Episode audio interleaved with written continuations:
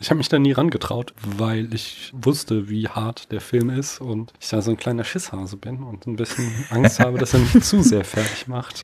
Auch wieder ziemlich morbide ist. Ich erkenne hier so ein Muster irgendwie in unseren Film. Krisen, Sterben, Leid. Das ist die Spätfilm Top 10 des Jahres 2020. oh mein Gott, das ist Frozen! Sehr schön, habe ich mir einen weiteren Animationsfilm gespart. Ein Film, für den ich nichts als Hass übrig habe und das ist wirklich nicht übertrieben. Ich benutze das Wort Hass in Bezug auf Medien, Konsumgüter auch sehr, sehr selten, aber da ist es einfach angebracht.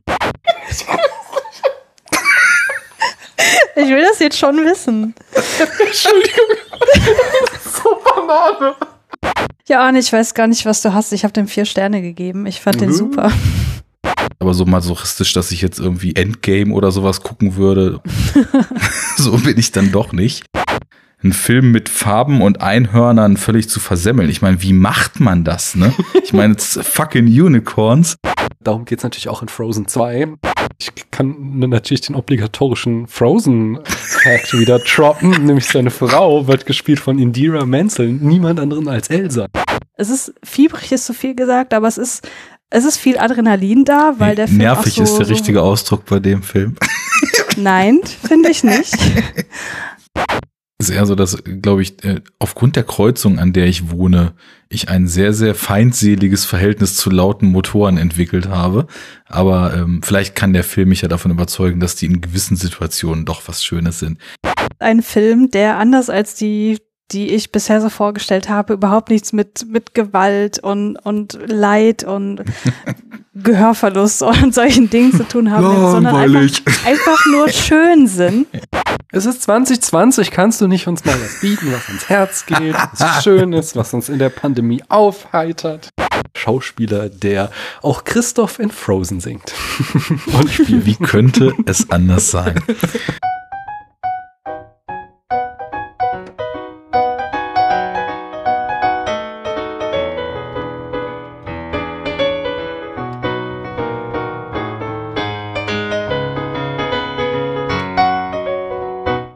Hallo da draußen, hier spricht Daniel noch immer in diesem Corona-Winter die Infektionszahlen steigen wieder. Ich weiß nicht, wie oft ich das dieses Jahr schon in Podcasts, äh, die ich aufgenommen habe, gesagt habe.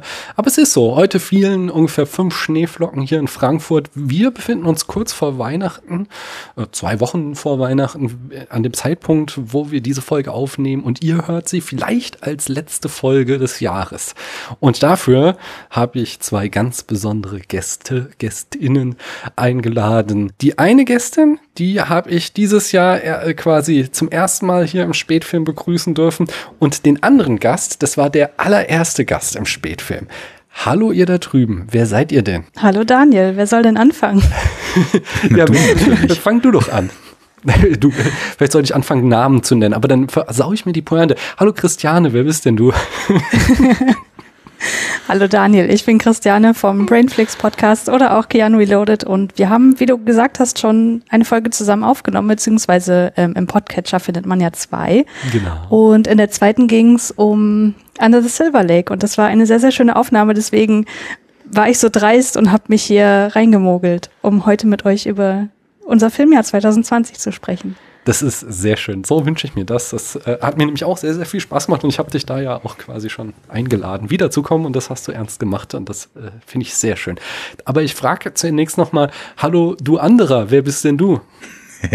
Ich bin der Arne vom Chaos-Podcast Enough Talk, in dem wir als Sprecher damit konkurrieren, insgesamt mehr zu sagen, als die Soundboards an Samplen in die, in die Sendung werfen.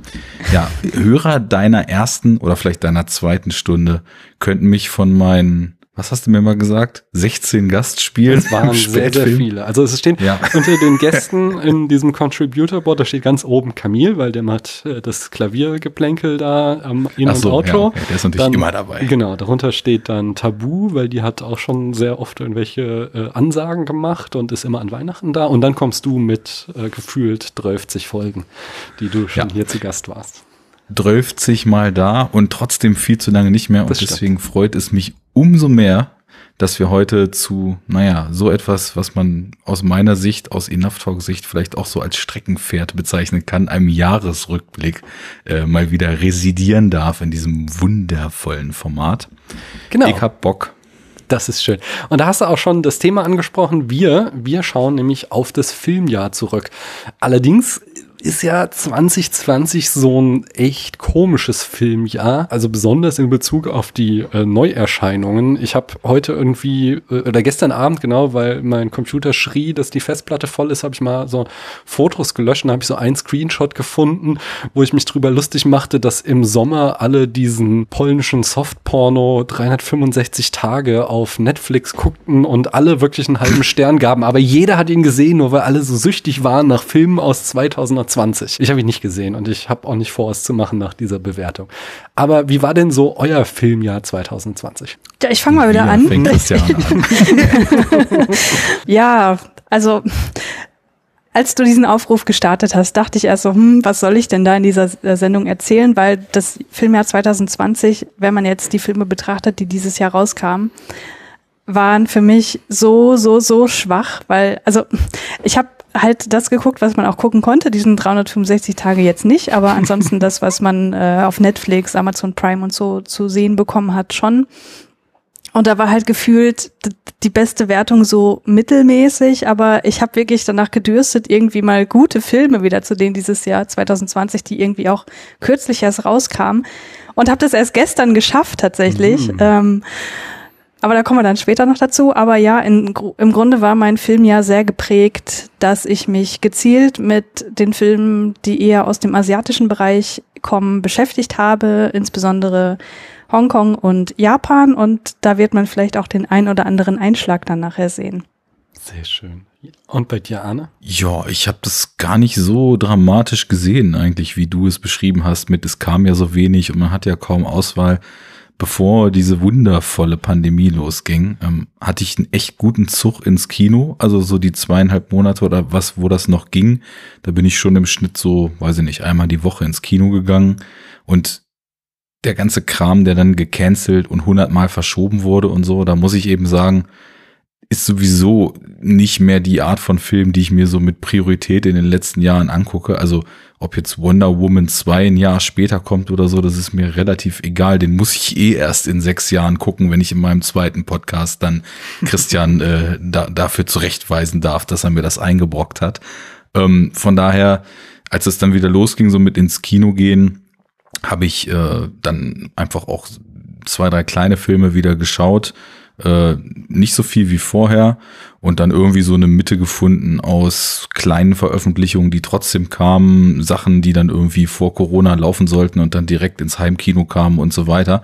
Und ich hatte sowieso, also ich habe generell, glaube ich, eh nicht so einen riesen Anspruch, möglichst aktuelle Sachen zu sehen. Ich vertrete da immer mehr so die Meinung, was äh, vor fünf Jahren, zehn Jahren, 15 Jahren, äh, 40 Jahren gut war, das ist es das eben auch immer noch. Also Entdeckungsreise war dieses Jahr wieder wie alle Jahre davor auch so, dass ich mich frage, warum hast du eigentlich wenig, äh, nicht mehr alte Sachen geguckt, als du es eigentlich getan hast.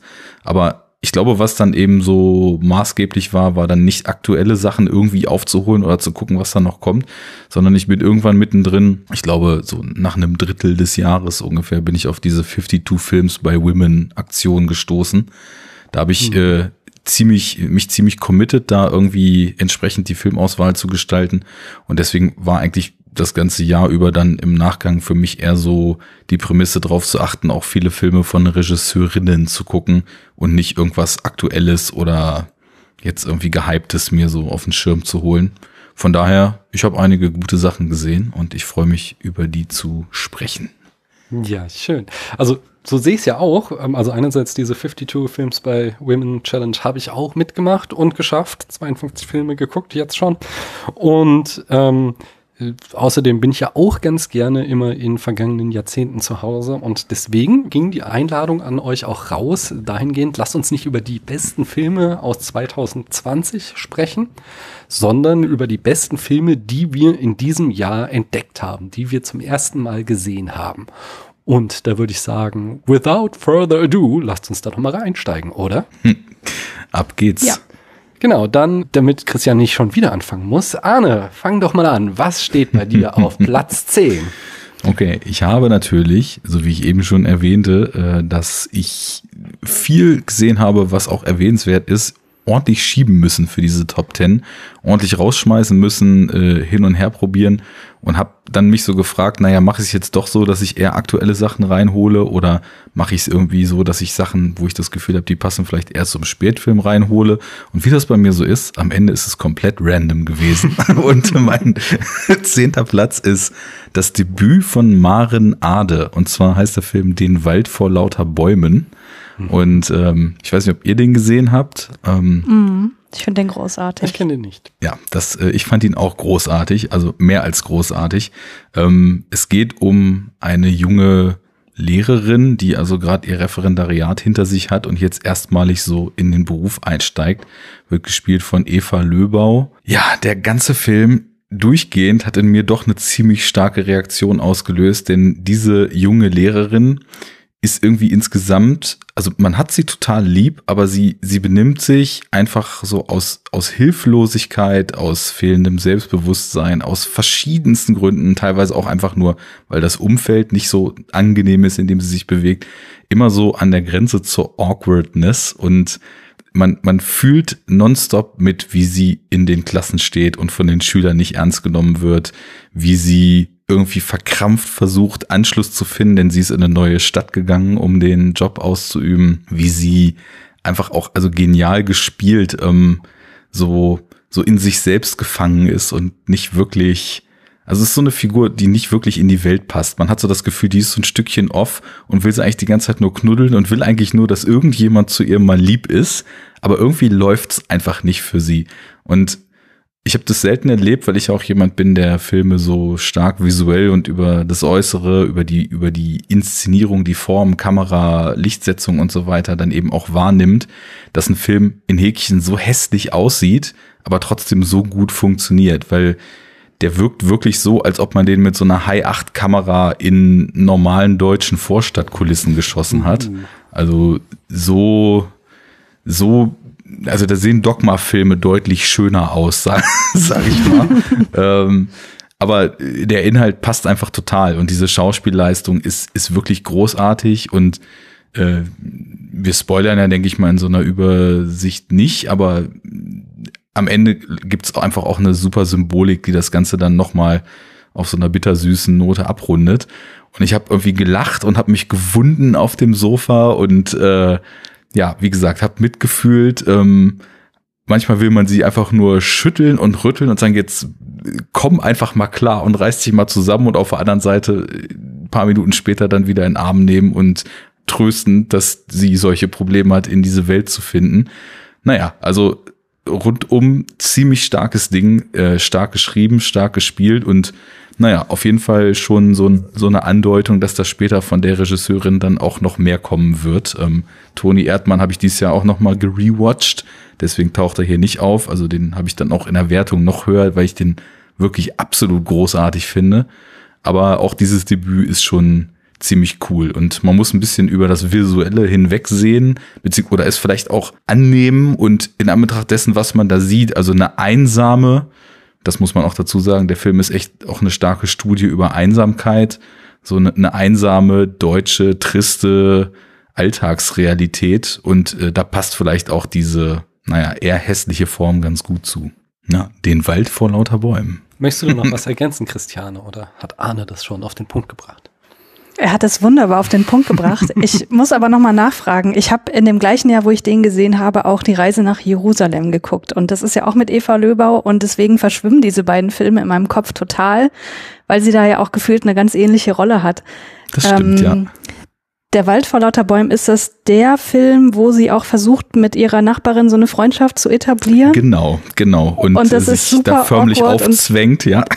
Ja, ja, ja, das ist, also ähm, sie kann super gut Situationen erschaffen, wo man sich einfach nur fremdschämt, aber gleichzeitig, wie du gesagt hast, auch Mitleid hat und irgendwie kennt man diese Situation ja auch, selbst wenn man selber vielleicht nicht drin war.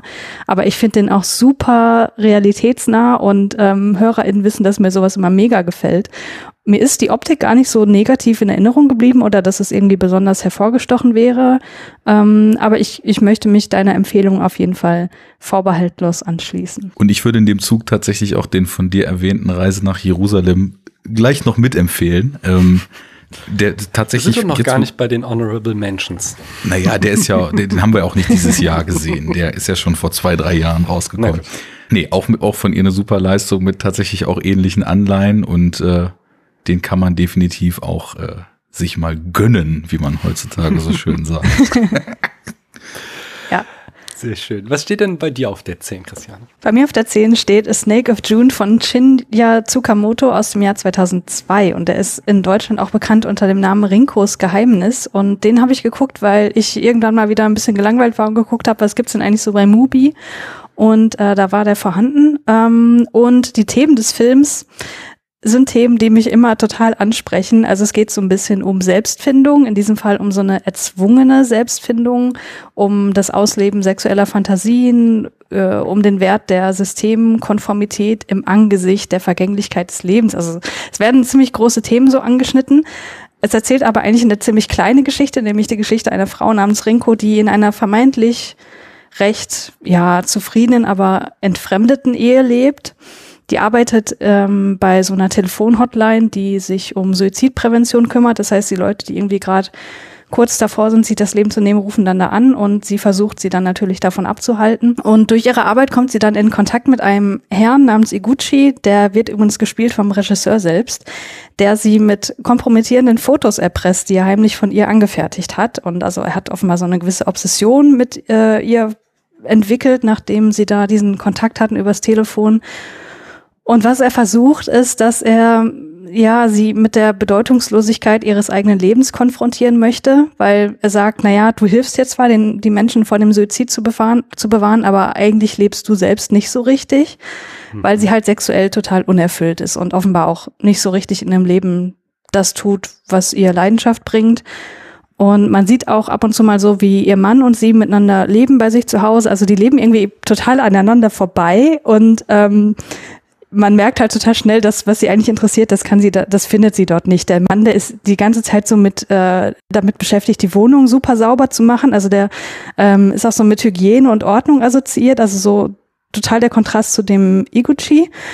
Und äh, der, ja, erpresst Rinko dann eben mit diesen Fotos und nötigt sie dann dazu, Sexspielzeug zu kaufen und in der Öffentlichkeit zu benutzen. Und sie ist natürlich erst, wie man sich das denken kann, total ablehnt und ja, versteht Iguchis Machtausübung auch als das, was sie halt ist. Also es ist erstmal ein Akt der Gewalt, aber das, was sie dann tut, beziehungsweise was, ähm, was sie gemeinsam tun, weil der Iguchi da auch so in gewisser Weise involviert ist, ähm, das bringt ihr halt ekstatische Momente, die sie offenbar vermisst und ähm, das führt dann letztlich zu einer tieferen Erkenntnis ihrer selbst und das ist was, was mich dann wiederum sehr angesprochen hat und ähm, da gibt's dann auch so, sozusagen eine, eine, wie soll ich sagen, das ist keine andere Handlung, das ist ja so eingewoben, wo es dann noch um, ja, das, ich will da nicht zu viel spoilern. Also das, was ich vorhin mit Vergänglichkeit des Lebens meinte, ähm, der Ego-Chief findet halt etwas heraus, was, was die Rinko betrifft, äh, was ihre Gesundheit betrifft und so weiter. Und das spielt dann auch nochmal eine Rolle, ähm, wo dann auch, ja, der, die Rolle des Ehemanns da nochmal so ein bisschen in Frage gestellt wird und was er eigentlich an ihr findet und, und wie er auch dazu beiträgt, dass sie objektifiziert wird. Also ähm, es werden super viele Themen halt angeschnitten, ähm, die sich ganz viel um das Thema Selbstfindung, sexuelle Selbstfindung, Feminismus und so weiter drehen. Und deswegen hat er mich sehr, sehr überrascht und ich fand den toll. Klingt spannend. Habe ich noch nichts von gehört. Du, Arne? Äh, ich kenne den Regisseur und finde es gerade interessant, was er anscheinend für eine Bandbreite hat, weil die Sachen, die mhm. ich von Tsukamoto kenne, sind komplett irre einfach. Ähm, ja.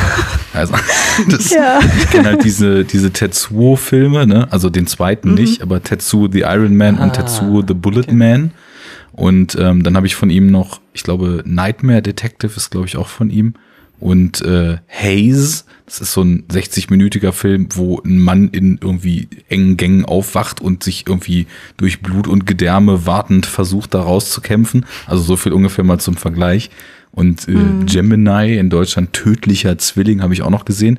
Das sind alles so Filme, die irgendwie so eine sehr stark weirde Komponente haben. Und ich habe mir letztens auch, allerdings noch nichts davon geguckt, auch mal in so verschiedenen äh, Sales viele von diesen UK Third Window Editions mit seinen Sachen ähm, bestellt und wollte da mal tiefer eintauchen, was der sonst so macht, weil das ein Regisseur ist, den ich immer relativ faszinierend fand. Und den Snake of June habe ich auch hier auf DVD liegen. Dann wird es wahrscheinlich der erste, den ich mir mal in der Nachholliste von Tsukamoto dann zu Gemüte führe. Klingt auf jeden Fall, als ob das ein ganz anderes Kaliber ist, auch in puncto Tiefe oder zumindest kon konkreten, äh, auf, auf das menschliche Leben bezogenen Themen deutlich tiefgehender ist als, naja gut, dieser, denke ich mal, auf vielen Ebenen interpretierbare Irrsinn von Menschen, die irgendwie zu Metallwesen werden und dann Bohrerpenisse entwickeln und so weiter. ja, ich habe ja Tetsuo dieses Jahr auch das erste Mal gesehen und das war der erste Film von ihm, den ich gesehen habe. Das hier ist erst der zweite, also ich bin da überhaupt nicht tief drin und so.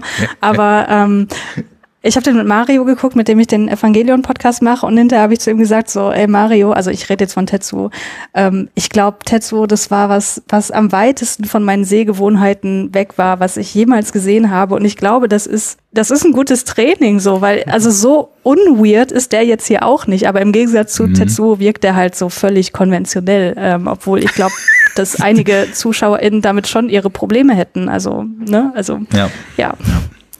Ist immer eine Frage, wo die Messlatte liegt, wie einem das Ja, genau, ja, ne? genau. Ne? Ja, cool. Nice. Ich gehe rein. Und zwar mit meiner Nummer 10. Ähm, Im Jahr 1932 drehte Josef von Sternberg Shanghai Express. Die 30er haben irgendwie dieses Jahr für mich eine große Rolle gespielt. Da habe ich viele Filme geguckt. Ähm, Anfang des Jahres haben wir hier im Spätfilm Marokko von, von Sternberg ähm, besprochen. Und daraufhin habe ich so eine Reihe von Sternberg, Marlene Dietrich Filme mir reingezogen.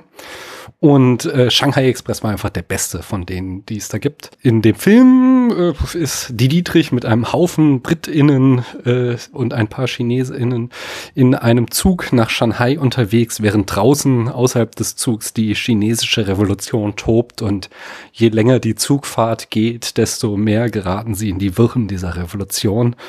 Und äh, bei Marokko kritisierten wir noch ganz stark, dass ähm, der Kolonialismus nur so Deko ist, so ein exotischer Hintergrund, vor dem eine Liebesgeschichte spielt.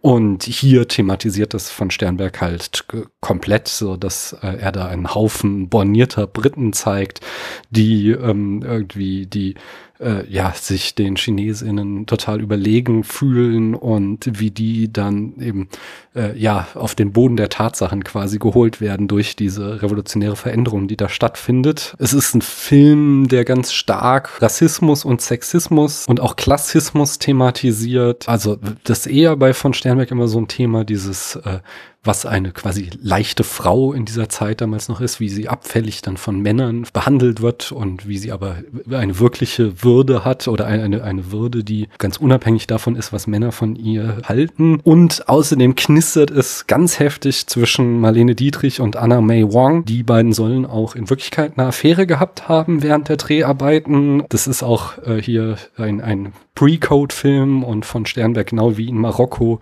geht wieder so richtig hart an die Grenzen dessen, wie stark er es sich traut, Homosexualität auf der Leinwand äh, zu zeigen. Das heißt, natürlich muss die Dietrich dann da ihren männlichen Love Interest haben, um die Zensoren zu beruhigen, aber es gibt genug Szenen, wo sie und Anna May Wong zusammen allein in einem Abteil sind, wo mit Blicken und kleinen Gesten klar gemacht wird, wo hier die eigentliche Attraktion liegt. Und äh, ja, es ist ein es ist auch optisch ein, ein unglaublich schöner Film. Von Sternberg hat so immer so sehr üppige Ausstattungen und so ein sehr tief schwarze Filme, also ein schönes, kontrastreiches Schwarz-Weiß und es ist die, die Bilder sind immer vollgepackt von wuselnden Menschen, wo zugleich die Kamera äh, so extrem gut platziert ist und so gut fährt, dass du nie den Fokus der Aufmerksamkeit verlierst. Ja, hat, hat mich sehr geflasht und äh, möchte ich unumbunden empfehlen. Habt ihr den gesehen? Nein. Nein. Äh, und auch sonst vom Regisseur noch nichts. Ich habe mich zwar auch vereinzelt in, in die 30er äh, verirrt dieses Jahr, aber da muss ich dann wohl mal genauer hinschauen.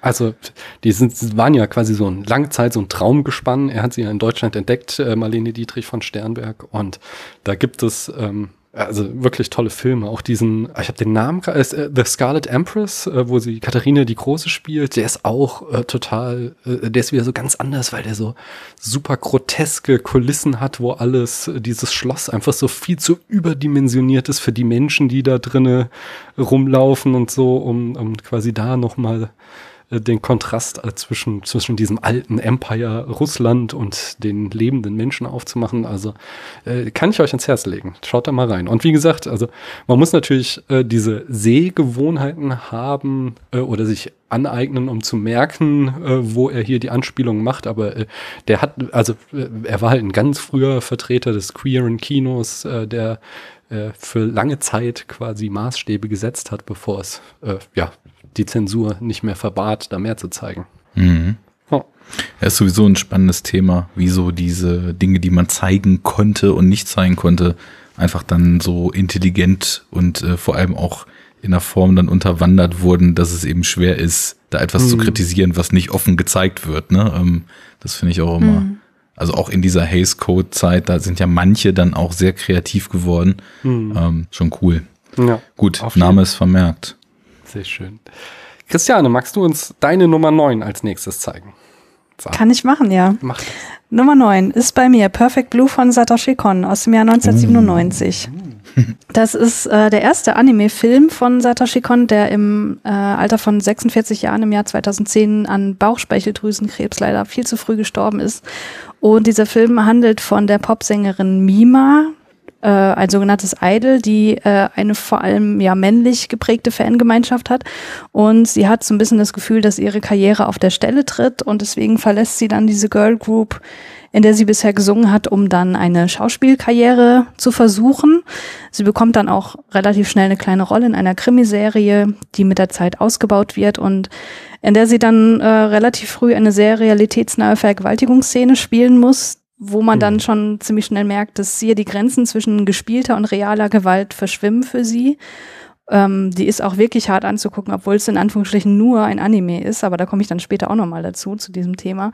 Ähm, und irgendwann später werden dann noch Aktfotos von ihr angefertigt und sie erfährt, dass ihr, ja, dass ihr Privatleben in Form eines fiktiven Tagebuchs im Internet breitgetreten wird. Und im Grunde will ich auch gar nicht mehr verraten, aber so diese Themen Ausbeutung und Gewalt, psychische Gesundheit und das Verschwimmen von Realität und Fantasie spielen halt hier super zentrale Rollen. Und äh, man kann es auch so als Mindfuck-Film bezeichnen, weil es gibt da noch einen größeren Twist relativ zum Ende, ähm, ja, der das, was wir gesehen haben, alles nochmal komplett über den Haufen wirft. Und ich, ich glaube, das ist äh, wie so ein ähm, audiovisuell äh, ein visionärer Film, der ja auch in anderen Filmen nochmal aufgegriffen wurde. Also ich muss da immer an diese Badewannenszene denken, die ja in, ähm, oh Gott, wie heißt der?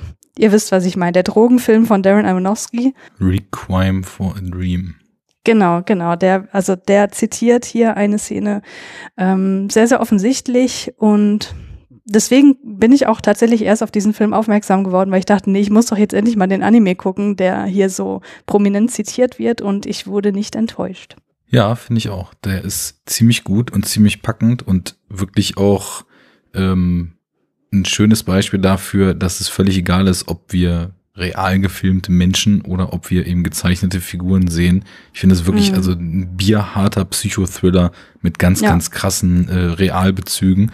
Und ich finde auch, der ist glaube ich von 97, wenn ich mich nicht irre, dass das genau. mit diesem Stalking und mit diesem das Privatleben in die Öffentlichkeit bringen gegen den eigenen Willen schon so regelrecht prophetische Ausmaße annimmt. Ne? Das ist ja heute irgendwie mhm. ein super krasses Problem geworden und ähm, anscheinend so im Zuge dieser 90er Jahre Starfixiertheit von so jungen, attraktiven Popsternchen äh, dann schon auch eine Riesensache gewesen. Ähm, ziemlich guter Film. Von einem ziemlich guten Filmemacher, der leider viel zu früh gestorben ist, ne? Hm. Ich habe mich da nie rangetraut, eben weil ich äh, ja wusste, wie hart der Film ist und ich da so ein kleiner Schisshase bin und ein bisschen Angst habe, dass er mich zu sehr fertig macht. Und äh, nach allem, was Christiane eben erzählt hat, ich glaube, ich schieb den weiter vor mir her. Dann guck erstmal Paprika. ja, ich, genau, ja. Der zweite, der auf dieser Liste so heute nicht steht. Aber der ist, der ist, der ist, der ist anders heftig. Der ist, Ah, okay. der ist, ähm, wie soll ich sagen, intellektuell heftiger, finde ich, aber nicht was, was grafische Gewalt oder so angeht. Ja, aber äh, ist es nicht Depression in Paprika, die ganz wichtig ist, oder verwechsel ich das gerade? Ja, doch auch, ja. Ah, ja, ja. Ja, aber es ist, es ist trotzdem, ähm, es ist so die, die viel, viel buntere und viel, viel ideenreichere und lebendigere Inception-Variante irgendwie. Es geht ja auch um Genau. das Einsteigen. Ich führe das mal kurz aus, weil ich den nämlich ganz knapp aus meiner Top 10 rausgeschmissen habe. Den Ja, habe ich nämlich auch. dieses Jahr erstmalig gesehen. Steht hier unten noch bei den Runner-Ups dabei. Der ist, es geht ja um dieses Thema, sich mit einem Device quasi in die Träume von äh, anderen Menschen reinzudenken. Da haben wir eben auch wieder quasi ein krasses Zitat in der in dem amerikanischen äh, Thriller-Kino oder bei bei ähm, Perfect Blue war ja eben Aronofsky angesprochen. Das P Konzept von Paprika ist quasi in The Cell nochmal von Tarsem Singh verfilmt. Ne? Und naja, also das ist eben, das ist so eine Gratwanderung. Also du hast eine gewisse Spannung da drin und auch so eine, so eine düstere Komponente, weil diese ganzen Szenarien halt immer sehr stark kippen können und weil eben auch in diesen Träumen eine gewisse Gefahr so latent vorhanden ist. Aber es sind eben auch Szenen dabei, die sich so total frei und, und ähm, einfach so, so kreativ in so einem natürlichen Sinne. Also das sind so Gedankenwelten und, und äh, märchenartige Traumwelten, die man, ja, wo man sich einfach freut, wie viel Details und Ideenreichtum und wie viel einfach so laufen lassen von Ideen da drin so stattfindet. Deswegen finde ich den nicht so schwer, sondern einfach auf so eine sowohl Herz als auch kopfstimulierende Art interessant und, und klar, ist dann auch irgendwie heftig zwischendurch, aber Perfect Blue ist definitiv, äh, hätte ich fast Perfect Dark gesagt, muss man das Nintendo 64 Pad zur Hand nehmen. Ähm, ist, ist auf jeden Fall schwerer, finde ich zumindest. Weiß nicht, Christiane, wie du das siehst. Nee, sehe ich genauso. Würde ich Hm. mich anschließen, ja. Okay. Ich soll mich nicht so anstellen, denn meine Nummer 9 ist auch heftig, glaube ich. Ähm, ich habe dort aus dem Jahr 2080 Charlie Says von Mary Herron. Der erste Film auf dieser Liste bei mir, der eben aus dieser 52 Films by Women Challenge stammt. Ähm, den habe ich auch relativ früh in diesem Jahr entdeckt. Ich habe eure beiden Podcasts zu Once Upon a Time in Hollywood äh, gehört und mitbekommen, Ja. dass ihr beide ihn äh, leidenschaftlich verachtet, den Film.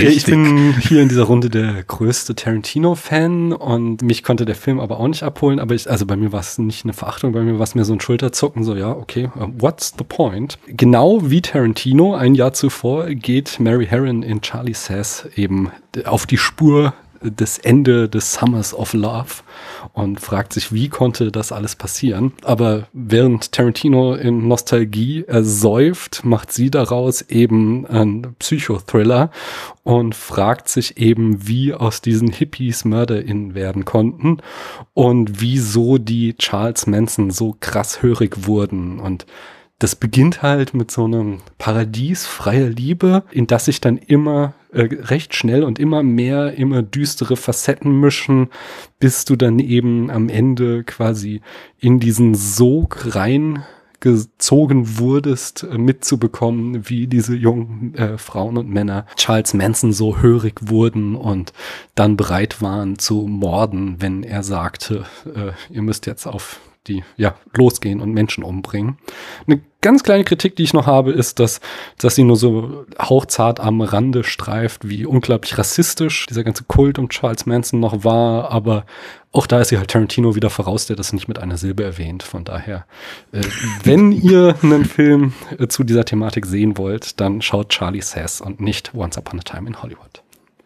Ja, sehr gut. Ich habe den gleich auf meine Watchlist gepackt. Ich kenne den noch nicht.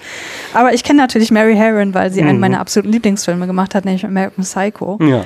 Wo auch manche Leute immer so denken, huch, das hat eine Frau gemacht. Aber ja, hat sie. Und Ja. ja. deswegen musste der sofort auf die Watchlist. Wunderbar. Lässt sich lohnen, auf jeden Fall. Kennst du den, Arne?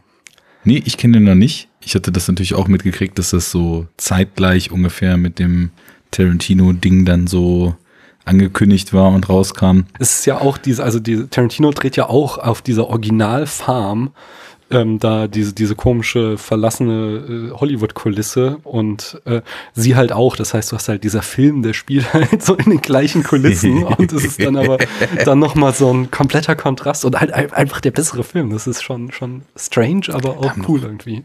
Bestimmt irgendwer schon mal einen Supercut draus gemacht. Sollte man sich auf die Suche geben. Ja. Was steht denn bei dir auf der neuen?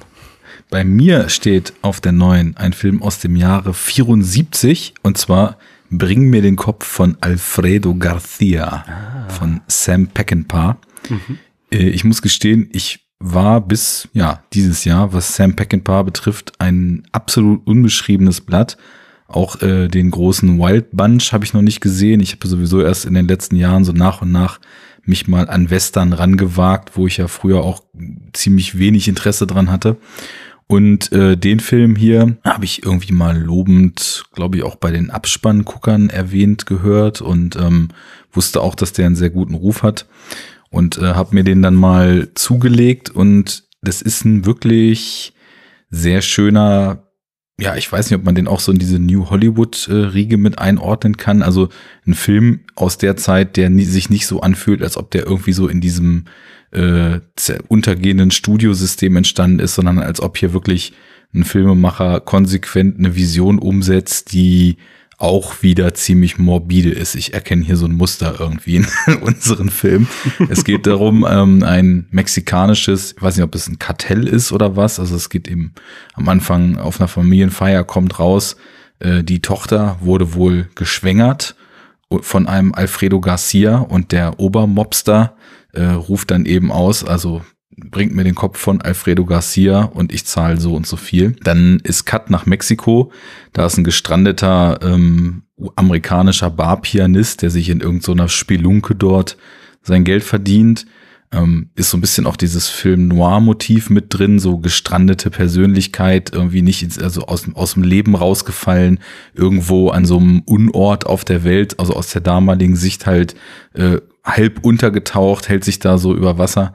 Und der bekommt mit, dass dieser Alfredo Garcia entsprechend gesucht wird, von dem er wohl auch weiß, wo diese Person sich äh, aufhält und macht sich, um dann mit seiner Flamme endlich ein besseres Leben führen zu können, auf den Weg, um Alfredo Garcia zu finden. Und wortwörtlich äh, dieser, dieser Aufforderung bringt mir den Kopf von Alfredo Garcia nachzukommen. Problem ist nur, Alfredo Garcia ist wohl schon gestorben in der Zwischenzeit. Da ist ein bisschen Zeit vergangen und liegt irgendwo beerdigt, was aber unseren Protagonisten nicht daran hindert, diese Leiche auszubuddeln und den Kopf mitzunehmen.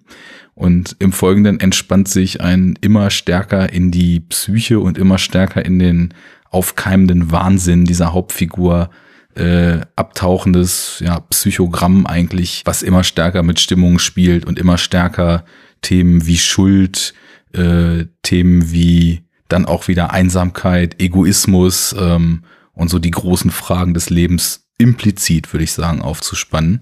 Ähm, sehr, sehr krass, sehr zermürbend. Zwischendurch gibt's mal so ein paar Action-Szenen, Shootouts, Autoszenen, die handwerklich, also kaum in Worte zu fassen gut sind, was da mit Schnitt gemacht wird und wie viel Dynamik Pack and Paar da schafft, von einem Moment auf den anderen plötzlich ähm, in diese Szenen zu bringen. Ziemlich großartig. Und auf der anderen Seite, na, ist es dann eben so dieses psychedelische 70s-Feeling. Also ich denke da immer dran an den, an den Score von äh, Ein Mann sieht rot beispielsweise, der ja so psychedelischer Jazz ist und so ist es hier eben auch mit, mit Glockenspielen, mit so flirrenden, zitternden Sounds, die also ein ziemlich gutes Gefühl dafür schaffen, wie diese Person immer stärker aufgrund der ziemlich abgefuckten Sache, die er da getan hat und allem, was damit einhergeht, in den Wahnsinn äh, dann abdriftet und irgendwann dann auch mit dieser Sache, in die er sich da reingeritten hat, weil man kann sich's vorstellen, er ist ja auch nicht der Einzige, der nach dem Alfredo Garcia sucht, immer stärker in Probleme gerät und irgendwann auch mit seinen Taten auch wieder so ein Film-Noir-Motiv, so diesen Point of No Return überschritten hat und einfach zu tief in der Scheiße steckt, als da irgendwie noch rauszukommen.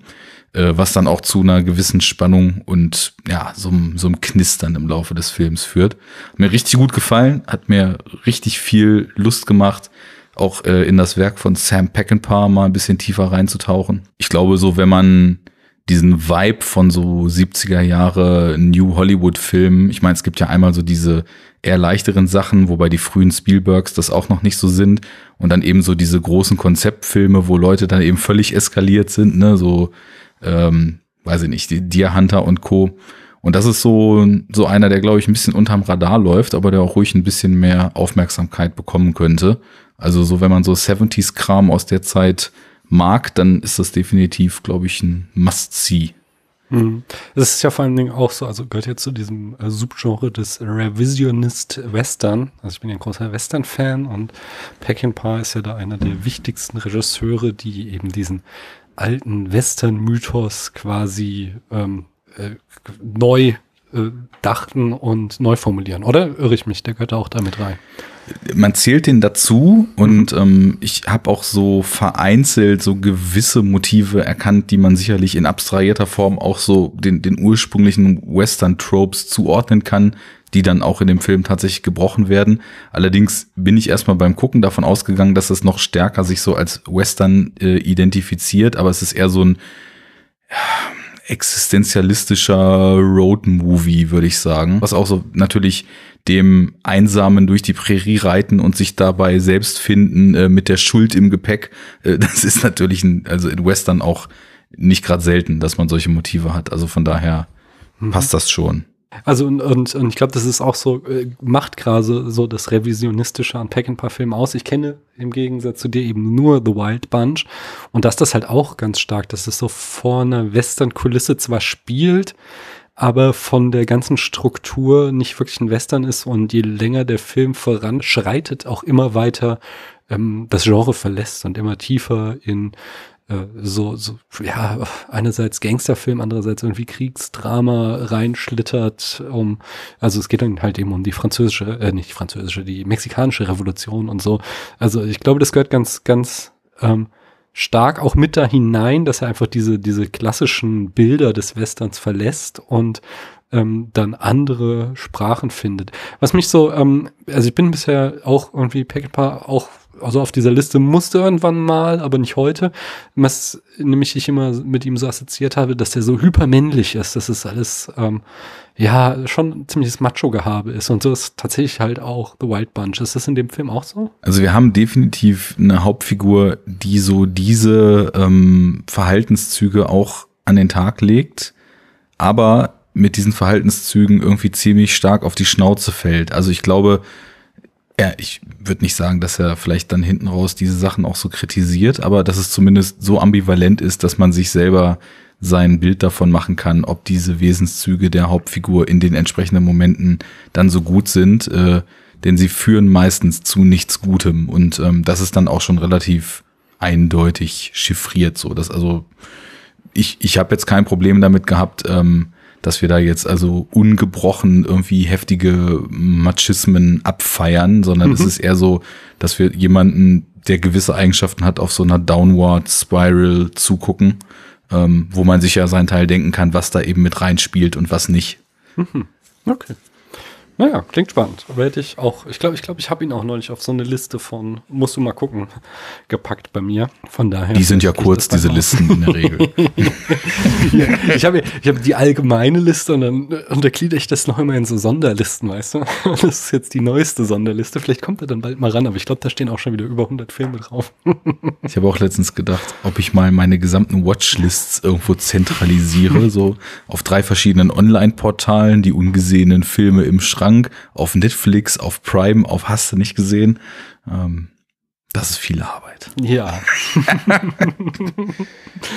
Nun gut.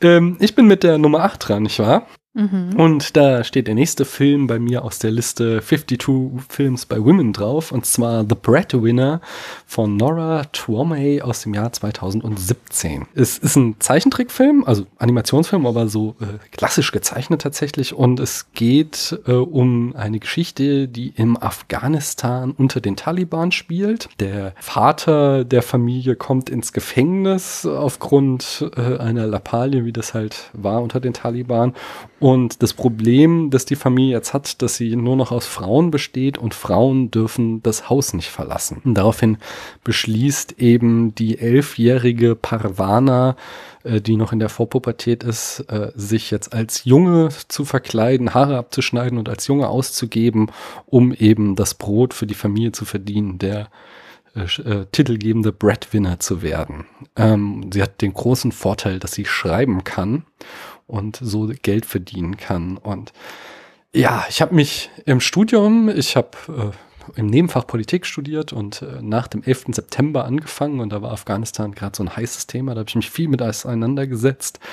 Ähm, da habe ich viel wiedererkannt. Ist, also ich finde, dass die Gesellschaftsverhältnisse Afghanistans unter den Taliban hier extrem gut wiedergegeben werden. Aber das, was mich so richtig an dem Film gecatcht hat, ist, dass es ähm, noch eine Geschichte in der Geschichte gibt, in der sich, in die sich dann Parvana quasi immer vor dem Grauen des Bürgerkriegs, der bricht dann auch aus, ähm, und eben der Repression äh, durch die Taliban äh, flüchtet. Und so wird das eben eine Geschichte übers Geschichtenerzählen in einem Land, in dem das Erzählen von Geschichten nicht erlaubt war. Und das hat entsprechend extrem, also das hat mein Herz gewonnen. Das war ein echt toller Film und äh, hochkonzeptionell und wunderbar umgesetzt. Habt ihr den gesehen? Nein. Ja, ebenfalls dieses Jahr im Zuge von dem genannten Hashtag. Und somit kann ich wieder eine Honorable Mention abhaken, die ich nachher nicht bringen muss. Äh, was für Synergien hier. Ja, ich, ich kann dir da in allem nur zustimmen. Also ich bin immer jemand, der äh, diese, diese krasse Ungerechtigkeit, die ja auch auf ähm, so als rational denkender Mensch, so wie wir eben hier gebrieft sind, in, in keinem nur erdenklichen Argument nachvollziehbar ist, warum jetzt beispielsweise Frauen dieses oder jenes nicht dürfen, außer dass halt irgendjemand gesagt hat, dass in irgendeinem Märchenbuch mal irgendwas stand, was man falsch interpretieren kann. Und ähm, das hat mich dann doch schon im Laufe des Films natürlich extrem wütend gemacht. Hm. Und ich fand es einfach total super austariert, wie in der Hoffnungslosigkeit trotzdem eine Hoffnung gefunden wurde. Da spielt diese Geschichte in der Geschichte, die du ansprachst, auch eine Riesenrolle. Mhm. Das Ganze ist ja auch visuell. Also erstmal hat der Film sowieso einen tollen Zeichenstil und diese Geschichte in der Geschichte ist so toll ausgestattet. Also in mhm. so einem super eigenen und, und äh, ja, einfach von mir so noch nicht gesehenen Stil, ähm, so dass es sich eben auch von diesem was wir ja eh als Geschichte empfinden, gezeichneten Film nochmal abhebt äh, in der visuellen Sprache. Und ich fand es eben auch gut, dass der Film sehr stark auch in den Zwischentönen so gezeigt hat, dass nicht alle Leute so sind, so, so repressiv und so unterdrückerisch, dass aber diese Systeme eine so starke Macht haben und äh, so, so starke Prägung für die Leute haben, dass es also entweder ähm, man sich so dran gewöhnt, dass man diese Ungerechtheiten dann einfach als normal annimmt oder wirklich quasi so mit Nicht-Akzeptanz in so eine Art Untergrund flüchten muss.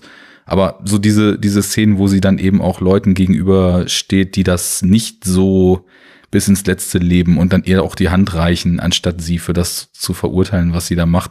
Das, das war so eine tolle, hoffnungsvolle Note, die man sich auch immer vor Augen führen muss, weil es sind halt nicht immer alle Menschen schlecht, aber es sind eben oft Systeme, die aus Menschen eher das Schlechteste als das Beste herausfördern. Und äh, ja, hat mir auch richtig, richtig gut gefallen.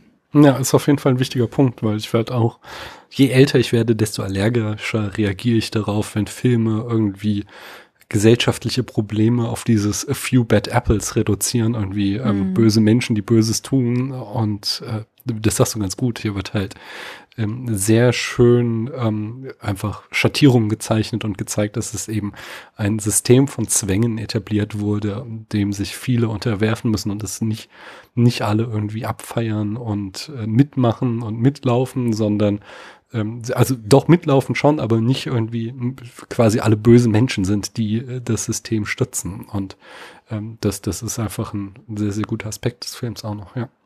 Hm. Ja, klingt super. Äh, klingt aber für mich nach einem Film, wo ich mich, glaube ich, echt überwinden müsste, den zu gucken, weil mit Ungerechtigkeiten komme ich hm. sehr, sehr schlecht zurecht.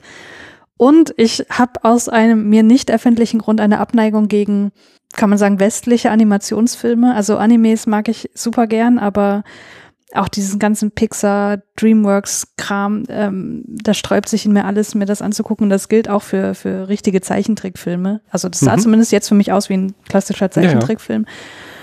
Und deswegen muss ich gucken, ob ich äh, hm. mich da überwinden kann. Aber es klingt natürlich schon sehr interessant, was ihr da sagt. Hm. Also er fühlt sich definitiv eher an wie Persepolis als Inside Out. Hm. Mhm. Aber Persepolis habe ich aus genanntem Grund auch noch nicht gesehen.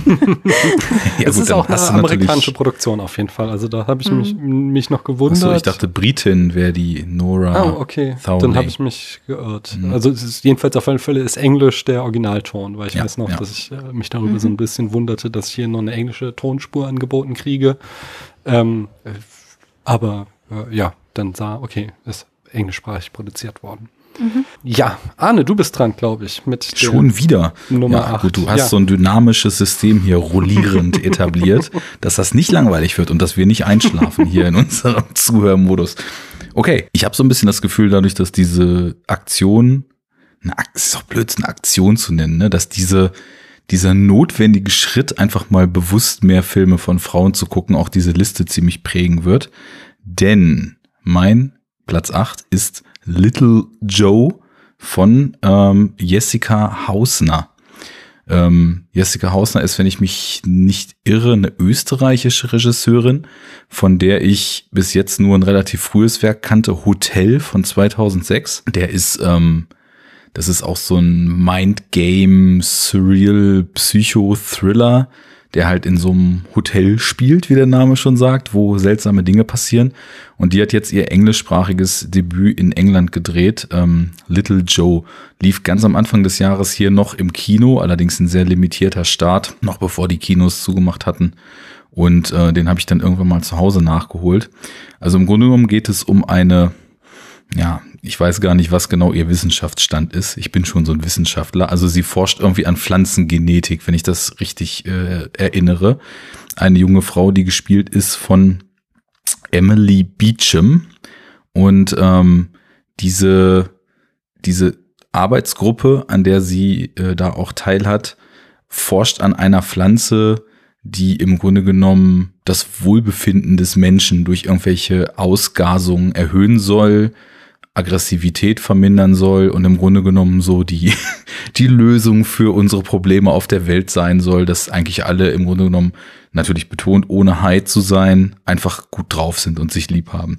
Und ähm, wie man sich bei so einer Prämisse vorstellen kann, ist das vielleicht nicht ganz so, wie diese ähm, Genetiker sich das dann so vorstellen. Und ähm, ohne dass der Film jetzt irgendwie äh, Science äh, Bad schreit. Ganz im Gegenteil, ähm, macht er aber eben trotzdem so gewisse Themen auf, dass eben bei der bei dem Genetic Design so ein paar Sachen dann einfach wegen menschlichen Fehlern geschlampt wurden und dann eben doch alles nicht so ist, wie es sein sollte. Ähm, das klingt jetzt erstmal eher wie so ein Öko-Horror und der Film hat auch so leichte Horrormomente oder zumindest so leichte performative, atmosphärisch dichte Genrefilmelemente, ist aber deutlich mehr als das. Also ähm, der verhandelt auf der einen Seite natürlich so dieses Genre-Thema, auf der anderen Seite ist sie eben auch eine alleinerziehende Mutter, die ständig am struggeln ist, wie sie diesen sehr, sehr fordernden Beruf, weil ich meine, wir haben ja hier nun auch Leute in der Runde, die wissen, dass äh, Forschung etwas ist, wo sehr viel Aufopferung erwartet wird und auch zu großen Teilen notwendig ist, ähm, hm. mit der Erziehung ihres Sohnes so unter, unter einen Hut zu kriegen. Ähm, dann ist da noch ein von Ben Wishaw gespielter Kollege, der eben auch ihr so gewisse Avancen macht, den sie aber auch immer abblockt, weil sie selber gar nicht so richtig weiß, will ich eigentlich arbeiten, äh, Karriere machen oder will ich Beziehung und Familie? Und der Film auch ganz klar sagt, dass das leider in unseren Gesellschaften immer noch ein Riesenkonflikt ist. Ähm, sind alles Sachen, die so implizit drinstecken. Und was daran aber diese inhaltlich finde ich auch schon sehr interessanten und ansprechenden Sachen dann auf so ein total neues Level hebt, ist einfach die visuelle Gestaltung, das Production Design, das Kostümdesign und der ganze Look and Feel des Films, weil ich habe selten einen Film mit einer so interessanten Farbpalette und auch so bewusstem Einsatz von Farbe, von farbigen Elementen. Und zwar nicht in so einem äh, ich referenziere Argento ähm, Reffenmäßigen Style, dass einfach überall buntes Licht ist, sondern dass einfach das, das wirkt wie unsere Welt, aber doch nicht so ganz, weil alles in so abgetönten Grün und Blau und rosa Farben ist. Äh, allein schon Emily Beechams Haare sind äh, so knallrot, ich glaube auch von Natur. Der Rest des, des Bildes ist aber auch farblich darauf angepasst. Du hast so ganz krasse Kontraste, aber nicht so schwarz-weiß, sondern eben Farbe zu weiß. So klinische Forschungswelten, die sehr steril wirken. Auf der anderen Seite kontrastiert mit so warmen Schlaraffenlandtönen und ähm, dann diese knallroten Pflanzen, um die es da geht, dazu. Äh, dazu sehr seltsame Kameraführung, die vieles mal in so Dutch Angles oder über so Überwachungskamera, Weitwinkel, Perspektiven einfängt. Da würde ich so weit gehen, dass diese Lynch-Zitate oder dieser Lynch-Einfluss, den man schon in Hotel gesehen hat, hier teilweise auch aus diesen Perspektiven noch so ein bisschen rausspricht. Und insgesamt ist das irgendwie ein Film, der, der auf so eine angenehme Art, also angenehme und nicht beklemmende Art und Weise weird ist, dass ich einfach mit einem dicken Grinsen diese 100 Minuten da saß und mich einfach gefreut habe, sowas Eigensinniges und, naja, Ungewöhnliches ähm, mit Ansage, aber trotzdem ohne dabei bemüht zu wirken zu sehen. Also total abgefahren und total cool und irgendwie leider auch völlig untergegangen Anfang des Jahres. Hm. Okay. Ich glaube, der lief letztes Jahr auf dem Fantasy Filmfest ich meine, ich hätte ihn da in einer Broschüre gesehen, aber äh, also war da auch schon interessiert, aber wir haben uns dann doch für was anderes entschieden. Aber seitdem ist er auf meiner Watchlist und deswegen bin ich gerade ganz froh, dass du mich an die Existenz dieses Films erinnerst hast und äh, da deine Empfehlung auch ausgesprochen hast. Äh, den möchte ich auch unbedingt noch gucken und wird jetzt wahrscheinlich ein bisschen höher auf der Watchlist positioniert sein. Das freut mich. Ähm, was auch, auch noch ein Aspekt ist, den ich eben vergessen habe als dann irgendwann diese Pflanzen beginnen, so ihre Wirkung zu entfalten. Ich meine, ich habe viel gelesen, dass Leute dann auch so mit Shyamalans The Happening und so weiter vergleichen. Ich habe bei Shyamalan schon früher aufgehört, das weiß ich jetzt nicht, aber du hast auch sehr, sehr viele Momente dann, wo Menschen sich so, so ein ganz klein bisschen off verhalten und du dann mhm. eben in dem Film auch immer am Rätseln bist, okay, sind die jetzt wirklich irgendwie verstrahlt oder machen die gerade nur einen dummen Gag oder passiert jetzt hier gleich irgendwie die Zombie-Apokalypse, weil der Film sich auch die ganze Zeit so anfühlt, dass einfach alles passieren kann und man überhaupt nicht weiß, wo es hingeht. Das gibt auch nochmal so eine schöne Unbekannte so in den Seefluss mit rein. Ja, so ein bisschen Lantimos-artig. Lantimos ist natürlich noch viel karger und noch viel distanzierter. Also der Film mhm. fühlt sich eher warm an und nicht so bitterkalt, wie es bei Lantimos der Fall ist. Aber okay. was so die Eigensinnigkeit betrifft, ist es vielleicht doch ein ganz guter Vergleich, weil Lantimos sieht man auch und denkt sich, okay, sowas sieht man nirgendwo anders. Und mhm. von daher, das, das war tatsächlich so eine Emotion, die ich nach dem Film hatte. Das, das passt dann schon vom, vom finalen Gefühl her so ganz gut. Cool. Okay. Christiane, du bist dran. Ja, ich habe jetzt, es tut mir leid, schon wieder einen japanischen Film drauf und das, das kommt auch noch nicht leid tun. tun. Genau, ist sehr schön. Es ist ein großes Filmland, wo ich äh, gerne Filme entdecke. Auf Platz 8 ist bei mir der Film Ritual, auf Japanisch Shikijitsu von Hideaki Anno aus dem Jahr 2000. Und Hideaki Anno ist der Macher von Evangelion, der auch ein paar Realfilme gedreht hat. Und das ist ein solcher. Der Film dreht sich um einen Filmemacher, der in seine Heimatstadt zurückkehrt. Und dort trifft er auf eine exzentrische junge Frau, die ist ja sehr ungewöhnlich gekleidet, auch äh, super stark äh, geschminkt und so und fällt da auf jeden Fall total auf. Und sie fällt vor allem wieder, also extrem dadurch auf, dass sie wiederholt immer wieder das Gleiche sagt, nämlich, dass morgen ihr Geburtstag sei. Und mit wiederholt meine ich, das sagt sie halt jeden Tag. Also man merkt ganz schnell, okay, da ist ähm, nicht viel dahinter. Da scheint sie irgendwie in so eine Art Fantasiewelt abzudriften oder man fragt sich halt, warum sagt sie das jeden Tag? Auf jeden Fall lernen die beiden sich dann kennen und ja, agieren so merkwürdig distanziert miteinander. Ähm, der Regisseur, der gespielt wird von Regisseur Shunji Iwai, erzählt, dass er nach der Produktion von Animes einen Realfilm machen möchte, während die Frau die gespielt wird von, wie wir jetzt kürzlich rausgefunden haben, Steven Seagals Tochter Ayako Fujitani, ähm, offenbar wirklich in so einer Fantasiewelt lebt und ähm, wie man mitbekommt auch zum Suizid neigt und ja, vor irgendwas offenbar wegrennen möchte und die lebt auch in so einem ganz komischen leerstehenden Haus, was sie so besetzt hat und was sie aber irgendwie ganz kunstvoll eingerichtet hat, also als würde sie in einer riesen Kunstinstallation leben, also auch ganz interessant.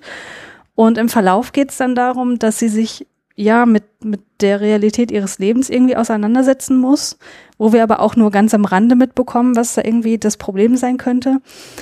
Und ich glaube, der Film ist echt nicht für jeden was. Also die Dialoge sind wirklich merkwürdig. Also ähm, ich habe auf IMDb eine Rezension gelesen und da hat jemand geschrieben, mit dem Film kann man wahrscheinlich nur was anfangen, wenn man Poesie mag, weil dadurch, dass sie immer wieder das Gleiche sagt, hat das auch sowas wie, wie von einem Gedicht.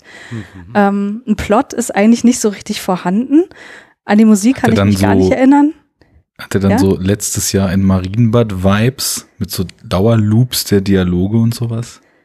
Den habe ich nicht gesehen, das weiß ich nicht. Okay, dann habe ich nichts genau, gesagt. Ähm, also ich, ähm, Musik, genau, ich kann mich nicht dran erinnern. Es kann sein, dass der überhaupt keine Musik hatte. Ähm, aber ich glaube, das ist ein Film für Leute, die Evangelion lieben, weil Anno hat so eine ganz eigene Bild Bildsprache entwickelt, die hier ganz offensichtlich wird. Also ich sag nur Zugschienen oder Menschen in Badewannen und auch dieses, diese Meta-Erzählung, weil er hier ganz offensichtlich wieder von sich selbst erzählt, ne, der Regisseur, der hier Realfilme drehen möchte und so weiter. Und ähm, äh, Einsamkeit spielt eine Rolle, Wegrennen vor seinen Problemen und so weiter. Also so die Grundthemen von Evangelion ohne den ganzen Sci-Fi-Überbau, den findet man ja also auch. Und insgesamt finde ich, hat der Film so eine richtig krasse Melancholie ausgestrahlt, dadurch, dass sie sich halt auch in diesem komischen, kargen Gebäude da die ganze Zeit aufhalten und oft Regen fällt und so weiter. Und das hat mir irgendwie total imponiert und äh, fand ich einfach total schön, ja nie was von gehört, aber klingt richtig gut. Und ich weiß nicht, wie viel wir hier eigentlich schon wieder gepitcht haben, was mit irgendwelchen Traum- und Fantasiewelten zu tun hat. Ja. Ich vermute, das geht noch weiter. Ich habe gerade angefangen, mhm. erstmals in meinem Leben Neon Genesis Evangelion zu gucken. Ach, guck an. ja, viel Spaß noch. Ja, danke. Ich bin noch nicht so weit, aber mal gucken, was da noch kommt. Also viel ja. Folgen. Christiane, du hast oder? es zum zehnten Mal wahrscheinlich gesehen für euren Podcast gerade. 15., 20. Ja.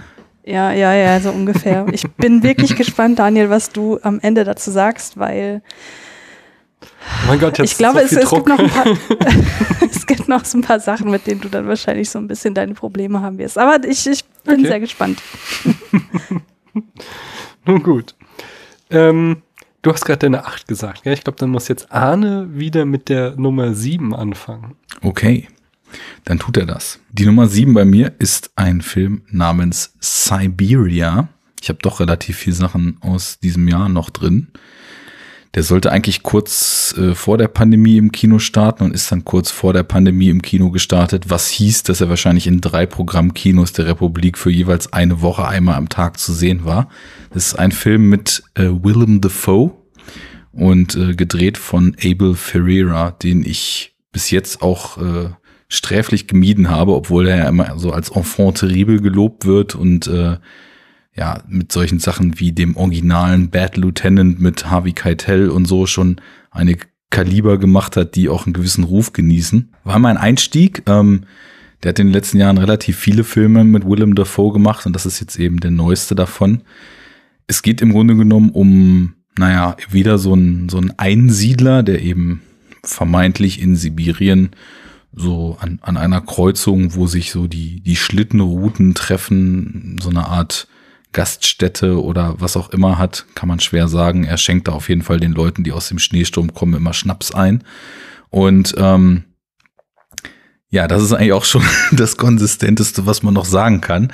Irgendwann wird er dann besucht von einer jungen Frau, die schwanger ist, äh, wo so ein bisschen durchscheint, dass er vielleicht der Vater sein könnte und deren uralter russischer Mutter unterhält sich mit denen, säuft mit denen und dann geht ein Trip durch seine Erinnerungen, durch seine äh, Momente seines Lebens, äh, seine Kindheit, sein Verhältnis zu seinem Vater, seine Ängste, seine Sorgen und so weiter los.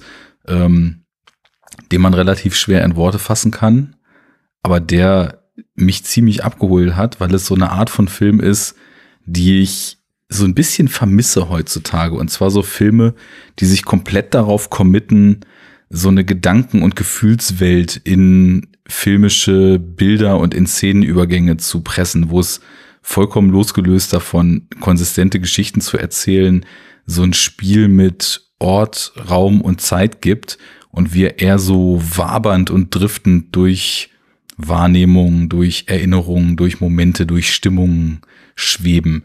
Das ist so diese Art von Weirdness, die in den Nullerjahren so diese Michel Gondry-Filme zum Beispiel hatten, ne?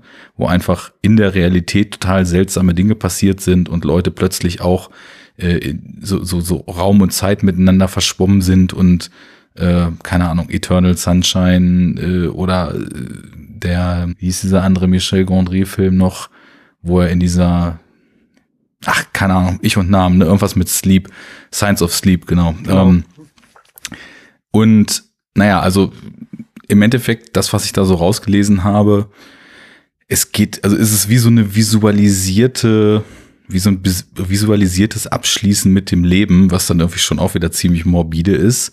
Und ähm, ja, dabei eben so ein, so, ein, so ein Schlussstrich ziehen, was im Leben irgendwie lief, was nicht lief, was man falsch gemacht hat, was man besser machen könnte. Und ähm, da kommen wirklich überraschende, irre, krasse Bilder zustande. Er fällt plötzlich im Keller seines, seiner Gaststätte da einfach in irgendeine Höhle rein, die Kilometer tief ist, äh, latscht dort rum, trifft sich selbst, dann geht in gleißendem Licht die Sonne in dieser Höhle auf, dann erscheinen ihm irgendwelche Wesen, die ihm Ansprachen halten und das natürlich alles mit der großartigen Mimik und Ausstrahlung von Willem Dafoe äh, unter, untermauert. Ja, dann findet er sich in der Wüste wieder, äh, stapft durch den Schnee in den, naja, offiziell Sibirien gedreht, das ist in Südtirol und ähm, ja, weiß ich nicht. Ist ähm, einfach so ein, so ein Film, der ganz schwer in Worte zu fassen ist, ganz schwer greifbar ist und sich wirklich auf so eine angenehme Art und Weise wie so ein Trip anfühlt. Ähm, manche Momente fallen so ein bisschen raus, äh, die einfach vielleicht so ein bisschen seltsam geschrieben sind, aber insgesamt ähm, ist da die ganze Zeit so ein Gefühl, was diesen Film trägt. Und das hat mich eben sehr abgeholt. Auch krasse Momente zwischendurch, also so Umschnitte, die schon fast wie so ein Jumpscare in einem Horrorfilm sind, wo etwas passiert und dann auf eine teilweise sehr laute Sache umgeschnitten wird, die daraus hervorgeht.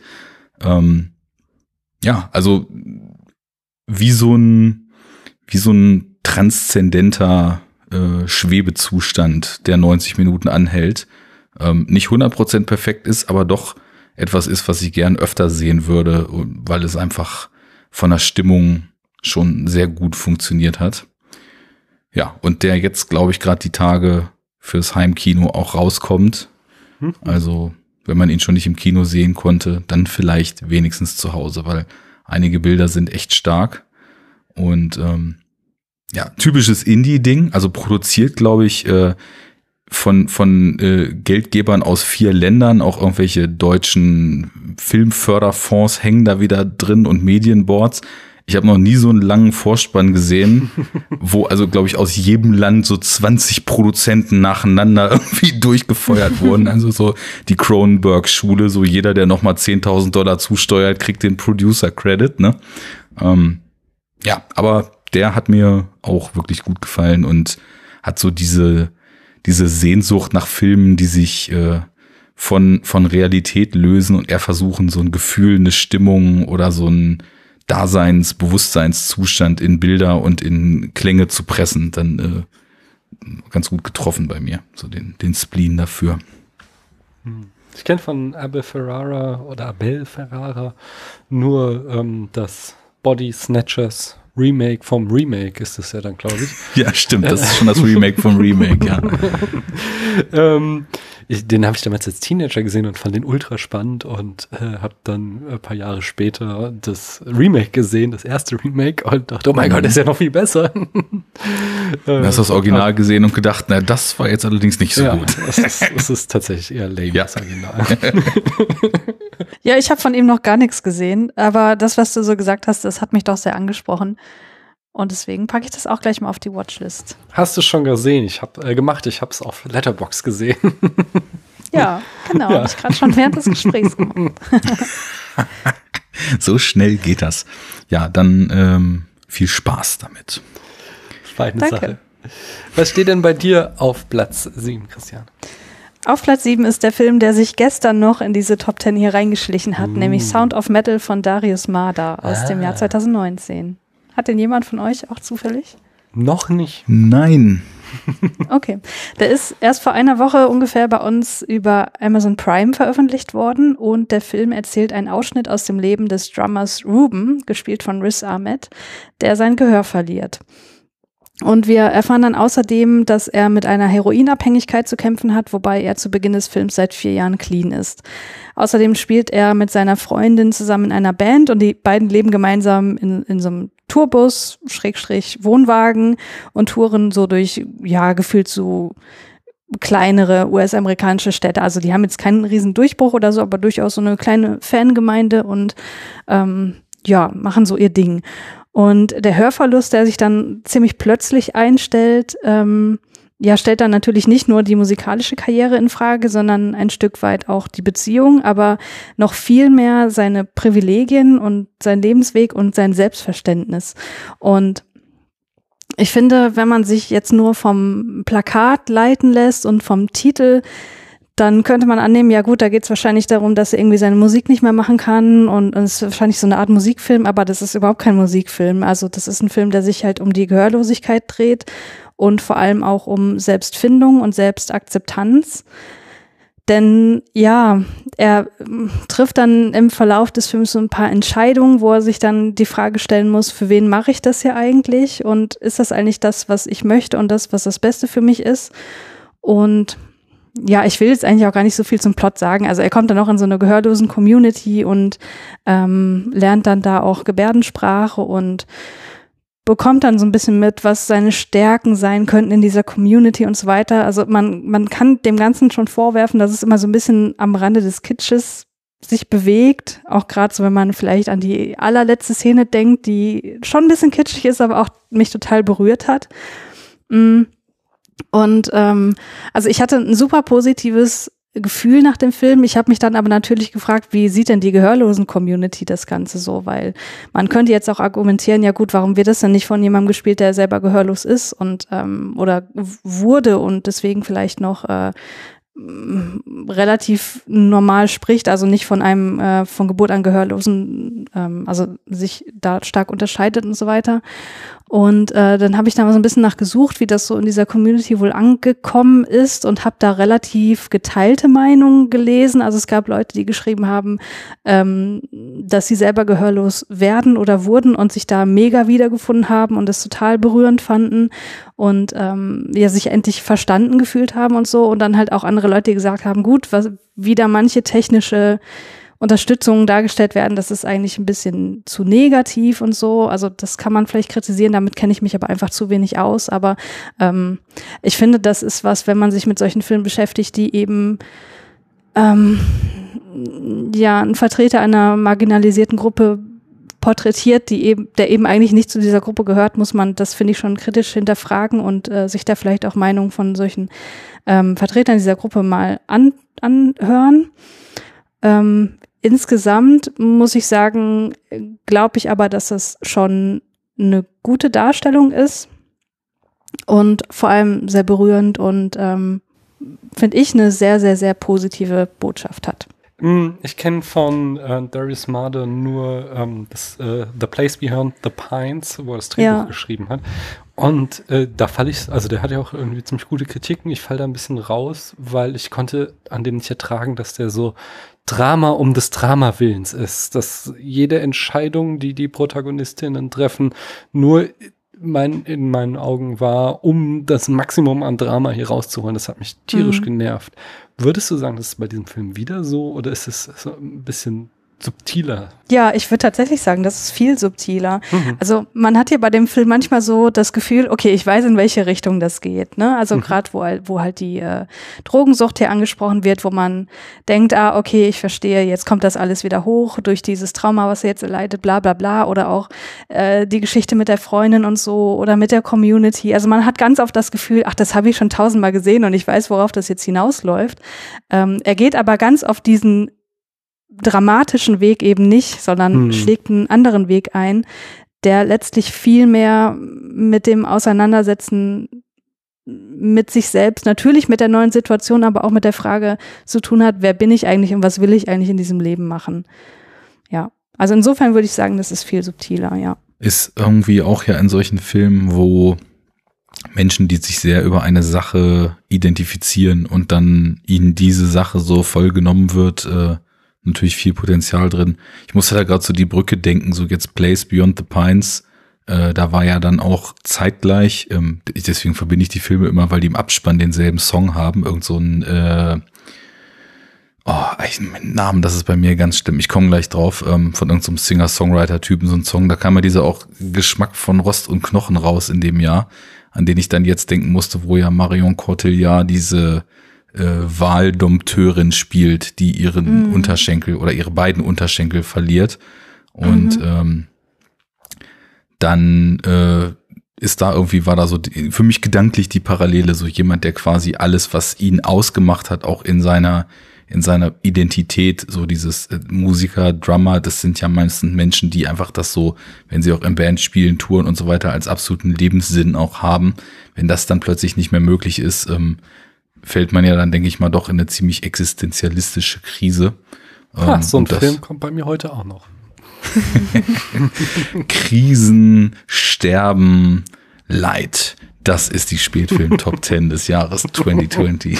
Passend ja zu allem, was passiert ist. Aber ich, äh, um da nochmal ganz kurz den Vergleich äh, aufzumachen oder weiterzuführen, ich fand den wesentlich weniger ähm, tragisch als der Geschmack von Rost und Knochen. Also wesentlich weniger dramatisch, auch weniger äh, deprimierend. Ja, das nur nochmal dazu gesagt. Es ist sehr spannend. Also es steht schon, stand schon auf meiner Watchlist und jetzt ist recht. Oh. Ich mache mal mit meine sieben weiter. Ähm, und zwar ist das äh, Thelma aus dem Jahr 2017 von Joachim Trier. Hm, ich glaube, ihr habt ihn auch beide schon äh, gesehen. Ich meine, mich erinnern zu können äh, an Podcasts, wo das zumindest erwähnt wurde. Ja, sehr guter ähm, Film. Ja, ja, und zwar äh, besagte Thelma kommt aus einer religiös-konservativen Familie, geht an die Uni und diese Universität ist für sie ein Ort der Befreiung, der sexuellen Befreiung, weil sie ihre äh, Homosexualität ausleben kann. Aber wie sich auch bald herausstellt, scheint Thelma übernatürliche Kräfte zu haben, die sich jetzt auch an dieser Uni entwickeln kann. Und ähm, der Film hatte mich gleich am Anfang gefangen. Ich bin mir nicht mehr ganz sicher, ob das die wirklich die erste Szene ist oder davor noch dieser Prolog ist, wo der Vater mit ihr in den Wald geht. Aber ähm, jedenfalls sehen wir so einen Platz von dieser Uni in der Totale, wo so ganz viele Studierende in verschiedenen Richtungen drüber laufen und kriegen so einen ganz langen, langsamen Zoom in diesen Platz hinein. Und am Ende, keine Ahnung, eine Minute oder sowas dauert es, landet der dann eben auf Telma. Und äh, quasi so, wir sehen hier ganz viele verschiedene Leben, die aneinander vorbeilaufen und dieses eine suchen wir uns jetzt aus und das erzählen wir jetzt. Und äh, was ich ja besonders liebe, ist, wenn ein, ein Film es auch noch schafft, so eine Klammer zu bauen. Also genauso gehen wir dann am Ende auch wieder aus dem Film heraus. Aber wo ich dann quasi in Ekstase ausgebrochen ist, ist so nach der Hälfte des Films, wo ich dann merkte, oh mein Gott, das ist Frozen. Dieser Film ist einfach Frozen für Erwachsene erzählt. Und äh, es ist, sind genau die gleichen Themen. Es passiert quasi genau das Gleiche. Die Eltern kommen nicht mit dieser Magie ihrer Tochter klar. Es ist genau die gleiche Homosexualitätsgeschichte. Sie wird in the closet gesperrt und äh, nachdem sie dann da raus rauskommt, äh, findet ein Akt der Befreiung statt. Und da Frozen ja bekanntlichermaßen ein absolutes Meisterwerk ist, äh, konnte Thelma. Hast du das, das von äh, YouTube oder wo hast du du die Aussage her? das ist, äh, das ist bekannt, das weiß man, dass Frozen ein absolutes Meisterwerk ist. Ist in Common Knowledge übergegangen. Äh, ja, genau. Und entsprechend konnte ja Frozen für Erwachsene nicht viel schlechter sein. Und so hat es, äh, er es in meine Top Ten geschafft. Ja, zu Ja, Recht. keine Ich Ahnung, wovon du sprichst. Ich habe Frozen nie gesehen. Aber Ich du auch hast nicht. Frozen jetzt gesehen, weil du hast Thelma gesehen. Und Thelma ist Gut. Frozen, aber halt ein Remake für Erwachsene. Sehr schön, habe ich mir einen weiteren Animationsfilm gespart. Genau, kein westlicher Animationsfilm ist. Das doch gut, konntest du meiden. Ja. Ja, ich habe den ja auch in unserem Jahresrückblick vor zwei Jahren, glaube ich, bis zur Decke und zurück abgefeiert, den Film. Äh, da wirst du das wahrscheinlich auch aufgeschnappt haben. Damals haben wir noch rumgewitzelt, dass meine komplette Top Ten von irgendwelchen com queeren Coming-of-Age äh, Horrorfilmen dominiert war mit Blue My Mind und ich weiß nicht, was da noch alles mit drin war. Naja, also ähm, da habe ich sehr viel schon dazu gesagt. Äh, alles, was du, was du ansprichst, äh, kann ich so unterschreiben, was ich auch total mochte. Und das geht mit diesem langen Zoom, der brillant ist, kann man nicht Mhm. anders sagen. Äh, technisch und mit dem, was er einfach auch inhaltlich dann eben lostritt.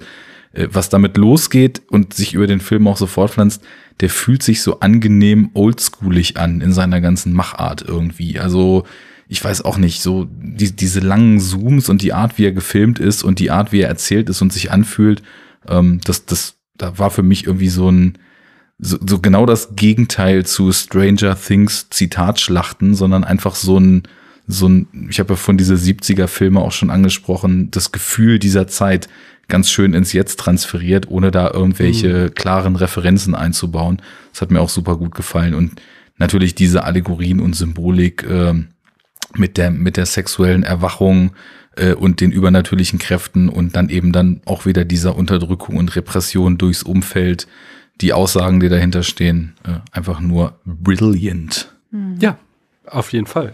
Christiane, du noch zwei Worte oder ist alles gesagt? Das ist alles gesagt. Mega Film. guckt euch den an. Und guckt euch die anderen Filme von Joachim Trier an. Die sind auch super. Sehr schön.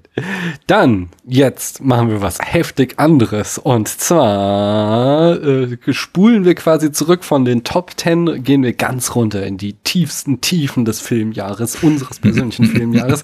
Christiane, du darfst anfangen und äh, deine Flop 3 in jeweils circa fünf Sätzen uns präsentieren. Was waren die schlechtesten Filme, die du dieses Jahr gesehen hast und warum?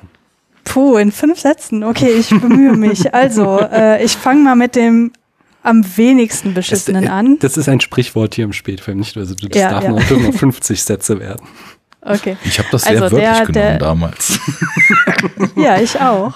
Das machen alle, aber es ist eigentlich, es ist, es ist ja auch so, so eine iTunes-Rezension, glaube ich, äh, entstanden. So, ja, ganz netter Podcast, aber boah, brauchen die lange für die, die Filmwiedergabe. So, und dann haben wir gesagt, okay, machen wir jetzt in fünf Sätzen. Okay. Ja gut, ich will sowieso gar nicht so viel zur Handlung jeweils sagen. Auf jeden Fall äh, auf der Flop-Liste auf Platz drei ist bei mir Tenet von Christopher Nolan, der nachdem ähm, die Kinos zugemacht hatten oder beziehungsweise dann über den Sommer wieder aufgemacht hatten, der einzige Film war, den ich im Kino auch gesehen habe. Ähm, das war an sich ganz nett, weil ja, audiovisuell hat er schon einiges zu bieten, abgesehen davon, dass die zweite Hälfte einfach nur noch grauer Betonbrei ist, aber okay. Ähm, ich mag Christopher Nolan-Filme eigentlich ganz gern und deswegen habe ich mich auch auf diesen Film gefreut. Ich war aber extrem enttäuscht, weil das, was er in seinen Filmen ansonsten immer ganz gut macht, nämlich gewisse Konzepte aus der Wissenschaft nehmen und daraus geile Science-Fiction-Plots spinnen, hat hier für mich überhaupt nicht funktioniert. Ähm, ich hatte das Gefühl, das, was es hier eventuell zu durchblicken gibt, das habe ich total schnell verstanden. Es hat aber auch nicht so wirklich Sinn ergeben. Ähm, ich habe, glaube ich, in meiner Letterbox Review geschrieben, der sollte sich lieber wieder mit psychologischen Konstrukten auseinandersetzen und nicht mit physikalischen, die, die einfach sinnfrei sind und äh, das Ganze so aufblasen, dass man irgendwie das Gefühl hat, ich, ich bin zu dumm dafür, das zu verstehen, aber eigentlich ist da gar nicht viel dahinter gewesen und ähm, ja, ich, ich war tatsächlich sehr enttäuscht davon. Arne, möchtest du da kurz was sagen oder lässt du das so stehen? Ne, also ich ähm, habe den Film ja sogar dann zweimal gesehen. Ähm, und als ich ihn das erste Mal gesehen hatte, hatte ich so, das habe ich glaube ich im Netz dann auch so äh, in die in die Reviews gesenft, das Gefühl, dass das das Beste und das Schlechteste, was Nolan jemals gemacht hat, in einem Film vereint ist. Ähm, ich habe sowieso, ich, ich rewatche ab und zu mal so einen so Nolan-Film und merke das speziell so von den neueren, da ist keiner bei, der in Rewatches irgendwas gewinnt. Die verlieren alle immer mhm. nur. Und das, was alle an Nolan-Filmen schon immer so kritisiert haben, diese, diese Erklärbär-Momente und diese viele Exposition und dieses viele Figuren unterhalten sich nur, um uns bis ins Letzte durchzuerklären, was jetzt gerade hier passiert, anstatt etwas laufen zu lassen.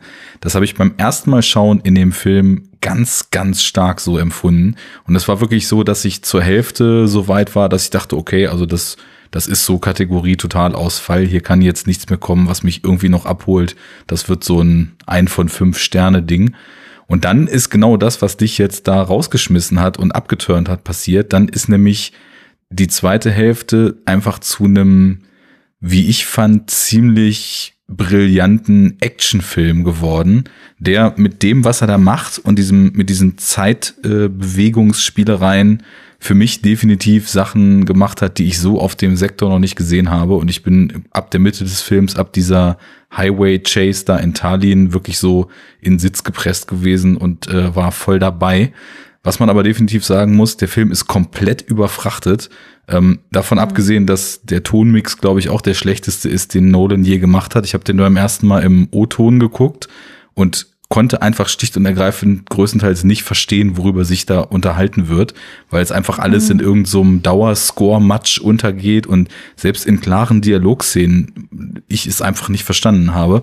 Und da einfach die ganze Zeit geredet wird, war das eine relativ schlechte Ausgangsposition. Ist aber so beim zweiten Mal, da habe ich mir den dann mal auf Deutsch angeguckt, so ein Teil, weil es keine andere Vorstellung gab, ein Teil, weil ich dachte, mal gucken, ich kenne ja jetzt eh schon so und weiß, wie sie betonen, spielen und so weiter, mache ich mal. Ähm, da habe ich dann mehr verstanden von den Dialogen. Ich wusste auch, worauf ich mich einlasse, deswegen habe ich viel mehr gemerkt, dass der Film inhärent eigentlich einen ziemlichen Flow hat, obwohl so viel geredet wird, weil der ziemlich gut geschnitten ist. Hab viel mehr auch so die Bilder und die Momente, die Van heute mal als Kameramann da so kreiert, auch äh, genießen können und habe dann teilweise auch von dieser von dieser in fünf Zeitrichtungen verschachtelten Sache, wo teilweise nur in so ganz kleinen Andeutungen irgendwelche Sachen gezeigt werden, wo man merkt, okay, die haben irgendwo anders in diesem Film so ihren Ursprung und man kann so diesen Link miteinander machen, was jetzt nichts ist, was den Film besser oder schlechter macht, aber was mir beim zweiten Mal einfach aufgefallen ist. Das konnte ich besser wahrnehmen und deswegen für mich ist das ein Film, den ich jetzt, ich habe den jetzt nicht auf der Top-Liste. Ich fand den beim zweiten Mal dann deutlich besser. Aber ich glaube, das ist einer, der ähm, so von seinem Spektakel her definitiv noch ein paar Mal über meinen Schirm flimmern wird, weil also gerade so diese zweite Hälfte so ab dem Highway und was wie da teilweise einfach Momente so kreiert werden mit diesem Konzept des Films. Ja, er reitet einfach größtenteils nur auf dem Konzept rum, aber es es geht dann auch so weit, dass man ähm, das, was man da rausholen kann, einfach für, für super schöne Szenenfolgen, finde ich, nutzt.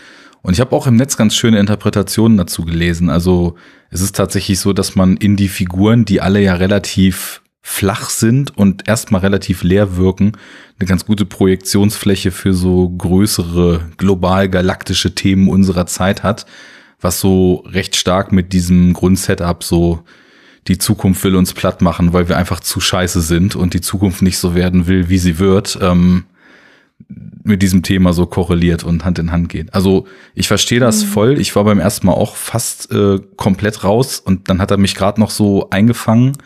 Aber ähm, ich glaube, da, da steckt noch mehr drin, als man beim ersten Mal sieht, weil man den Film schlicht und ergreifend beim ersten Mal nicht komplett aufnehmen kann. Was auch an der mhm. Erzählung mhm. liegt und da merkt man dann auch, dass es eben gewisse Probleme in dem Film gibt, die man auch nicht wegdiskutieren kann. Okay. Der zweitschlechteste Film, Christian.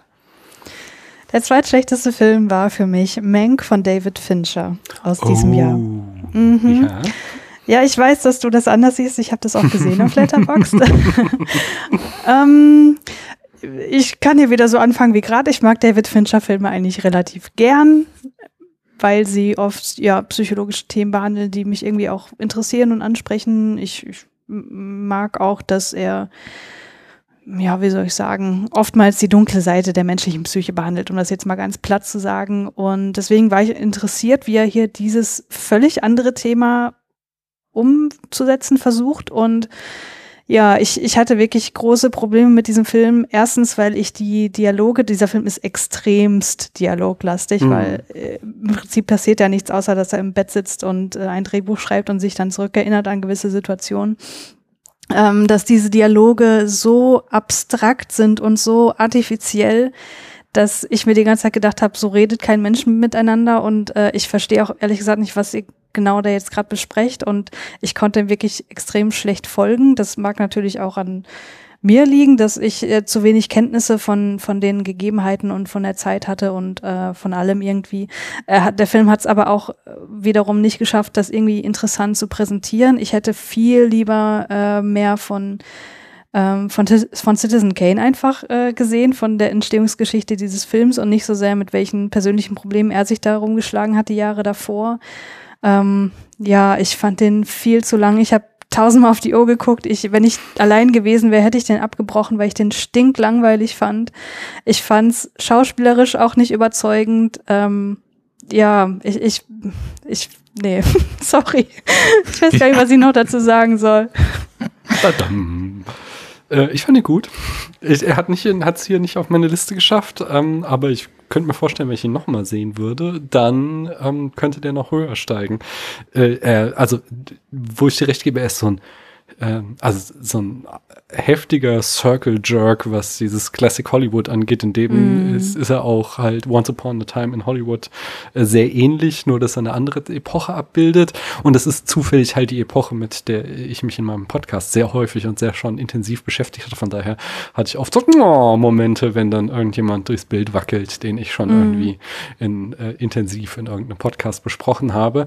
Ähm, aber ich finde halt vor allem Dingen, was ich auch auf Letterbox schrieb, äh, diese, was Fincher hier eben macht, diese Verhandlung der Auteur-These, dass eben, äh, ob denn jetzt Orson Welles der große Auteur hinter einem Film ist oder ob ein Film ein äh, kollaboratives Projekt ist und äh, ja, da hat er, ich finde, schon viel Schönes an sich. Und wie, äh, kennst, kennst du Citizen Kane und wie gut kennst du Citizen Kane? Ich kenne Citizen Kane, ich habe den aber nur einmal gesehen und ah, das ist fünf Jahre her oder das so. Das fand ich dann persönlich auch noch sehr schön, wie eben hier die, ähm, die Frauenrolle aus Citizen Kane äh, aufgebrochen wird, die halt in Citizen Kane wirklich nur so das äh, Dummchen ist, was von mm. Citizen Kane da quasi in die Schauspielerkarriere äh, hin oder Opernkarriere ist es da hineingepresst wird, obwohl sie es gar nicht möchte. Und hier von Amanda Seyfried gespielt, ist sie halt eine viel nuancierte Charakterin, äh, Charakterin, die äh, total versteht, was um sie passiert, was mit ihr passiert ähm, und äh, also eine Rolle spielt und sehr intelligent ist und auch eine ähm, sehr innige Beziehung zu diesem, äh, diesem Vorbild von Citizen Kane hat und die ganz anders ist und äh, da wird halt auch wieder schön mitgespielt. Das mochte ich auch sehr gern. Mhm. Arne, hast du den denn gesehen? Noch nicht. Und es ist manchmal so, wenn Regisseure mich so richtig aufregen mit einem Film, dass, obwohl ich diese Regisseure sehr schätze, ich etwas brauche, um mich ans Folgewerk ranzuwagen. Und da ich Gone Girl fürchterlich, lächerlich, mhm. nervig und kaum zu ertragen fand, ähm, habe ich jetzt erstmal das zur Kenntnis genommen, dass da ein neuer Fincher ist. Wir haben aber ja gerade bei Enough Talk Alien 3 gemacht und äh, so ein bisschen äh, Bock drauf, mal wieder mich durchzuarbeiten, was Fincher so gemacht hat. Denn die anderen Filme, die schätze ich größtenteils, bis eben auf Gone Girl und äh, mit Einschränkungen dann Benjamin Button, den ich auch nicht so prall fand, ähm, ja. eigentlich sehr. Ähm, da werde ich dann sicherlich auch Mank bald mal gucken. Na, also was ich auch jetzt, äh, ich selbst da nicht reingelesen habe, aber ich in anderen Podcasts gehört habe und auch äh, glaube, da nachvollziehen zu können, ist, dass der Film eben auch eine starke Auseinandersetzung mit Fincher und Hollywood in Bezug auf Alien 3 ist. Eben dieses wie das Studio dir in dein Werk hinein äh, quatscht und diese Machtmaschine Hollywood und mhm. wie es da ums Geld verdienen geht und äh, so. Also Ja, das ist folgerichtig. Also wir haben ja im Podcast auch sehr viel über die Entstehungsgeschichte erzählt und äh, wenn einer direkt zum Start seiner äh, Filmregisseurkarriere mitbekommen hat, wie ein Studio einen komplett durch einen Fleischwolf drehen kann, dann ist es wohl David Fincher. Also von daher macht das Ganze nochmal etwas interessanter, ja. ja.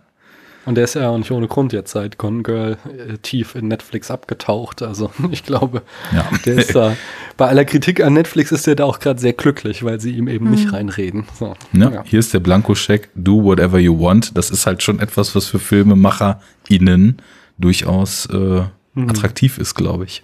Ja. Mhm. Aber was ist denn der schlechteste Film des Jahres, Christian? Oder der schlechteste Film, den ich dieses Jahr gesehen habe, ist ein Film, den ich gucken musste für Keanu Reloaded. Und oh. zwar ein Film, für den ich nichts als Hass übrig habe. Und das ist wirklich nicht übertrieben. Ich benutze das Wort Hass in Bezug auf Medien, Konsumgüter auch sehr, sehr selten, aber da ist es einfach angebracht, nämlich I Love You to Death von Lawrence Kasdan aus dem Jahr 1990. Und das ist wirklich, das ist wirklich der absolute Abschaum von Film. Es geht um einen Typen, einen Italo-Amerikaner, der ein Pizzarestaurant führt und der seine Frau am laufenden Band betrügt und sie äh, kriegt davon erst nichts mit, erwischt ihn aber dann und entwickelt dann den Plan, ihn umzubringen. Und das ist im Grunde auch schon der ganze Plot. Und es geht halt darum, dass diese Mordversuche ständig schief gehen, aus manchmal mehr, manchmal weniger verständlichen Gründen. Und ähm, diese, also die, die Szenen, die einzelnen Szenen sind einfach viel zu lang. Also diese, diese Jokes, die da irgendwie witzig sein sollen, die werden halt ins absolut, also zu Tode durchexerziert, dass man da sitzen denkt, Leute, ich hab's verstanden. Warum geht die Szene noch mal fünf Minuten länger? Also es ist wirklich super nervig. Er ist auch natürlich der größte Chauvinist, wie man sich das vorstellen kann. Er kommandiert seine Frau die ganze Zeit rum, dass sie ihn doch irgendwie zu zu äh, bedienen hat und so weiter. Wo man sagen könnte, okay, wenn das irgendwie zum Plot gehört und er dann irgendwie so ein, so ein Fett wegbekommt, okay, alles gut, alles gut. Aber es, es funktioniert halt wirklich überhaupt nicht. Und äh, das Allerschlimmste an diesem Film ist, und ich spoilere jetzt hier das Ende, weil ich will euch warnen, diesen Film anzugucken. Macht das bitte auf gar keinen Fall. Das Ende ist dann folgendermaßen, ähm, die, die ganze Situation fliegt irgendwie auf. Er ist immer noch nicht tot und wird dann aber ins Krankenhaus eingeliefert und hat dann auch Schusswunden und so weiter. Und äh, dann kommen natürlich alle Leute irgendwie zur Polizei und müssen sich da irgendwie verantworten. Und äh, die Frau ist natürlich immer noch voller Hass und, und will ihn am liebsten immer noch weghaben und so weiter. Und dann bequatscht er sie und sagt dann so, ähm, hier, äh, du liebst mich so sehr, dass du nicht wolltest, dass mich eine andere haben kann. Du wolltest mich lieber tot sehen, als dass ich mit einer anderen irgendwie durchbrenne. Das muss doch die, die größte Liebe, die man sich nur vorstellen kann, sein. Und dann geht sie darauf ein und sie sind wieder glücklich. Und ich, ich wollte einfach nur noch kotzen, wirklich. Ich, ich, ich habe selten so einen Hass einem, dem, dem Film gegenüber. Äh, Beziehungsmuster äh, straight aus dem Rocky-Universum.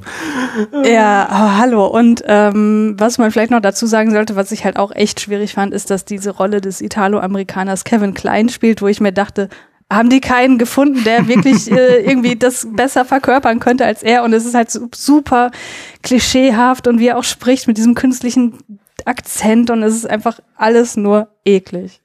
Wir sind in den so. USA schwer zu finden. Es ist fast so schwierig wie afroamerikanische Darsteller zu finden. Ja, ja, richtig. Eieiei. Schau ich vielleicht nicht. Bitte nicht. ich fange mal mit meinen äh, Flop 3 an. Ich habe äh, dieses, ich, äh, ich habe ich es on air gesagt? Ich glaube im Vorgespräch habe ich gesagt, ich habe dieses Jahr viele ähm, Anime, Filme und Serien mit meiner Tochter 13 Jahre alt geguckt, weil die da voll auf dem Trip ist und auch selbst Mangas zeichnet und hast nicht gesehen. Und ähm, da war viel Gutes dabei, aber es war auch der drittschlechteste Film des Jahres da. Das, ich hoffe, sie hört diese Folge nie. Ähm, es war äh, Makia When the Promised Flower Blooms aus dem Jahr 2018 von Mari Okada. der Film will den Fluch der Unsterblichkeit erzählen. Ein junges Mädchen, was irgendwie so aus so einem Art Elfenreich oder so die, in die Welt der Sterblichen gelangt und ähm, da halt mit ansehen muss, wie die Leute, die sie lieben, die sie liebt, um sie herum sterben, während sie nicht älter werden kann. So. Das Problem ist, dass der Film einerseits unglaublich langweilig ist, so dass ich hart mit dem Einschlafen kämpfen musste. Auf der anderen Seite immer wieder so enorm auf die Tränendrüse drückt und wir also bis zum Kotzen ausgewälzte Sterbeszenen haben mit mega heftiger Musik und Standbildern von einer jungen weinenden Frau und neben mir saß halt eine Teenagerin, die heulte wie ein Schlosshund das und das alles total super fand und ich versuchte mir Und nicht der emotionslose Daddy daneben. ja. Es war, es war hart, es war sehr, sehr hart, aber ähm, kann ich nicht empfehlen, den Film. Na gut. Nie was von gehört. Kein Wunder, sag ich mal. Aber um meine Tochter nicht im schlechten Licht dastehen zu lassen, sie hat mir auch einen Film äh, dieses Jahr vorgeschlagen, den wir dann zusammen sahen, der es bis nach ganz oben in meine Liste geschafft hat. Dazu später. Erst der zweitschlechteste Film, ähm, der, der war auch wieder von der Liste äh, hier 52 Films by Women. Und zwar war das Feel the Beat aus diesem Jahr von Alyssa Down. Und ich weiß nicht, ob ihr diese Kontroverse um Cuties mitgekriegt habt. Ähm, diesen Netflix-Film, ich glaube auch von einer Regisseurin, der äh, besonders äh, erstaunlich aus konservativen Kreisen so einen harten Vorwurf der Pädophilie bekommen hat, weil Netflix da so ein Poster gepostet hat von präpubertären Mädchen aus so einer Tanzgruppe, die da schon sehr sexualisiert sich posieren. Was mich an dieser Kontroverse so verwunderte war, dass vor zwei Monaten oder zwei Monate zuvor eben Feel the Beat auf Netflix getroppt wurde, da in den Top Ten sich über Wochen hielt und genau das gleiche macht, nur dass komischerweise die Leute dort in dem Film alle weiß sind und irgendwie hat das keine Kontroverse ausgelöst. Mhm. Also wir haben hier äh, klein, äh, ein kleine Mädchen, die eben äh, bei diesen Tanzwettbewerben in den USA mitmachen und das, das ist ja schon irgendwie eine strange Veranstaltung, wenn da eben so sechs- bis zehnjährige Mädchen irgendwie Formationstanz machen und dann durchaus sexualisierte Bewegungen immer wieder äh, nachimitieren, die sie eben von ihren Popstars kennen, äh, deren Fans sie sind. Und aber, aber das ist noch nicht mal irgendwie das Schlimmste an dem Film. Das Schlimmste ist die Protagonistin, die so unglaublich unsympathisch ist, die halt irgendwie es ist am Broadway nicht schafft, dann zurück in ihr Heimatdorf geht und dann äh, dort, weil sie sonst keine Perspektive hat, diese Mädchengruppe trainiert, aber da immer voll angepisst von ist. Und ich, ich, ich habe es nicht verstanden bis zum Schluss, warum sie es nicht irgendwie wenigstens ein Mühe an Sympathie in ihre Protagonistin gelegt haben, sondern dass das einfach von vorne bis hinten so ein Ekelpaket war. Es ist, es da kriege ich auch, kommt auch noch ein Film bei mir, wo das zutrifft, ja. Das, ich, ich, das hat mich, das hat mich einfach fertig gemacht, wie man es schafft, 90 Minuten lang äh, so eine Protagonistin zu präsentieren und so offensichtlich aber äh, Leute das abfeiern oder zumindest gucken wie die Blöden, sodass das da in den Netflix-Charts sich befindet. Hast du den auch mit deiner Tochter gesehen? Nee. Okay. Den habe ich auf einer Zugfahrt gesehen, sonst Okay, ich hatte nichts anderes dabei, sonst hätte ich das wahrscheinlich auch nicht zu Ende geguckt. Nee, sonst hätte mich äh, interessiert, ob sie das ähnlich empfunden hat. Ob sie die Protagonistin auch so schlimm fand. Naja, gut. No. Nee, nee, den habe ich allein geguckt. Äh, und auch aus diesem, ich glaube, jetzt diesmal von Amazon produziert, aber halt auch dieses äh, gleiche, in die gleiche Suppe gehört, mein schlechtester Film des Jahres. Äh, Jaxie äh, von John Lucas und Scott Moore aus dem Jahr 2019. Und äh, die Prämisse des Films ist, wenn Siri deine stalkende Ex-Freundin ist. Äh, ich habe äh, äh, ja, es ist so unglaublich schlimm. Es ist äh, noch besser, äh, fand ich. Ich habe auf Letterboxd eine schöne Rezension gesehen, nur ein Satz. Hm, da hat jemand Hör geguckt und gedacht, wow, da lässt sich eine richtig schlechte Komödie draus machen. und ähm, es ist so, so, oh Gott, ich, ich, ich hasse Kulturpessimismus so sehr. Und dieser Film, der tropft so voll von über, dass halt die ganze Zeit äh, uns gesagt wird, so, "Hm, seht ihr, was mit euch passiert, wenn ihr den ganzen Tag nur an eurem Handy hängt? Es ist so schlimm. Aber dann äh, darin noch so inkonsequent ist sowas wie, dass der Protagonist dann mit Hilfe von seiner Jaxie ähm, Freunde findet, die so ner nette Nerds sind, die aber dann sauer auf ihn sind, weil er nicht gut im Sport ist und ihn deswegen nicht mit ihm Bier trinken gehen, so, weil sie machen mit ihm so Softball spielen sie und dann ist er da voll schlecht und äh, so, warum? Und das Schlimmste ist, dass der ganze Film so eine, dann nochmal so eine, selbst so eine Instagram-Ästhetik hat, halt uns die ganze Zeit sagt, oh Gott, das ist alles so schlimm mit diesem Internet. Aber mhm. ist dann, dann selbst zelebriert und am Ende noch nicht mal konsequent ist, dass dann der Protagonist sagt so, okay, ich höre jetzt auf und ich mache jetzt mal mit Holz, sondern er lernt dann am Ende, Entschuldigung, ich spoiler den jetzt, aber ihr müsst den nicht schauen, äh, ein bisschen weniger am Handy zu sein. Und stattdessen lernt dann, ja genau, stattdessen lernt dann Jaxi aka Skynet, dass sie äh, hier übertrieben hat und unartig war und äh, so ein bisschen besserer, äh, weniger eifersüchtiger Bordcomputer war.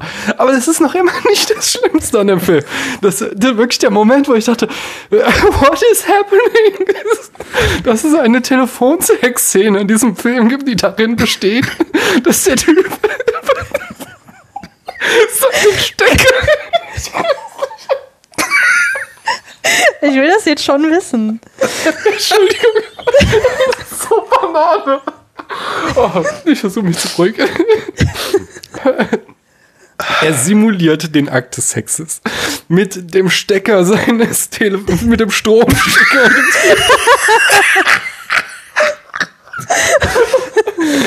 Das ist natürlich als Komödie und als Witz gedacht, aber ich dachte, das ist jetzt nicht euer Ernst, dass er immer wieder diesen Stecker da reinsteckt und dann diese Siri-Geschichte anfängt zu stöhnen. Oh nein. Das war so schlimm. ja, das war. Also, ich habe ich hab bestimmt so zwei, dreimal gelacht, aber es war vor allem so eine Entsetzensstache, die mich vor dem Bildschirm gehalten hat. Und ich es einfach nicht fassen konnte, was hier passiert in diesem Film. Also diese ja. Szene möchte ich jetzt schon irgendwie sehen. Du hast es gut verkauft. Geh auf Amazon, dann kannst du bestimmt, oder vielleicht kennst du ja auch auf YouTube. Also es, ich, es, nee, ich finde keine Worte. Von Hardcore. daher, Arne, sag uns doch mal deine drei schlechtesten Filme des Jahres, bitte. Du hast, also wenn jetzt diese äh, Kracherpointe nicht gekommen wäre, hättest du die perfekte Überleitung gebaut, indem du Skynet erwähnt hast.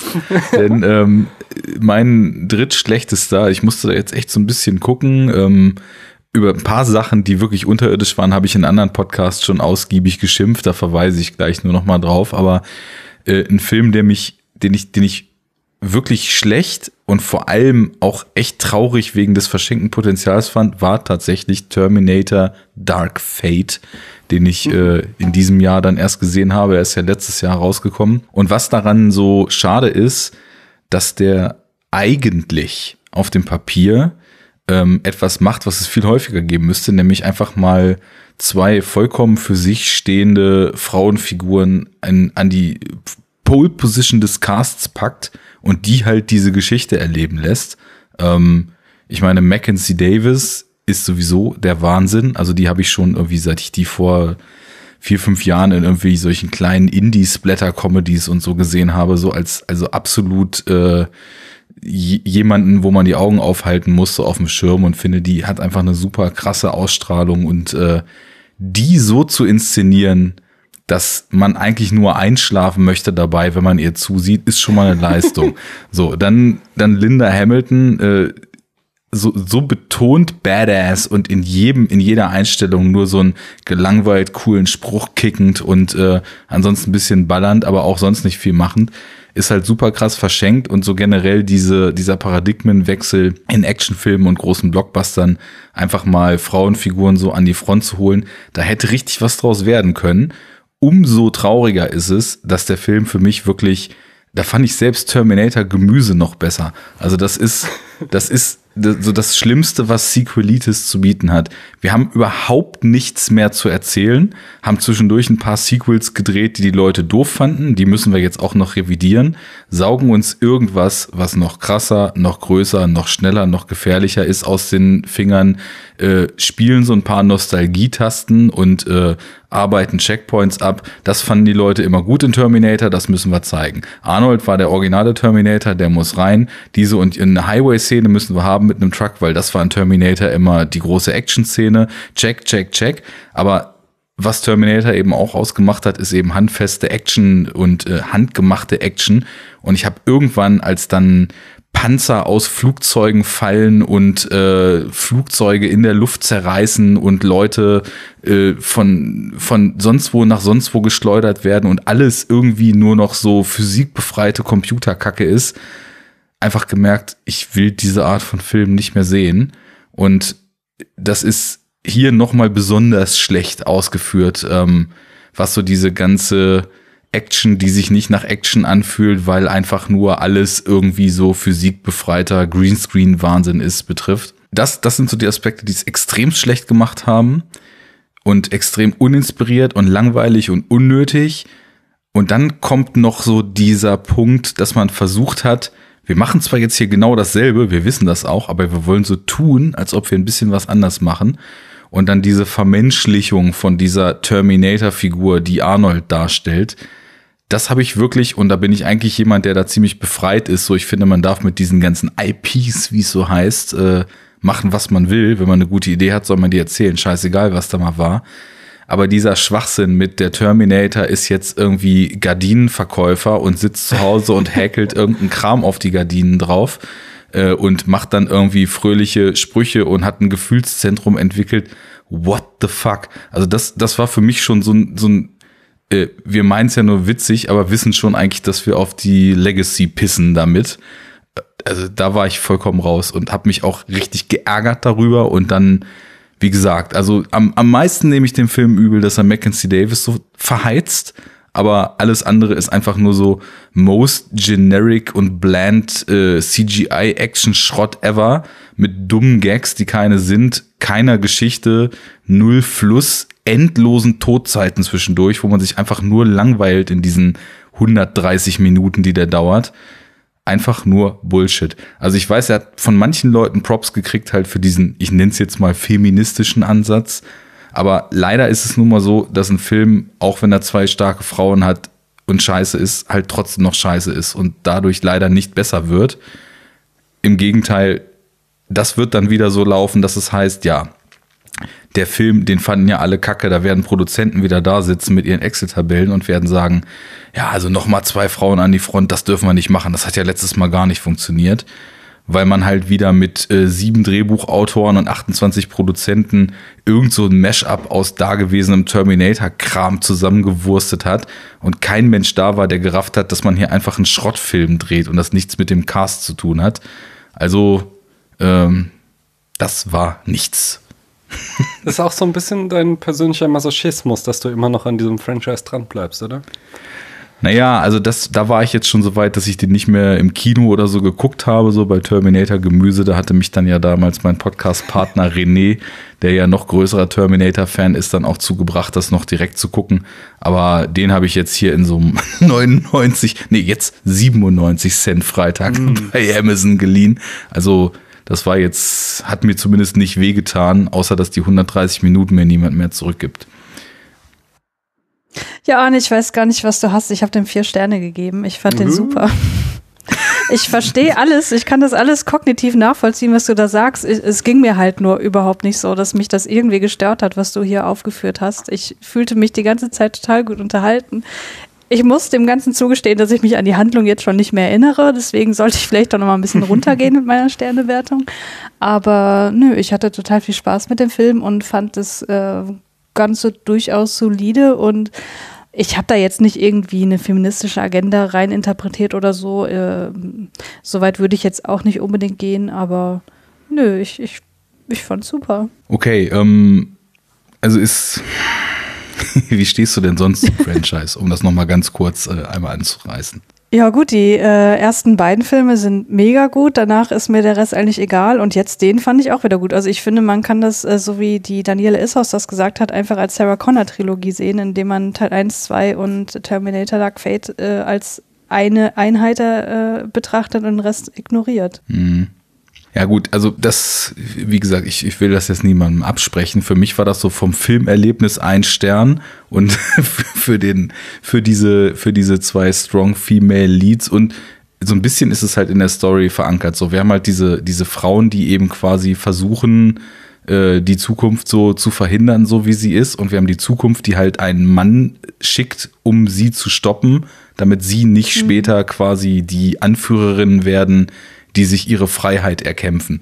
Also ich denke mal, das kann man wahrscheinlich schon so jetzt ganz oberflächlich als so ein feministisches Empowerment schon lesen.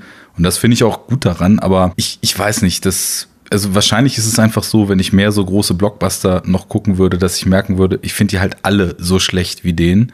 Ähm, ich tue das einfach jetzt nicht mehr, weil dann ich wurde gerade masochistisch genannt, aber so masochistisch, dass ich jetzt irgendwie Endgame oder sowas gucken würde.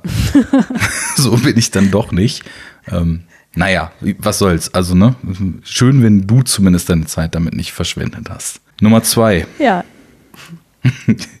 Auch ein Film, der total gut ankam und super lustig ist und total witzig. Und das kann man doch ruhig noch machen. Also jetzt sind wir doch wirklich so weit, dass man das machen kann. Jojo Rabbit. Oh. Ähm, ich liebe, ich liebe Tiger Waititi für, wie heißt da, What We Do in the Shadows. Mhm. Der, der, Typ ist genial. Also das ist, das ist für mich eine 10 von 10 Comedy, die so brillant mit äh, Meta-Motiven und so weiter spielt, mit Situationskomik, mit Allegorien auf das äh, Leben. Und Jojo Rabbit ist stumpf und dämlich und langweilig und in keinster Art und Weise irgendwie auch nur annähernd das, was er sein möchte.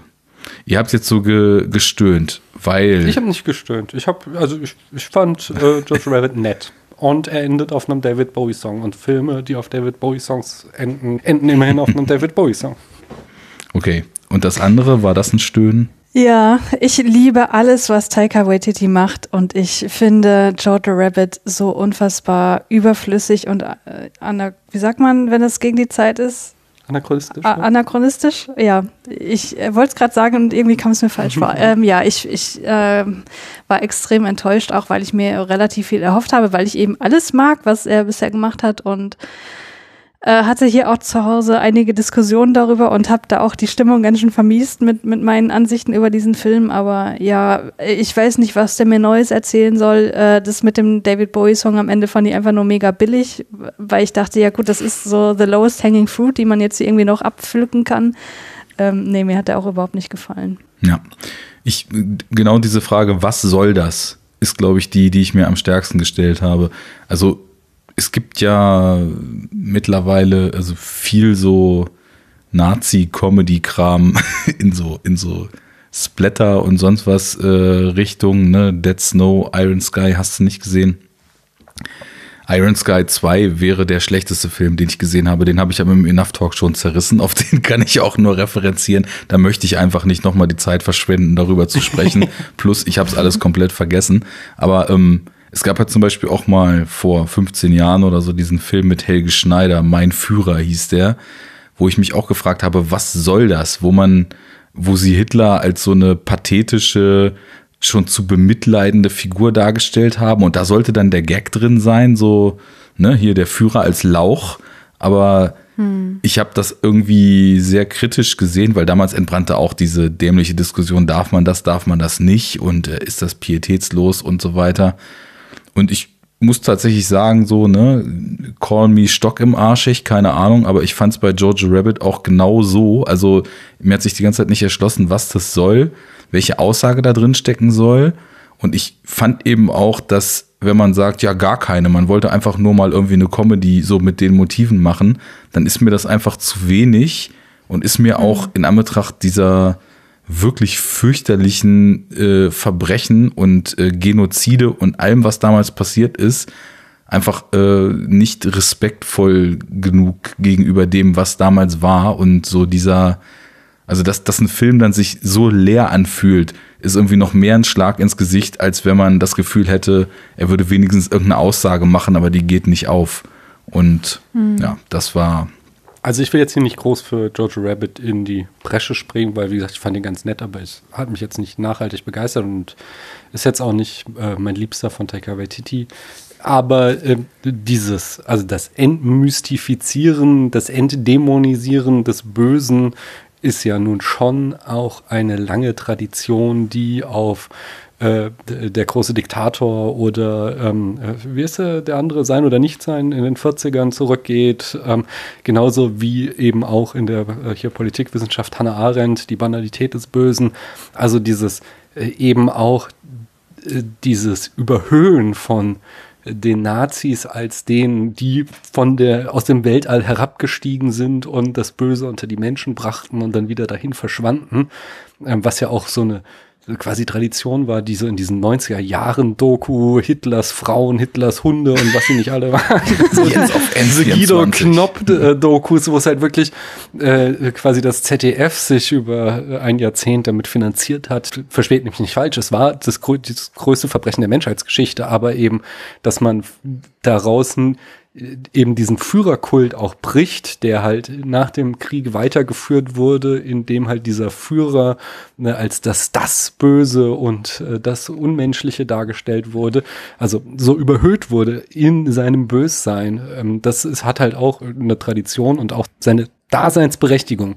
Ich weiß, ich will da gar kein Urteil fällen, ob das äh, Jojo Rabbit gelingt oder ob äh, das er überhaupt nur diesen Ansatz richtig verfolgt. Ich wollte nur, weil du das eben sagtest, dass man das, oder so klang das fast durch, als dürfe man das nicht machen und da würde ich entgegenhalten. Ich bin da selber für mich auch noch zu keinem Ergebnis gekommen, was ich erwarten würde, was so ein Film, der sowas tut, leisten muss. Ich hatte nur die ganze Zeit bei dem Film konkret das Gefühl, alles, was ich hier sehe, läuft völlig ins Leere.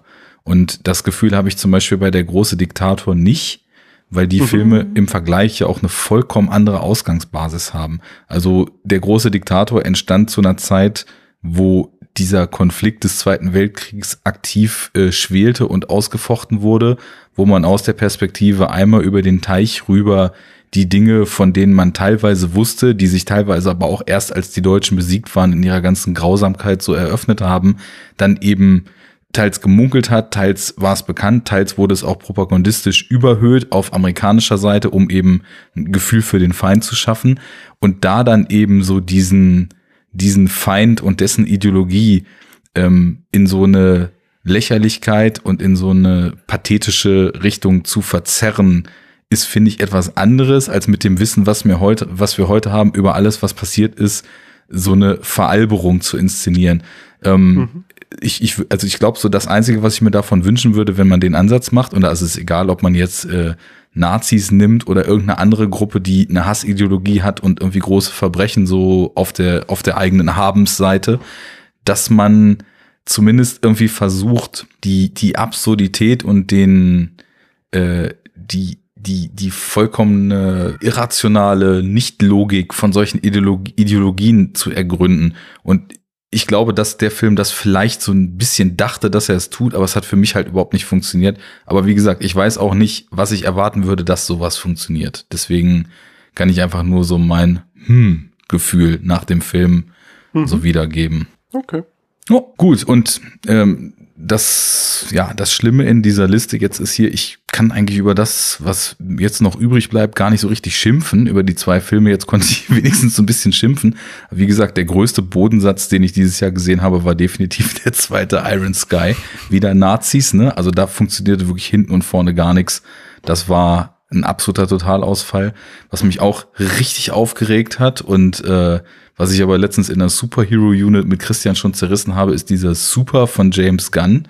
Ähm, da würde ich aber vielleicht auch einfach auf die Superhero Unit verweisen. Wenn ich nochmal so durchgehe, was ich gesehen habe und was auch wirklich, also in, in einem kaum begreifbaren Maße schlecht war, ist, jetzt sind wir wieder bei äh, Netflix und jetzt sind wir wieder bei 52 Films by Women, war Unicorn Store von Brie Larson. Ähm, Der war so lahm einfach nur der, der war so lahm, aber der hatte auch so ein vollkommenes Unverständnis dafür, was Humor sein könnte und was witzig ist. Und du hast es vorhin so erzählt mit der Protagonistin, die halt so ein totales Arschloch ist. Und ich meine, Brie Larson inszeniert sich hier halt selber als so eine, als so eine totale rumbitschende, rumnervende Teenager, ich bin dauer angepisst, aber erwarte, dass die Welt mir zu Füßen liegt, Figur. Und Anne, sie will doch nur ein Einhorn haben. ja, genau. Und dann kommt halt Samuel L. Jackson im rosa Anzug. Ey, das ist witzig. Der hat einen rosa Anzug an und äh, erzählt irgendwas. Und ey, das ist witzig, weil der hat einen rosa Anzug an. Und ich weiß nicht, ich habe diesen Film auch schon größtenteils komplett vergessen.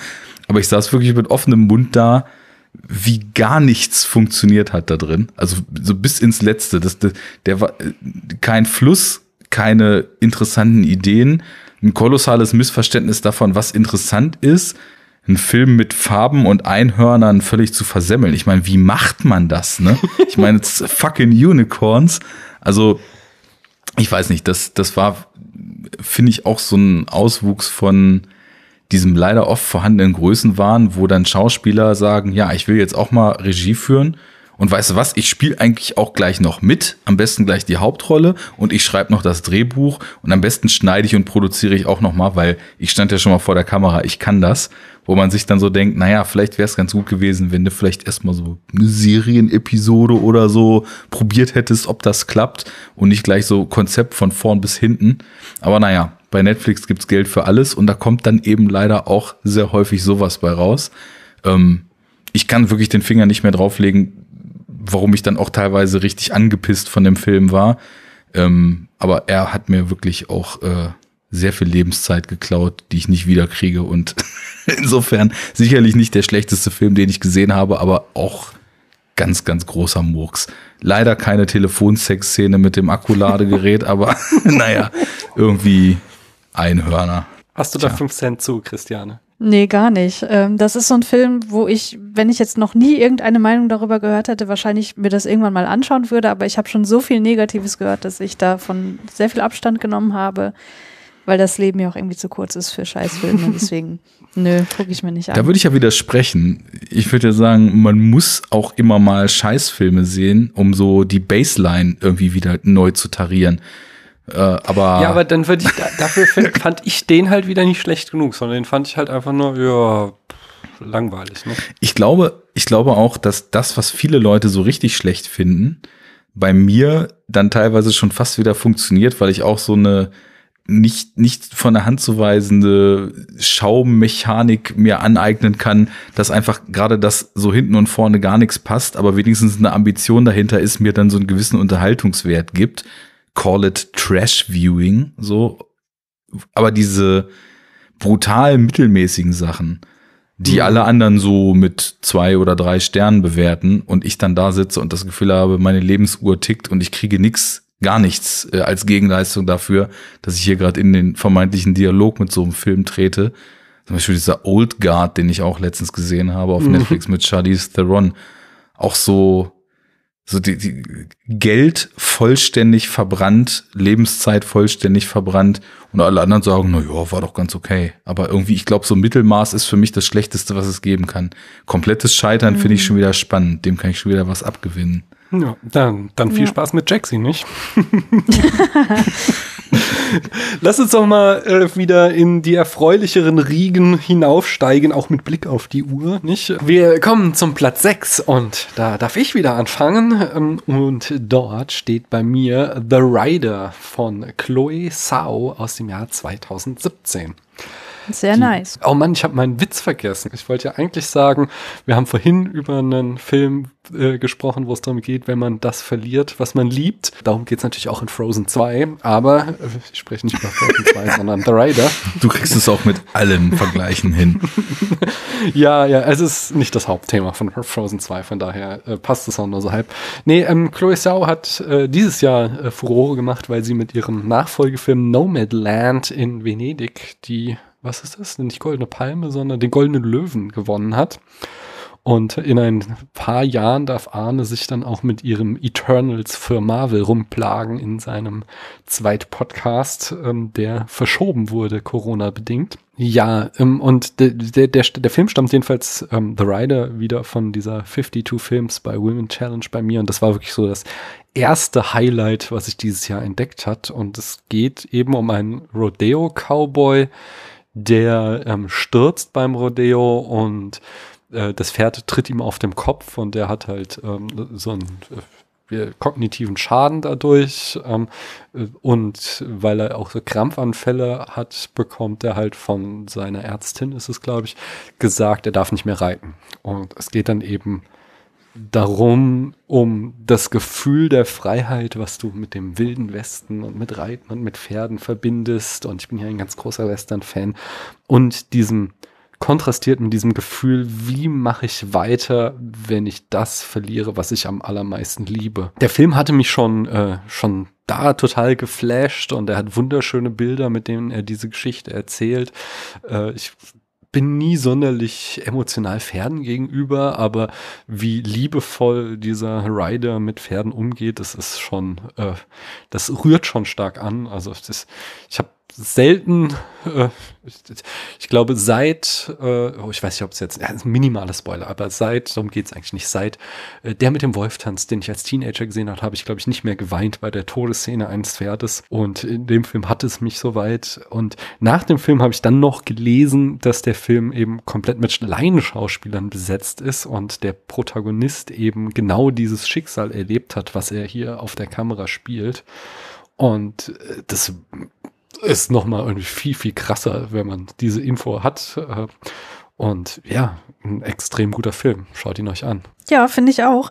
Ich finde an dem Film so krass, dass der Hauptdarsteller ähm, in seiner Rolle hier allein visuell das so ausstrahlt, wie viel ihm das Ganze bedeutet und dass mm. das mhm. Reiten irgendwie sein Leben ist, weil sobald er seinen Cowboy-Hut absetzt, sieht man halt so krass, wie der Cowboyhut sich abzeichnet auf seinen Haaren und auf seinem Kopf mhm. und so. Und mhm. es sieht wirklich aus, als hätte man ein Körperteil von ihm entfernt. Und das fand ich, das fand ich einfach so stark als Motiv. Hat mich ja. sehr beeindruckt. Also der ganze Film auch. Ja. Überhaupt mal äh, darauf achten, wer wann Cowboyhut trägt und wer nicht. Das ist sehr lohnenswert in dem Film.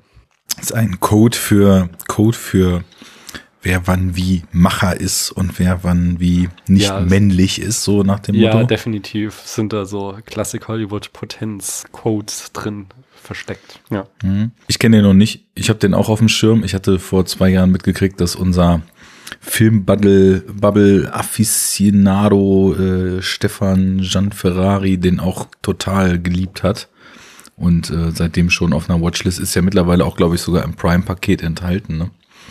Ähm, Kann da. sein. Ich habe da, glaube ich, noch Geld für gezahlt Anfang des Jahres. Ich glaube, auch so 99 Cent war das damals. So. Aber das hat sich dann ja wohl gelohnt. Also ich werde den ja, auch bald äh, mal schauen. Auch nächstes Jahr wollen ja Filme von Regisseurinnen entdeckt werden. Ne? Nun gut. Ich glaube, Christiane, du bist jetzt dran. Ich hab, jetzt habe ich es verloren den, die Reihenfolge, aber ich sag's jetzt einfach mal. Okay, ja, im, auf dem sechsten Platz habe ich mal wieder was aus bekannten Gefilden, nämlich Sweet Bean von, von Naomi Kawase aus dem Jahr mhm. 2015. Der heißt äh, in der deutschen Fassung Kirschblüten und rote Bohnen. Ist auch wieder so ein Film, den ich auf Mubi entdeckt habe und von dem ich total weggeblasen war. Und in diesem Film geht's um Sentaro, der wird gespielt von Masatoshi Nagase, der bekannt ist aus Mystery Train von Jim Jarmusch, der spielt da in der ähm, Episode mit den Elvis-Fans, den männlichen, die männliche Person. Und der führt hier in diesem Film eine kleine Bäckerei für Dorayaki-Pfannkuchen, die eben äh, traditionell mit roter Bohnenpaste gefüllt werden. Und diese Bäckerei läuft offenbar ganz okay. Ähm, ja, seine Erzeugnisse sind in Ordnung, aber jetzt nicht sonderlich überwältigend. Wie eine alte Dame auch bemerkt, die heißt Tokur und die wird äh, gespannt, äh, gespielt von Kirin Kiki, die man vielleicht aus Shoplifters kennt. Da hat sie auch die Großmutter gespielt. Mhm. Und ähm, die ist wirklich schon sehr, sehr alt. Sie bittet Zentaro aber trotzdem bei ihm mitzuarbeiten und der ist davon nicht so richtig begeistert und äh, lehnt den Vorschlag auch erstmal ab, bis sie ihm dann ihre eigene Bohnenpaste vorbeibringt, die wohl offenbar total fantastisch schmecken muss, denn Zentaro ist total hin und weg und seine KundInnen rennen ihn dann den Laden ein. Und es spricht sich dann aber relativ schnell das Gerücht rum, dass Turkur an Lepra leidet, woraufhin die Kunden dann fernbleiben. Und es gibt äh, in diesem Film noch eine dritte wichtige Rolle, nämlich die der Vakana. Das ist so ein Schulmädchen, das diese Pfannkuchen offenbar sehr gern mag und ähm, oft auch dort abhängt und äh, die isst und sich mit Centaro und Turkur so ein bisschen anfreundet. Und sie schlägt dann vor, Turkur zu besuchen, nachdem Centaro sie entlassen musste. Und die ist halt dann auch in so einem, ähm, in so einem Pflegeheim und ähm, dann wird halt so ihre Geschichte so ein bisschen aufge, aufgewühlt und ja, das Ganze hört sich so vielleicht an wie so ein kulinarischer Feelgood-Film, aber man merkt dann so spätestens ab der Hälfte, dass das eigentlich in eine ganz andere Richtung geht. Das wird dann zu so einem, finde ich, sehr berührenden Drama über gesellschaftliche Ausgrenzung, weil die alle drei ähm, damit zu kämpfen haben aus unterschiedlichen Gründen.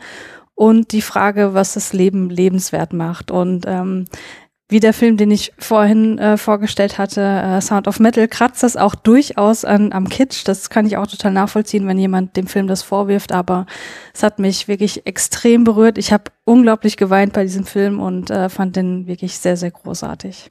Steht ähm, quasi von Beginn dieses Jahres immer auf der Liste, musst du in den 52 Films bei Women schauen.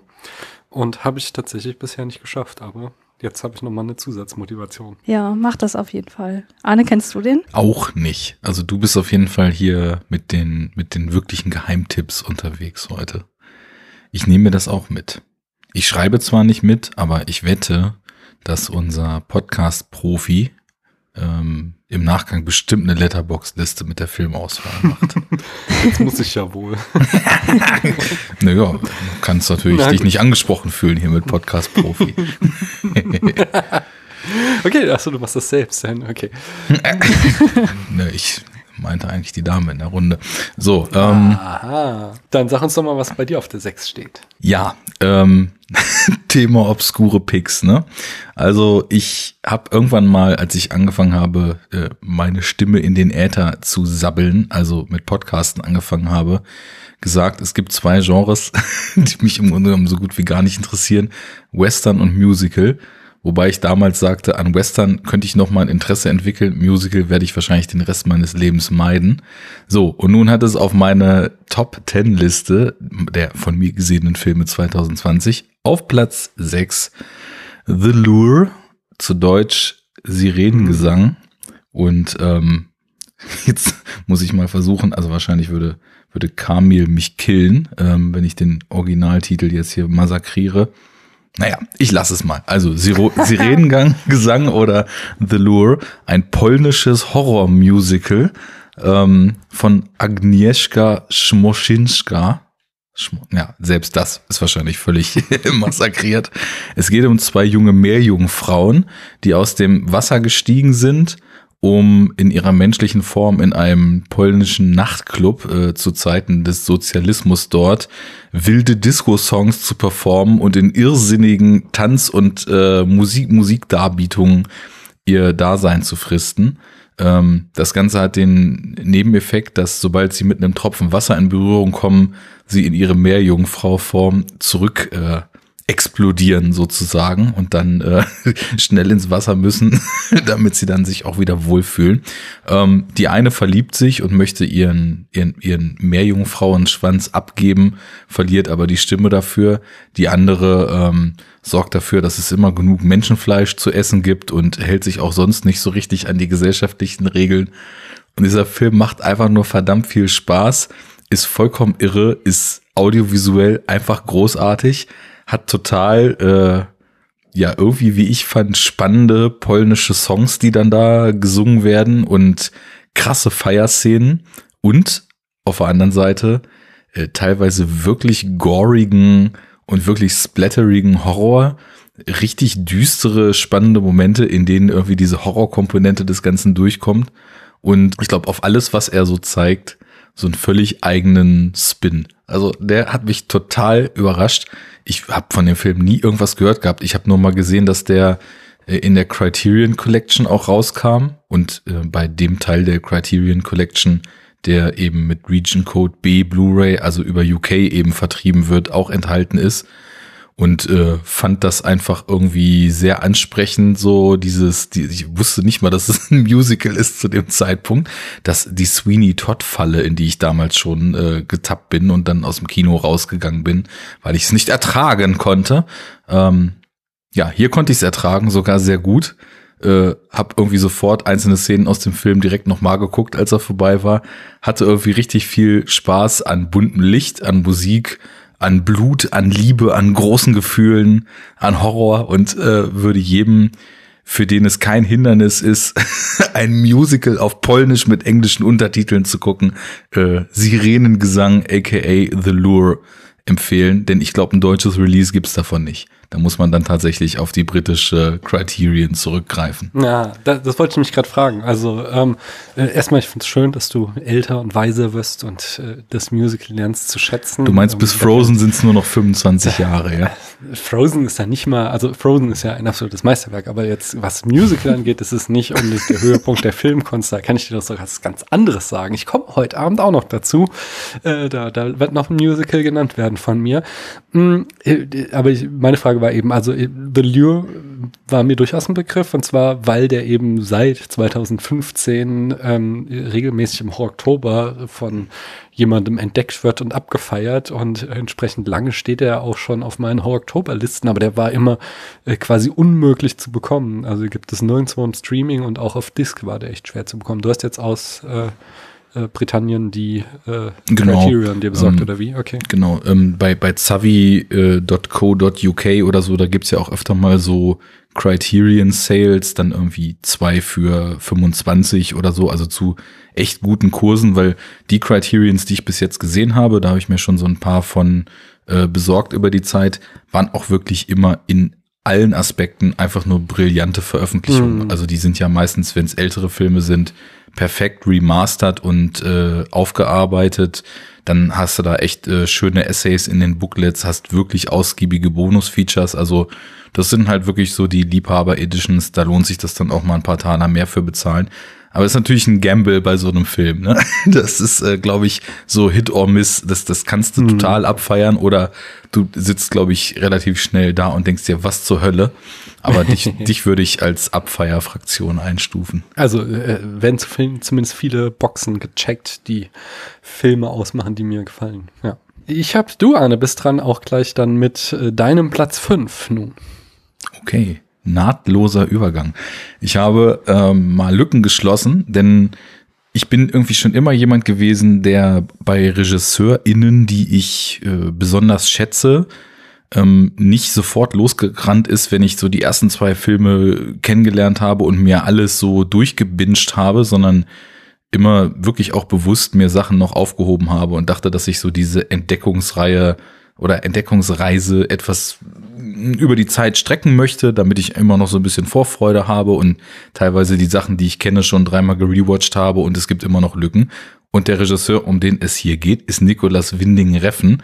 Und ich habe es endlich dieses Jahr geschafft, Bronson zu gucken. Oh. Und dieser Film ist so herrlich irre, so herrlich kaputt. Ich hatte noch niemals vor einem Menschen mehr Angst als vor Tom Hardy in dieser Rolle.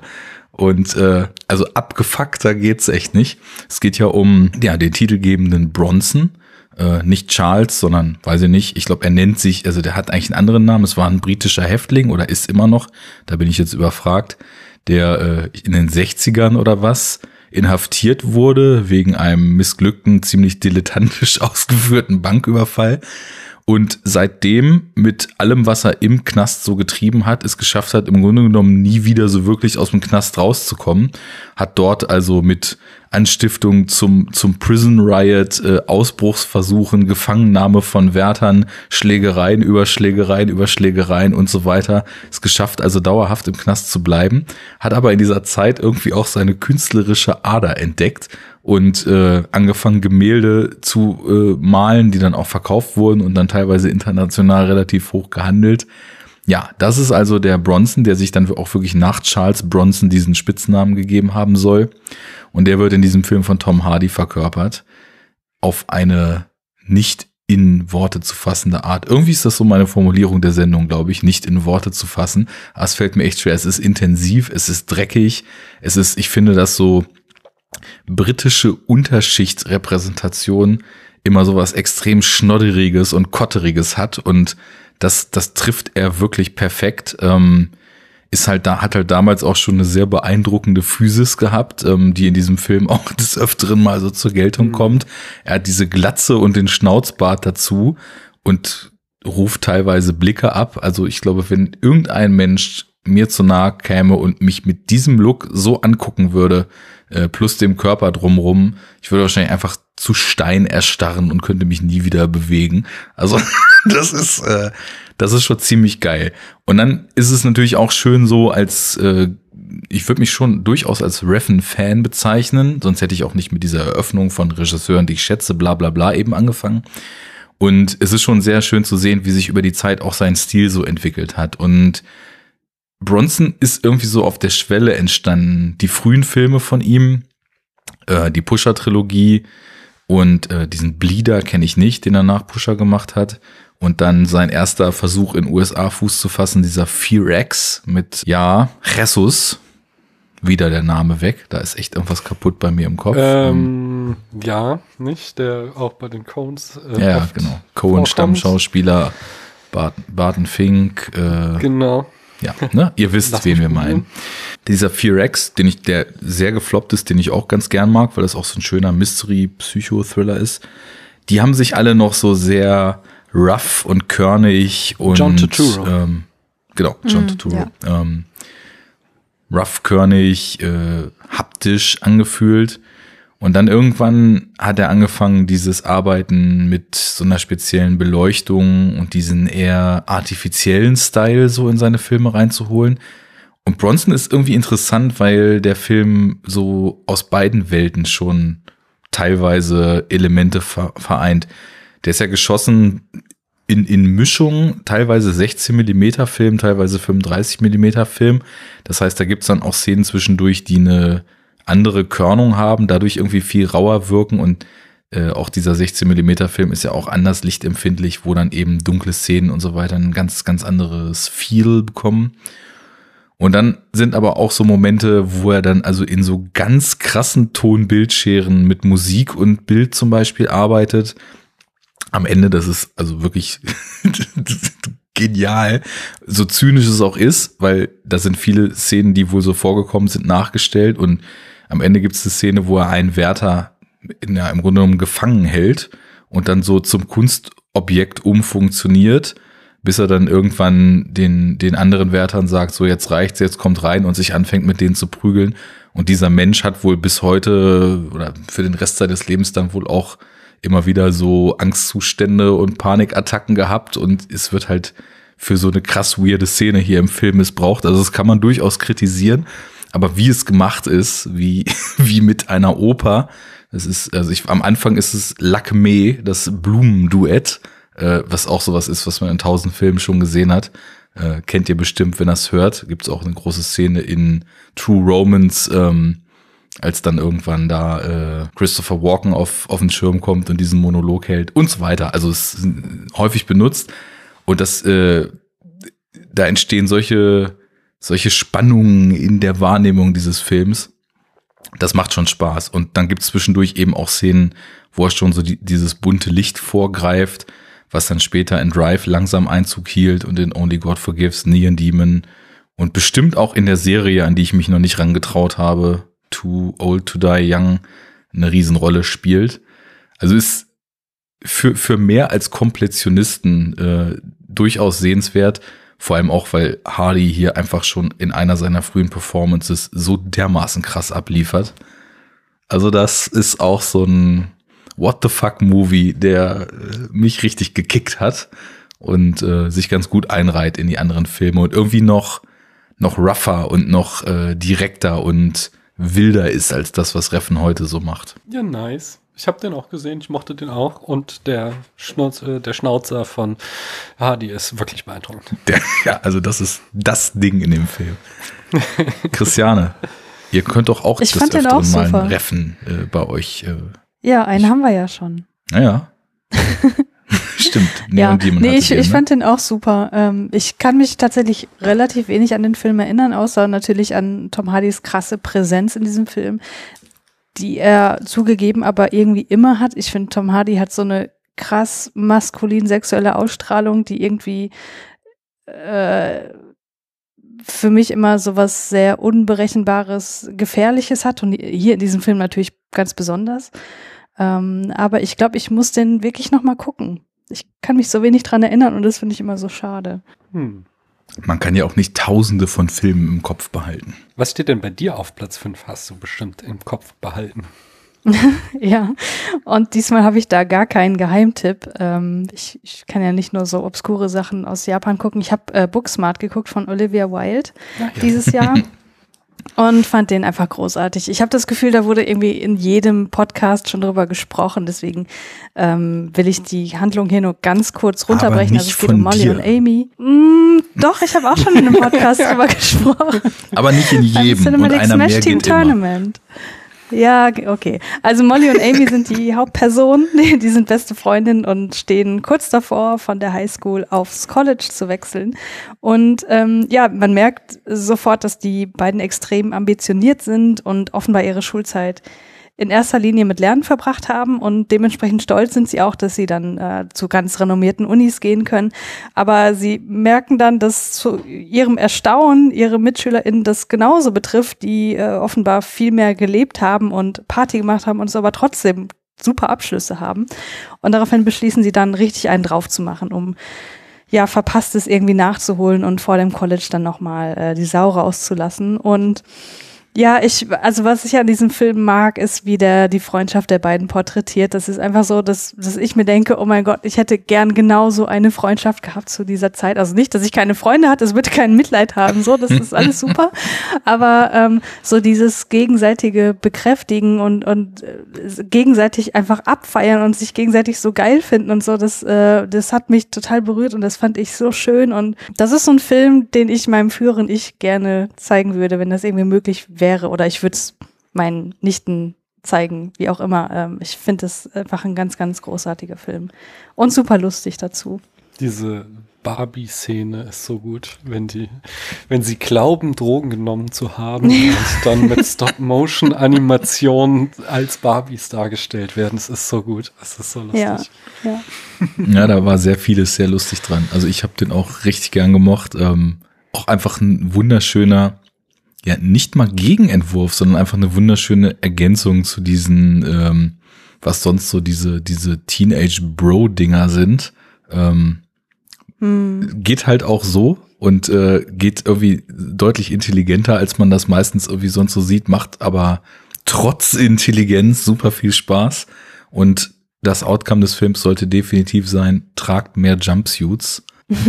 Richtig cool. Ist ja, glaube ich, auch ähm, am Set mit so einer bewusst äh, arschlochfreie Zone schaffen äh, Attitude gedreht worden. Ne? Der ist ja von Olivia Wilde, die ja auch lange Schauspielerin war und auch lange mhm. in dieser gesamten Hollywood-Atmosphäre, so zu Zeiten, wo dann irgendwann auch MeToo dann publik wurde und so weiter, unterwegs gewesen und hat ganz klar gesagt, wir machen jetzt hier mal unser Ding und diese ganze Kacke halten wir vom Set irgendwie weg. Ich weiß nicht, ob das nur so ein Mythos ist oder ob das tatsächlich so gelaufen ist, aber da sieht man mal, was dabei rauskommt, wenn man einfach mal in angenehmer Atmosphäre arbeiten kann. Hm, ich weiß nur, dass jetzt äh, ihr zweiter Film wird ein Psychothriller, da bin ich sehr gespannt drauf, hm. dass hier so eine ganz andere Ecke jetzt geht und was ihr da abliefern wird. Ich komme zu meinem Platz 5 äh, und zwar befindet sich dort Queen and Slim aus dem Jahr 2019 von Melina Matsukas. Da muss ich ein Veto einlegen. Okay, dann sprechen wir da später drüber. Wer hat eben, hat, Arne hat angefangen, dann Christiane, darfst du jetzt mit deinem Platz 4 weitermachen. Ach so, ja gut, dann äh, mache ich weiter mit Climax von Gaspar Noé aus dem Jahr 2018. Okay, ich höre kein Veto, deswegen mache ich weiter. Ähm, es geht um Hab ich letztes Jahr schon gesehen. Ich auch. okay. Es geht um eine Tanzgruppe, bestehend aus 21 Personen, die proben gemeinsam mit ihrer Choreografin und ihrem DJ eine Choreografie, mit der sie dann bald auf Tour gehen wollen. Und ja, dieser Film behandelt dann eben diesen Abend, wo sie das dann offenbar so abschlussmäßig dann nochmal durchtanzen.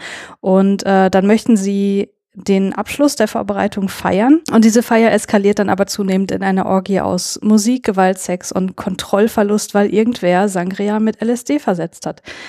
Ja, und ähm, ich stehe so ein bisschen mit Gaspar Noé auf Kriegsfuß, weil mm. er einen Film gemacht hat, den ich nie mehr sehen möchte, nämlich Irreversibel. Der hat mich so unfassbar mitgenommen ähm, wegen der Vergewaltigungsszene und äh, das irgendwie ich ich kann das irgendwie nicht von ihm als Person lösen und dachte nee ich guck mir ich guck mir von dem einfach nichts mehr an. Das hat mich so mitgenommen einfach und äh, dachte dann aber irgendwann nee komm den hier fanden so viele Leute gut guck dir das doch einfach mal an und dann habe ich das gemacht und ich äh, bereue es wirklich überhaupt nicht. Ich finde ähm, diese Choreografie am Anfang, die wir sehen, das ist das Beste, was ich audiovisuell dieses Jahr gesehen habe. Ich war so weggeblasen. Ich fand das so unfassbar fantastisch. Das, was danach kommt, fand ich auch noch ganz gut, aber tatsächlich diese Choreografie am Anfang fand ich das Beste am ganzen Film. Mhm. Und ich dachte dann hinterher, hm, irgendwie hast du die ganze Zeit darauf gewartet, dass der besagte Climax dann irgendwann kommt im Film, was sich dann nicht so richtig bewahrheitet hat für mich. Aber dann fiel mir ein, Moment, Moment, der, der Abspann kommt ja zuerst. Also war der Climax tatsächlich diese Choreografie und dann hat für mich alles irgendwie Sinn ergeben. Also natürlich ist auch der Rest irgendwie gut und wenn man sich irgendwie von ihm schon mal einen Film angeguckt hat, dann weiß man ja, dass das äh, extrem extrem brutal, auch sehr viszeral werden kann. Und äh, das kommt ja auch wieder so vor. Und deswegen war ich auch die ganze Zeit so, stand ich so unter Stress, weil ich dachte, oh Gott, was passiert jetzt als nächstes und so weiter. Und es passieren natürlich auch richtig äh, schlimme Sachen und so weiter. Ähm, ja, aber im Gedächtnis bleiben wird mir auf jeden Fall die Tanzszene am Anfang. Und insgesamt fand ich ihn einfach super gut, auch, auch musikalisch äh, mit der Untermalung, mit dieser Disco, äh, die ganze Zeit, fand ich super gut. Ja, nice. Ja, nice. Ja. Kann ich nur so wiedergeben. Äh, also, also die, mich, mich hat der halt auch wieder fertig gemacht wegen dem Kind in mm, dem ja. Schrankszene. Das, das, ja. das konnte ist, glaube ich, auch so der Heftigkeitspeak in dem Film. Ja. Oh. Und mhm. entsprechend äh, ambivalent ist auch mein Verhältnis zu Gaspar Noé. Aber diese Tanzszene, da war ich auch voll auf begeistert. Eh, Tanz. Hm, nicht an, ist eine gute Sache, Tanz in Filmen. Oh yeah. Tanzen habe ich noch nie groß äh, kritisiert. Es sind äh, dieses völlig äh, dem, an Wahnsinn grenzende aus dem Nichts anfangen zu singen, äh, obwohl es gar keinen Grund gibt, ja. gerade zu singen. ja, ja das kann ich Güte. verstehen. Ich fand es aber auch super, weil ich vorher, bevor ich Climax gesehen habe, die Serie Pose geguckt habe. Kennt ihr die zufällig? Nee. Nee. Ähm, da geht es so um die Ballroom-Culture in, im New York der 80er Jahre, also mhm. um ähm, die Queer- und Trans-Community, die dort eben ihre Ballroom-Veranstaltungen ähm, zelebrieren und das wirklich unter super viel Leidenschaft reinstecken und so, da sieht man hier natürlich auch ganz starke Anleihen und deswegen habe ich mich da gleich irgendwie so ein bisschen heimisch gefühlt, weil ich eben aus dieser Serie kam und das hier dann wiedergefunden habe und das fand ich übrigens auch noch ganz toll, das nur als Randnotiz. Hm. Nun gut, schön. Mein Platz 4. Ich bin dran. Ähm, und wir sind bei Platz 4, oder? Ich gerate durcheinander. Da steht bei mir Licht im Winter aus dem Jahr 1963 von Inga Bergmann. Schönen Gruß an Christopher. Und zwar bin ich ja irgendwie im Herbst in so ein Mubi-Abo reingestolpert ähm, ich habe in, ich habe schon wieder vergessen, in irgendeinem Podcast habe ich einen Podcast über Slumdog Millionär gehört und den habe ich nur im Kino damals gesehen. Dachte mir, okay, muss ich noch mal angucken, wo gibt's den gerade? Ah ja, gibt's bei Mubi. Sieben Tage Probeabo geklickt. Ähm, nach sieben Tagen fleißig wieder gekündigt. Mubi so, magst du nicht einen Monat Probeabo? Ja, gut, einen Monat geklickt. Dann natürlich vergessen zu kündigen. Dann hatte ich den nächsten Monat an der Backe. Dann gekündigt, ähm, sagte Mubi, oh, wir, wir können dir auch ein Jahr den Preis reduzieren. Und wie ist der, ja, wie es halt so lief, jetzt habe ich halt ein Mubi-Abo und mal gucken, ob ich da jemals wieder rauskomme. Aber da laufen gute Filme. Zum Beispiel Inga, äh, Ingmar Bergmann-Filme liefen da. Licht im Winter, also natürlich hat er großartige Filme gemacht, aber ich glaube, Licht im Winter hat mich am meisten geflasht. Und zwar, ähm, kennt ihr First Reformed? Habt ihr First Reformed äh, gesehen? Oh Mit yeah. Ethan Hawke als vom Glauben abgefallener Priester. Ja, fantastischer Film. Ja, mhm. und jetzt ratet mal, wer es erfunden hat. ich wusste es nicht. Es ist ein Remake von Licht im Winter, denn es erzählt genau diese Geschichte. Ein vom Glauben abgefallener Priester äh, zu ihm kommt ein Mann oder wird ein Mann von seiner Frau geschickt mit Suizidgedanken. Diesmal ist es wegen des Kalten Krieges. Er hat Angst davor, dass äh, China den dritten Weltkrieg beginnen wird. Ähm, und der Pfarrer soll eben ihm Seelenheil spenden. Das Problem, das dieser Pfarrer nur hat, nun hat, ist, dass er selbst aufgrund seiner Geschichte gar nicht mehr so richtig an Gott glaubt und das Gespräch, das die dann haben, entwickelt sich entsprechend fatal. Es ist ein toller Film. Es ist ein Film über eben eine Verhandlung von Glauben und Abfallen von Glauben und über äh, dazu kommen dann noch toxische Beziehungen zwischen Personen, wie man gut oder nicht gut füreinander ist. Das Ganze ist in diesem wunderschönen harten Schwarz-Weiß von Ingmar Bergmann gefilmt. Wirklich kann ich, wenn wenn ihr First Reformed mochtet, dann kann ich euch diesen Film nur ans Herz legen, weil das ist das Original und es steht First Reformed in nichts nach, sondern ist ein richtig guter Film. Endet ganz anders, ähm, aber eigentlich für mich noch viel äh, frustrierender, deprimierender und aber auch zum Nachdenken anregender. Und kleine totale unwichtige Randbemerkung fand ich nur sehr beeindruckend. Äh, Ingrid Tulin spielt hier die weibliche Hauptrolle und ist so äh, in vielen Filmen äh, von Ingmar Bergmann besetzt und sie ist eigentlich eine wunderschöne Frau und die ist auf wirklich beeindruckende Art und Weise hier so zur grauen Maus runter geschminkt worden, dass ich sie fast erst nicht erkannt hätte. Also das Make-up hier ist auch noch mal sehr erwähnenswert. Aber wirklich, wirklich toller Film kann ich, kann ich euch nur ans Herz legen. Das ist cool. ein Bergmann, den ich noch nicht kenne. So wie die meisten Bergmanns, die ich noch nicht kenne. ja, äh, vor allem Dinge hat dann irgendwann später, äh, habe ich jetzt auch welche gesehen, die er dann in Farbe gemacht hat, in diesem äh, widerlich verwaschenen beige-braunen Farben ja. der 70er, wo ich mich fragte, warum, warum hast du das gemacht? Deine Schwarz-Weiß-Filme sind so schön. Warum mhm. gibst du mir jetzt hier diese Geschichte? Da bin ich auch auf, äh, verzweifelt und habe auf Twitter gefragt, warum machen Leute sowas? Und äh, habe aber gute Antworten bekommen. Kann ich jetzt nicht auswendig wiedergeben, aber mach ich mal irgendwann in einem Vorgeplänkel. Haben mir Leute erklärt, warum Filme aus den 70ern oft braun sind. Ja, ich bin gespannt. Dein Platz 4. Mein Platz 4. Ein Film, von dem schon wieder niemand irgendwas jemals gehört hat. Ich weiß nicht, wie wenig Wertung der auf Letterbox hat. Unter 1000 auf jeden Fall. Das Regiedebüt von Helene Hegemann. Ein Film von 2017 namens Exolotl Overkill. Ah, ich, das, ich hab, das Buch war damals so ein Skandal, weil sie das plagiert, plagiert hatte. Das habe ich mitbekommen. Das ist natürlich schon eine coole Basis. Damals. Das ist sie, sie hatte da diesen Roman äh, quasi veröffentlicht und sie ist doch irgendwie auch so die Tochter von, ich glaube, Zeitredakteur oder Zeitherausgeber oder irgend sowas, also irgend so einem hohen Pressetier. Und sie wurde so als das neue Wunderkind äh, der deutschen Literatur gefeiert. Und dann kam äh, raus, dass sie große Teile von irgendeinem Blog abgeschrieben hatte. Geil. Fast wie bei der Doktorarbeit. das war ein mittelgroßer Skandal, weil sie natürlich vorher durch sämtliche Feuilletons des Landes gejagt wurde als äh, das neue Literaturwunderkind. Und Super. Ähm, also was ich definitiv sagen kann, ist, dass sie nicht große Teile des Films irgendwo abgeguckt hat. Denn, ähm, also man muss dazu sagen, der Film hat eine so unfassbar mittelmäßige äh, Rezeption, dass ich mhm. mich da schon allein auf weiter Flur fühle, den ziemlich abzufeiern. Aber genau der Grund, warum der Film in der Regel kritisiert und mittelmäßig gefunden wird, ist das, was ich an ihm brillant finde und das, was den Film auch meiner Meinung nach relativ einzigartig macht. Vielleicht ist es inszenatorische Inkompetenz, die hier genau die richtigen Töne anschlägt. Ich weiß es nicht. Es geht nämlich um eine, ein junges Mädchen, also jung im Sinne von irgendwie 17 soll die sein im Film, äh, Mifti, die gespielt wird von einer Schauspielerin, die man, glaube ich, extrem nervig finden kann oder halt super cool, nämlich Jasna Fritzi Bauer, die man wahrscheinlich eher von Jerks kennt mittlerweile, als dann irgendwie zeitweise Partnerin von Christian Ulm in der Serie. Ähm, und es geht im Grunde genommen um Coming of Age. Es geht um vollkommene Ziellosigkeit äh, in der heute existierenden Welt und Umgebung um dysfunktionale Familien und was das mit einem macht. Und der Film ist so ein riesengroßes Chaos. Also das ist, der hat, was Struktur, was Flow und so weiter betrifft, wilde Szenensprünge, teilweise auch so Momente, die dann auch so ins Surreale abdriften, wo man überhaupt nicht weiß, träumt hier irgendwer gerade, passiert das da wirklich?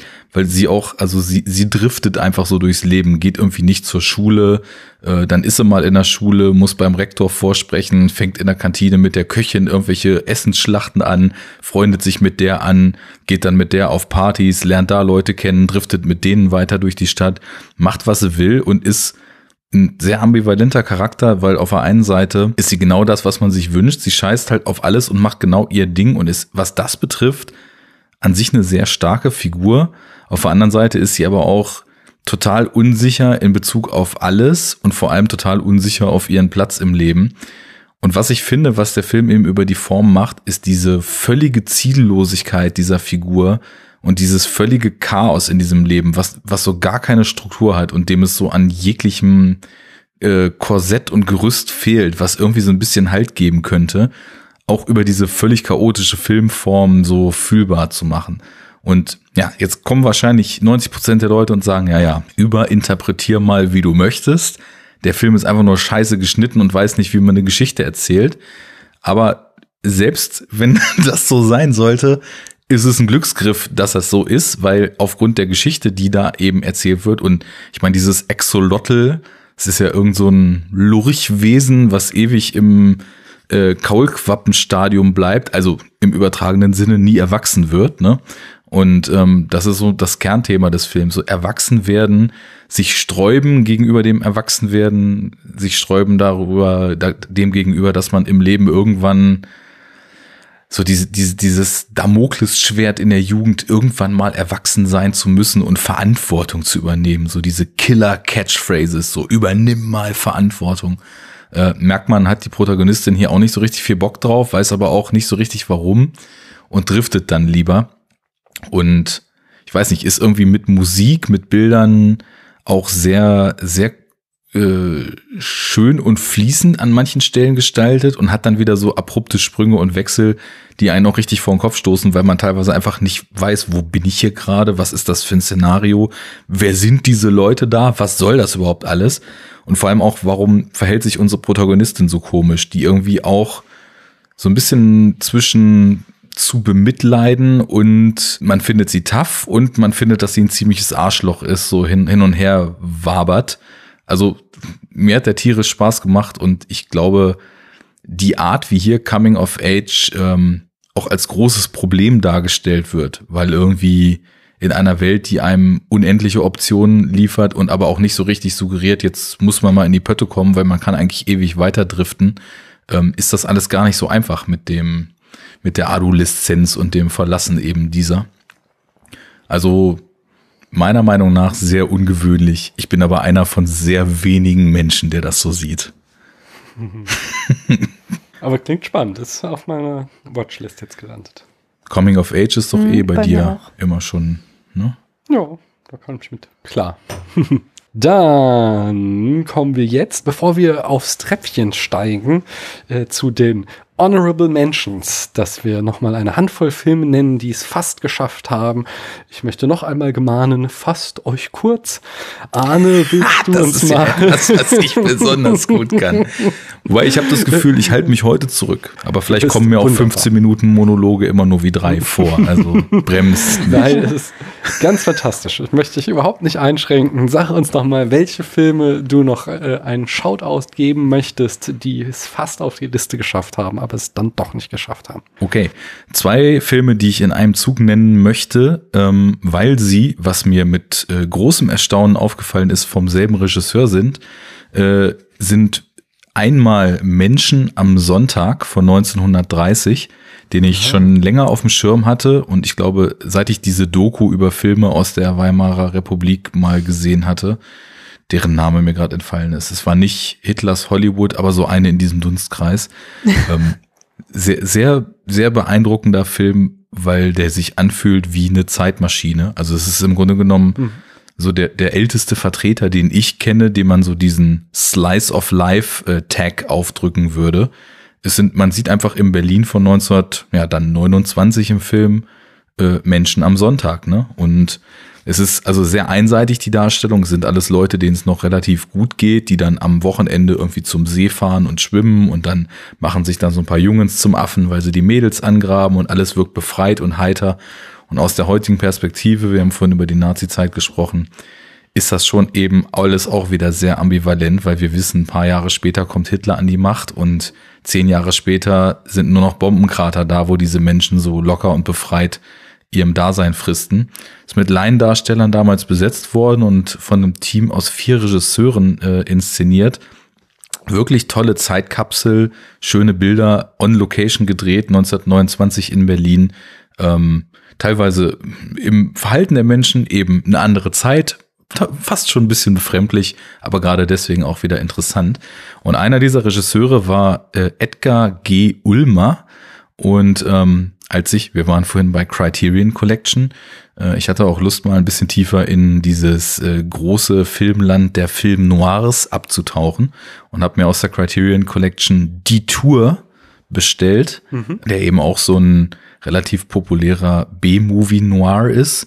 Und ähm, da stand dann irgend so ein Pseudonym von dem Regisseur und dann habe ich im Booklet gelesen, dass es eben Edgar G. Ulmer ist, der diesen Menschen am Sonntag, äh, bevor er vor den Nazis geflohen ist, in Deutschland gemacht hat. Und ähm, ja, der hat mir auch sehr gut gefallen. Das ist ein, ein Film noir über einen auch, ich glaube, Pianisten, ja, wir erkennen hier Muster, der, dessen äh, Freundin von New York nach Hollywood will und er will ihr hinterherreisen und äh, reist dann äh, per Anhalter durch die, ja, durchs Land und äh, da gehen einige Dinge schief, die dann dafür sorgen, dass er zum gesuchten Verbrecher mit falscher Identität wird, der quasi untergetaucht ist. Ähm, für die Zeit, der ist dann 1945 gedreht worden, sehr düster ähm, in Andeutungen auch sehr viele Momente, wo man sich fragt, ähm, ist das wirklich die Realität oder sehen wir hier Wunschvorstellungen von diesem Mann? Denn Film Noir typisch wird das Ganze auch eröffnet von einer Erzählung aus dem Off, wo er so ja ein Resümee zieht, wie sein Werdegang bis zu diesem Punkt, der auch quasi der Film beginnt mit dem Ende des Films äh, schon weit fortgeschritten ist. Und ähm, da wissen wir nicht so richtig, also wie viel ist hier eigentlich für bare Münze zu nehmen und wie viel ist Wunschvorstellung und wie viel ist Wahn.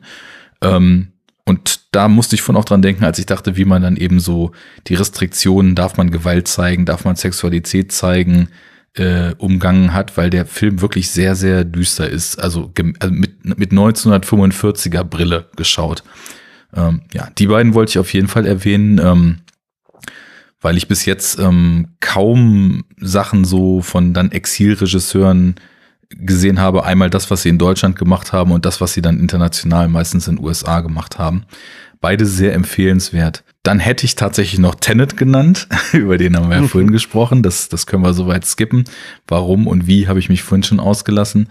Erwähnungswert fand ich definitiv auch noch Atlantique ein mhm. Film aus dem gut. Senegal, äh, kann man auch auf Netflix sehen, der im Grunde genommen eine sehr persönliche Geschichte einer jungen Frau dort erzählt, die verliebt ist, aber verheiratet werden soll, nur natürlich nicht in den Menschen verliebt, mit dem sie verheiratet werden soll. Äh, ihr eigentliches Love Interest, nenne ich es jetzt mal, ist einer der Männer dort vor Ort, die ähm, ja, ausgebeutet werden, nicht bezahlt werden und vor diesen Verhältnissen dann dort auch übers Meer, ne, deswegen Atlantik, äh, nach Europa fliehen wollen, dabei allerdings äh, allesamt ums Leben kommen und die tragischen Ereignisse, die sich dann danach so fortspinnen. Ähm, der Film webt dann irgendwann auch noch eine übernatürliche Komponente mit ein, die man überhaupt nicht kommen sieht, die sich aber hm. vollkommen organisch in den Film einfügt und ähm, ja, auch wieder 52 Films bei Women. Ähm, an sich erstmal auf der Primärebene eine, eine, tragische, mitreißende Geschichte, auf den Sekundärebenen aber auch eine krasse Behandlung dieser Zustände, die Leute in die lebensgefährliche Flucht drängen und ähm, eine Abrechnung mit dem, was dort eigentlich vor Ort so passiert. Auch äh, ja, sehr bewegend und auch stark inszeniert audiovisuell, was Musik und Bilder betrifft. Paprika hatte ich vorhin auch schon angesprochen. Und ich glaube, zwei Filme, die definitiv auch nachgewirkt haben. Der eine war Glücklich wie Lazaro, Lazaro Felice von Alice Rohrwacher oder Alice wahrscheinlich, äh, wenn wir jetzt in Italien sind. Ähm, sehr poetischer Film, hat auch was, äh, also es geht um, um einen jungen Mann, der in einer Art Kolonie sozusagen der, der, der Arbeiter für alles ist, sehr gutmütig ist, ein bisschen dumm wirkt und von allen, weil er so gutmütig ist, eben stark ausgenutzt wird. Ähm, und ohne zu viel zu verraten, weil der Film hat viele Überraschungen mittendrin in petto, ähm, ändern sich die Zustände, denn es wirkt alles sehr antik, wie die dort leben, im Laufe des Films stark. Und der Film wird zu so einer Behandlung über Freundschaft, Familie, Zusammenhalt, aber auch über die Entmenschlichung und und Erkaltung unserer Welt in äh, hyperkapitalistischen Großstädten etc., wo das Individuum eigentlich immer weniger einen Stellenwert hat und ja, ähm, stark inszeniert, wie gesagt, sehr poetisch, fühlt sich auch teilweise ein bisschen traumartig an. Ein interessanter Hauptdarsteller, der sehr wenig macht, mimisch, aber dabei sehr stark wirkt. Und ähm, ja, ein ungewöhnlicher, ungewöhnlicher Film. Alice oder Alice Rohrwacher ist übrigens die Schwester von Alma Rohrwacher, die in Phantom Thread von Paul Thomas Anderson die äh, Hauptdarstellerin neben unserem Schneider da ist. Nur mal so das zur ist Info. Die, die ist Belgierin, dann ist es wahrscheinlich Alice Rohrwacher. Ja, wahrscheinlich, ne? Ja. Jo, und ähm, zuletzt, um es abzurunden, ähm, der aktuelle Film der Safti-Brüder, Uncut Gems. Ähm, hm. Alle zehn Jahre gibt's ja mal einen Adam Sandler-Film, der richtig reinhaut. Und das ist jetzt äh, für diese Dekade derjenige. Ähm, ich war ja riesengroßer Fan von, von Good Time. Das war der, der Film, wo ich wirklich auch äh, bis ins Letzte dann ähm, Robert Pattinson als, als Darsteller respektieren und lieben gelernt habe. Und ähm, ein Film, der sich mit seinem Puls und mit seinem Stress, den er erzeugt und seiner Hektik und seinem Irrsinn komplett äh, in den Bann gezogen hat und auch äh, wirklich Achterbahnfahrten und, und äh, Wirbelstürme hat durch, durchleben lassen. Ich habe das Gefühl, dass in Uncut Gems, wo es um einen Diamantenhändler in, im New Yorker Diamond District geht, der ein Spiel- und Wettproblem hat, hochverschuldet ist und auf den einen großen Deal hofft, äh, den er mit einem aus Afrika importierten besonderen äh, Diamanten oder Edelstein dann abschließen will, ähm, dass sie dort von diesem ganzen Stress, der Hektik, dem, dem knisternden, dem flirrenden nochmal drei Schippen draufgelegt haben so sehr, dass es wirklich körperlich anstrengend ist, diesen Film zu sehen, weil es wird, es ist alles nur auf Spannung. Das entspricht natürlich, so wie ich es eben bei Axolotl schon gelobt habe, auch dem Inneren dieser Figur, die dauerhaft unter Stress steht, die immer nur von irgendwelchen Goons äh, abgefangen wird, denen sie noch Geld schuldet und immer auf den nächsten Gewinn hofft und immer hofft, irgendwie den Arsch aus der Scheiße zu ziehen. Aber gerade weil es alles noch ein bisschen mehr ist als bei Good Time, hat es auf mich ein bisschen weniger gewirkt.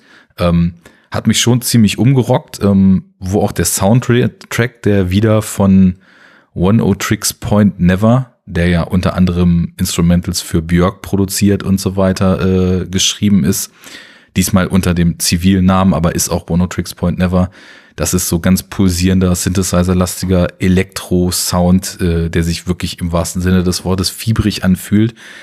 Der hat da auch nochmal einen großen Einfluss drauf. Ähm, und der Film endet mit einem großen Knall, ähm, der einem mit offenem Kiefer da sitzen lässt und ist auch ansonsten abseits von Adam Sandler, der echt eine gute Performance bringt, äh, cool besetzt. Zum Beispiel äh, einer meiner absoluten Favorites derzeit auch Lakeith Stanfield spielt auch eine relativ große Rolle.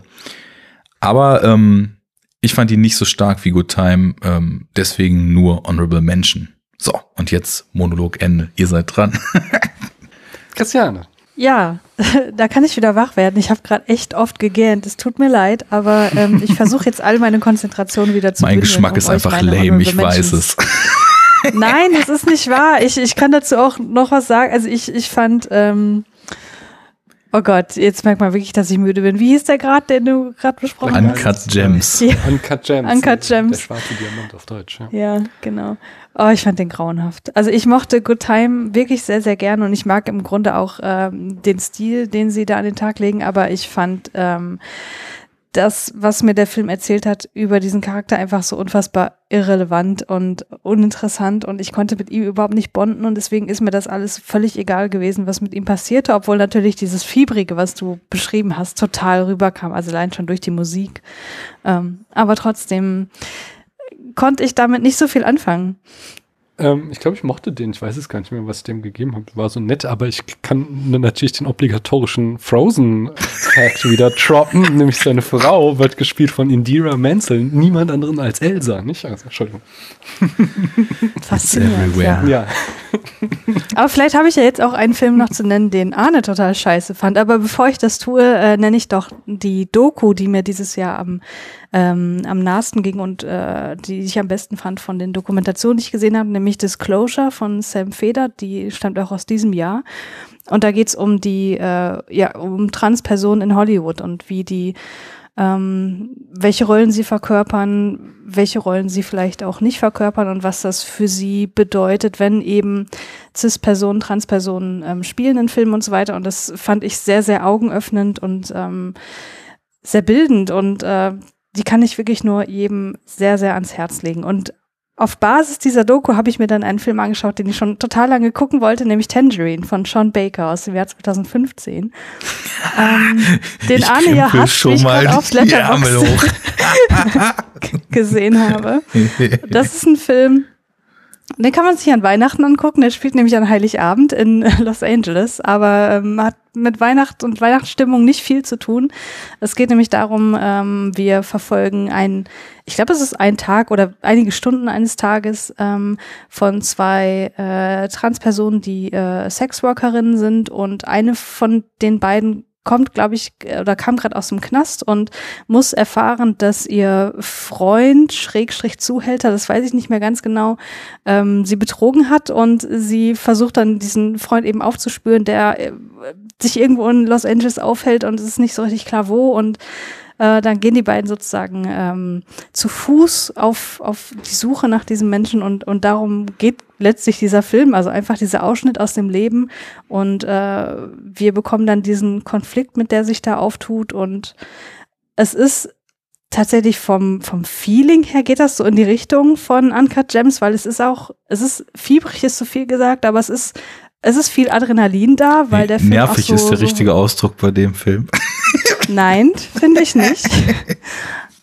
Weil der auch so springt von Location zu Location und wir sind halt die ganze Zeit an, an den beiden dran und so weiter.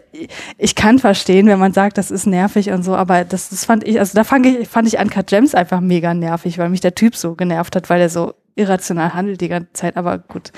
Ich fand den Tangerine super. Ja. Gut, ich nicht, aber wir sind bei den, wir sind bei den Menschen. Das, das diskutieren wir an anderer Stelle mal aus. Okay. Ähm, dann muss ich noch irgendwie erwähnen, weil ich den auch dieses Jahr gesehen habe und äh, wirklich gut fand, Ford vs. Ferrari von James Mangold aus dem Jahr 2019. Äh, würde ich jetzt einfach so behaupten, ist ein grundsolider Blockbuster, der audiovisuell eines hermacht, einiges hermacht, dadurch, dass man diese, diese, wie sagt man denn, diese schweren Rennboliden äh, sieht, die eben auch einen krassen Sound haben und diese Geschichte, die wirklich mitreißend ist und auch tragisch natürlich, aber in erster Linie diese Freundschaft zwischen diesen beiden Protagonisten porträtiert, die auch einfach, ähm, einfach schön ist. Ja. Den habt ihr doch sicherlich gesehen, oder? Ich nicht, weil ich mich so überhaupt nicht für Autos interessiere. Kann ich den trotzdem angucken? Dito. Ja, auf jeden Fall. Auf jeden Fall, okay. ja. Es ist eher so, dass, glaube ich, äh, aufgrund der Kreuzung, an der ich wohne, ich ein sehr, sehr feindseliges Verhältnis zu lauten Motoren entwickelt habe. Mhm. Aber ähm, vielleicht mhm. kann der Film mich ja davon überzeugen, dass die in gewissen Situationen doch was Schönes sind. Ich weiß, der wurde sehr gelobt. Ja. Ich glaube, Jens ja. hat den bei uns auch abgefeiert. Nee, das kann man auf jeden Fall. Und der letzte, den ich nennen möchte, ist Upstream Color von Shane Carruth von 2013. Ein sehr, sehr obskurer Science-Fiction-Film ähm, ich würde sagen, der ist wie für dich gemacht, Arne, falls du den nicht sowieso schon kennst. Ähm, zehn es von geht zehn darum, mit Herz für mich. Sehr gut, ja. Es geht darum, dass zwei Personen äh, über sehr, sehr abstruse Zusammenhänge irgendwie zueinander finden, weil sie äh, Parasiten in sich tragen, die die offenbar eine, ein, so wie soll man das sagen, die, ja, die zu einem größeren Organismus gehören und dadurch, dass sie beide Teile dieses Organismus in sich tragen, fühlen sie halt eine gewisse Verbindung und ähm, sie kommen dann quasi dem auf die Spur, warum da gewisse Dinge mit ihnen angestellt wurden und so weiter. Also ziemlich merkwürdig und weird, aber total gut. Ähm, ich hätte den normalerweise auch mit in die Top Ten gepackt, aber ich habe kürzlich leider rausgefunden, dass äh, Shane Carruth da äh, offenbar in, in nicht so schöne Machenschaft mit seiner Ex-Freundin ähm, eingebunden ist und sich da einige äh, Missbrauchsvorwürfe ähm, stellen hm. muss und äh, wo ich jetzt nicht weiß, wie da der Stand ist, was da dran ist, aber äh, das war für mich so ein Grund zu sagen, okay, das möchte ich nicht in aller epischen Breite hier besprechen. Ja. Oh, kann nicht mal einer normal sein von denen? Oder beziehungsweise ja. mal einer nicht normal, weil deren Normal ja anscheinend ist, so ein Arschloch zu sein. Hm. Ähm, hm. Ja, schade. Also ich habe den auch, der, der Film an sich, das war für mich ein einziger Rausch. Ich kann dir nicht wiedergeben, worum es da geht, aber es war trotzdem fast schon transzendente Filmerfahrung, muss ich sagen. Hast du noch einen, Christian? Nee, ich habe nur vier. Also ich, ich hätte noch ähm, Terminator Dark Fate gehabt, aber das haben wir jetzt auch schon abgehakt. Den haben wir schon.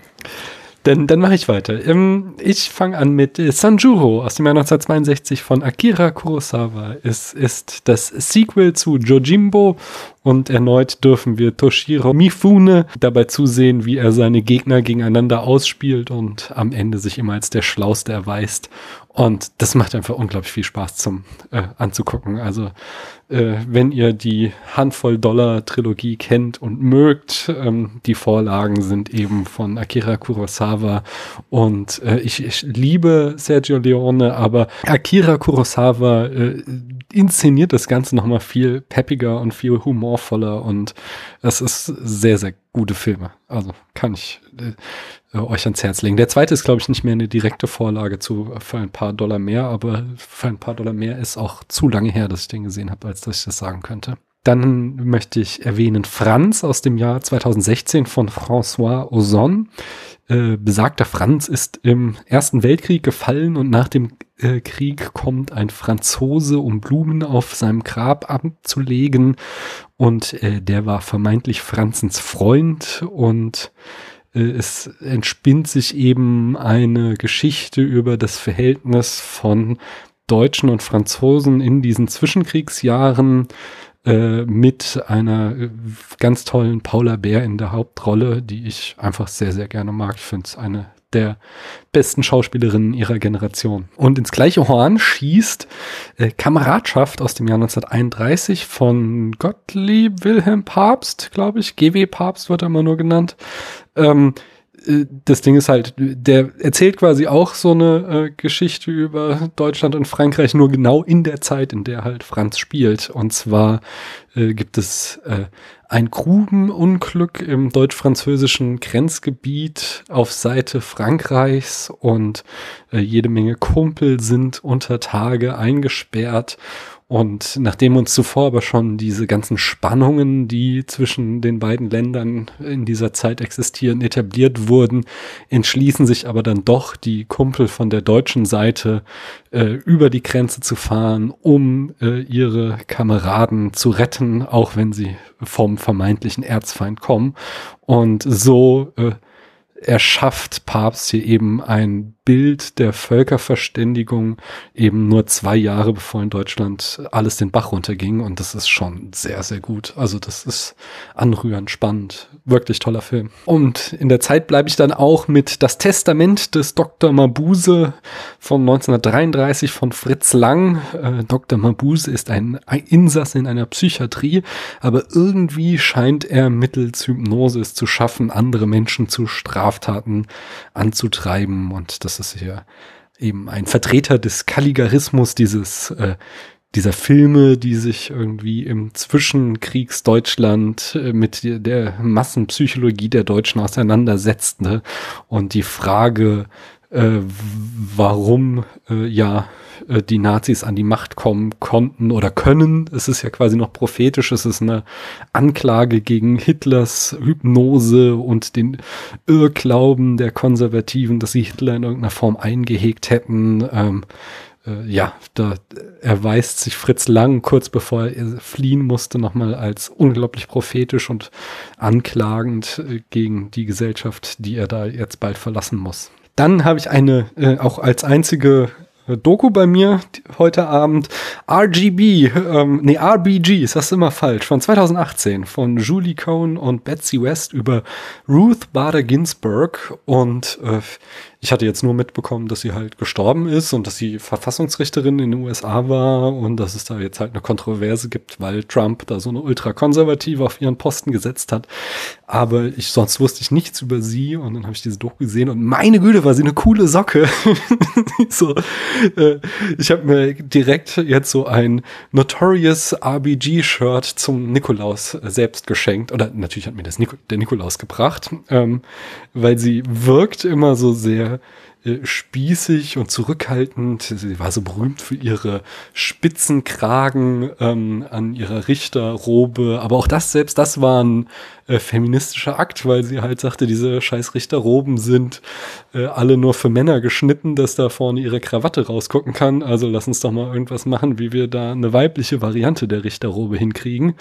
Und äh, sie hatte irgendwie seit den 70er Jahren ähm, strategisch Fälle angenommen, um die Gleichberechtigung voranzutreiben, ähm, ist dann in den 90ern von Clinton nominiert worden. In der Doku wird es so dargestellt, dass Clinton eigentlich sagte, pff, die ist viel zu alt, wir wollen ja eine haben, die hier auf Jahrzehnte im Supreme Court sitzen kann. Ähm, aber dann hat sie mit Clinton gesprochen und innerhalb von einem Gespräch hat sie ihn voll auf seine Seite, äh, ihn voll auf ihre Seite gezogen, weil sie einfach äh, ja, ein judikatives Genie war. Und äh, berühmt wurde sie dann eben jetzt in, im vergangenen Jahrzehnt, als das Gericht dann stockkonservativ war und sie immer ihre Minderheitenmeinungen geschrieben hat. Also das Gericht hat sehr viele konservative Urteile gefällt und sie hat aber immer äh, widersprochen. Und dann gab es immer den berühmten I Dissent von äh, Ruth Bader Ginsburg, ähm, wo sie dargelegt hat, was sie jetzt an dem jeweiligen Urteil scheiße findet und warum es anders sein sollte. Und einen letzten hätte ich noch, und zwar A Bucket of Blood von, äh, aus dem Jahr 1959 von Roger Corman.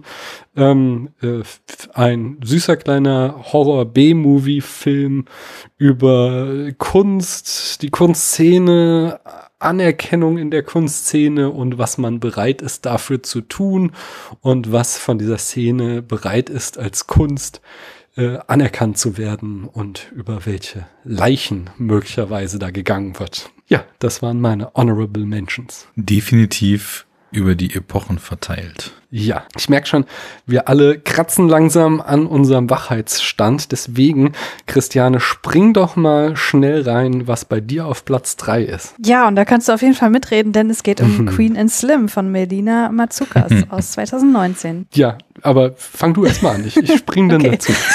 Gut, also dieser Film äh, thematisiert unter anderem Polizeigewalt durch Weiße gegen Schwarze und fokussiert ganz, ganz äh, deutlich auf zwei Menschen, nämlich Angela und Ernest. Die werden gespielt von Jodie Turner-Smith und Daniel Kaluuya.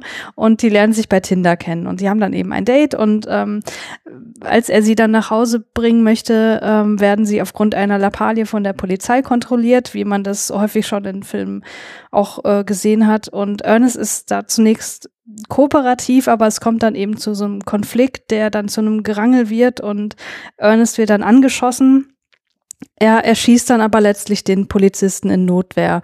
Und Angela und Ernest befinden sich fortan auf der Flucht, denn beiden ist völlig klar, was ihnen als schwarze Person droht, die mit dem Tod eines weißen Polizisten in Verbindung gebracht werden, selbst wenn es sich eben wie hier um Notwehr gehandelt hat.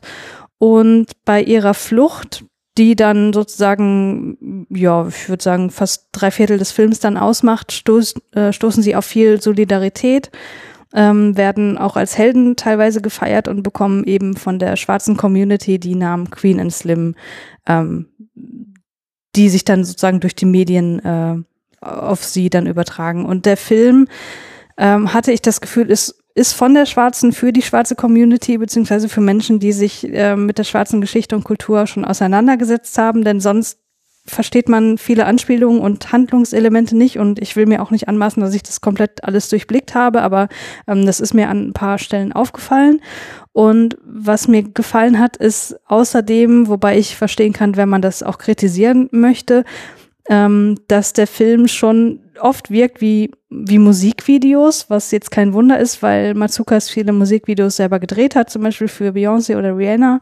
Ähm, aber was ich damit sagen möchte, ist, dass der audiovisuell auch, äh, audiovisuell sage ich so oft, ähm, aber ähm, ist der wirklich herausragend und ähm, fand ich mega Knaller und ja, äh, das, da kannst du jetzt gern noch äh, was ergänzen. Ja, that was one shitty Tinder-Date, würde ich mal sagen, nicht? Mm. so fängt der Film nämlich an, dass sie ein Tinder-Date haben und es auch richtig scheiße läuft so, und sie schon auf dem Heimweg sind, um äh, mhm. quasi es abzublasen. Und dann kommt diese Szene und die ah, diese Polizeikontrollen sind die so eindringlich äh, inszeniert. Es ist wirklich, da saß ich auf der Sofakante und hatte meine Fingernägel in meine Beine gekrallt, weil die mhm. wirklich, es ist vielleicht die beste Szene, die ich dieses Jahr gesehen habe. Die ist so, so gut gemacht. Es ist dann natürlich auch eine ganz, ganz große ähm, Hommage an äh, Bonnie und Clyde, die hier gemacht wird, eben aber aus einer äh, dezidiert schwarzen Perspektive. Es ist ein sehr aktueller Film, dadurch, dass eben Black Lives Matters äh, thematisiert wird, äh, im Zentrum des Films steht. Ich würde fast sagen, es ist der beste politische Film, den ich hier auch auf meiner Liste habe, wenn da nicht noch zwei kämen, äh, die auch sich mit äh, schwarzer Kultur und Politik auseinandersetzen, die nochmal ganz weit oben bei mir dieses Jahr stehen. Aber sonst äh, wirklich sehr, sehr guter Film. Mhm. Arne, hast du den gesehen? Die ersten 15 Minuten und ich habe etwas gelernt und zwar, dass Amazon Video mittlerweile scheinbar ihre Programmierung geändert hat. Denn früher war es so, starten plus 48 Stunden meinte, dass man in diesen 48 Stunden den Film dann auch einfach nur einmal starten muss und wenn während er läuft diese 48 Stunden vorbei sind, läuft der trotzdem noch bis Ende, solange du ihn nicht stoppst. Mhm. Queen und Slim hat mich gelehrt, dass dem nicht so ist, sondern dass man den Film oh starten kann und er genau dann einfach aufhört, wenn diese 48 Stunden Frist vorbei sind, was bei mir oh also ungefähr nach 15 Minuten des Films war. Und seitdem habe ich mir noch nicht nochmal besorgt, um ihn wieder zu gucken. Das hat mich sehr geärgert, als es passiert ist. Also es ist auch so von den Sachen, die ich bis jetzt noch nicht gesehen habe dieses Jahr, ist der mit, äh, wie hieß der andere, Waves und so zwei, drei anderen Sachen, die, die sind so relativ weit oben auf der noch äh, hm. Auscheckliste. Und äh, mhm. ja, das habe ich auch großes Interesse dran. Aber die Technik wollte nicht. Ja, definitiv sehenswert. Ich mache mit meinem Platz 3 weiter. Da bleiben wir nämlich gleich bei äh, schwarzer Kultur und politisch. Äh, ich habe aus dem Jahr 2018 Black Clansman von Spike Lee nachgeholt. Ähm, Ron Stelworth schleust sich als Undercover-Agent in den Ku Klux Klan ein.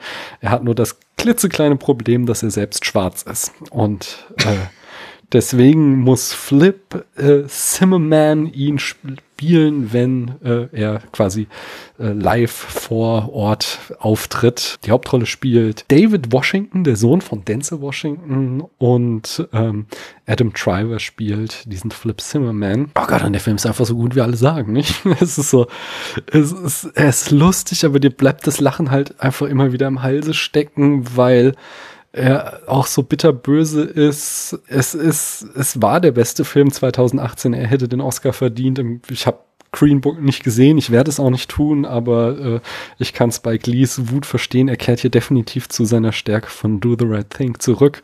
Er ist wieder genauso zornig, er ist genauso kreativ, vollen Ideen sprühend, die Parallelmontage ist so gut einfach, dieses zu zeigen, so ja, die Parallelmontage in Birth of a Nation war eine große Errungenschaft für den Film, aber Leute, es gibt Wichtigeres, das, es sind Leute gestorben, weil ihr den Film so abgefeiert habt und dadurch dann eben der Ku Klux Klan eine Renaissance erlebt hat und äh, schwarze Menschen umgebracht hat.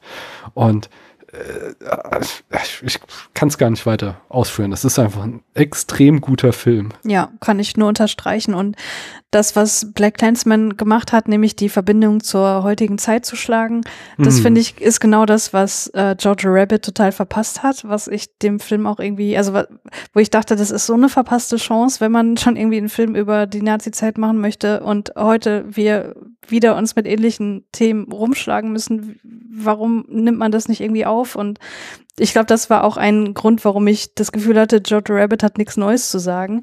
Ähm, und der Film hier macht das meiner Meinung nach total richtig. Man munkelt, irgendwer hat dem den Enough Talk mal geschenkt. Aber der Enough Talk kam noch nicht dazu, ihn zu gucken und zu besprechen. Aber der Enough Talk wird das bald tun. Das sollte ihm Enough Talk mal tun. Was, mhm. Da hat der Enough Talk was verpasst bislang. Ja, ja, das ist so ein Problem mit der Priorisierung, ne? Die Meisterwerke ja, stapeln ja. sich, aber man guckt mal eben irgendeinen Scheiß auf Netflix. Dann sag uns doch mal, was bei dir auf Platz 3 steht, Arne. Ich hoffe, kein Scheiß. Ganz, ganz sicher kein Scheiß. Ein Film aus Kolumbien, Monos heißt er.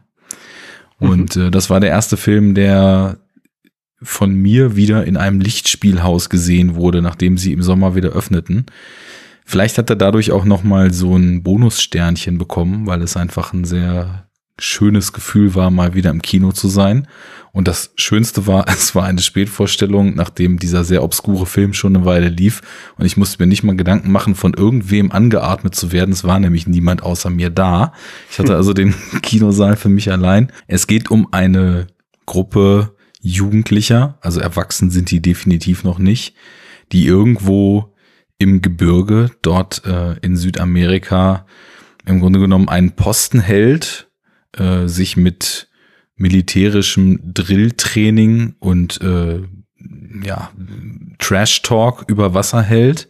Ähm, ab und zu kommt mal auf diesem, das ist sehr weit oben im Gebirge, so weit, äh, dass sie schon über den Wolken sind, ähm, was zu unfassbar geilen Aufnahmen führt im Laufe des Films. Ähm, ab und zu kommt mal der Kommandante vorbei und drillt noch ein bisschen weiter und äh, macht noch ein paar Guerilla-Übungen und so weiter. Sie bewachen dort eine Geisel. Ich glaube, das ist eine Reporterin, wenn ich mich recht erinnere, die über irgendwas berichtet hat. Äh, da gibt's also in diesem Land gerade einen Konflikt, der in den Bürgerkrieg äh, mündet. Und äh, sie ist eben als Druckmittel gefangen genommen. Naja, und ähm, der Film ist dann doch schon eine sehr, sehr krasse Abhandlung darüber, wie im Grunde genommen solche Systeme, wir haben vorhin schon über Systeme gesprochen, ähm, die in diesen Systemen funktionierenden äh, Parteien, also hier diese Gruppe Jugendliche, ohne dass die irgendeine Ahnung haben, wozu das Ganze eigentlich dienen soll, wofür es gut ist. Es gibt kein Warum, aber es gibt ihnen trotzdem einen Lebenssinn.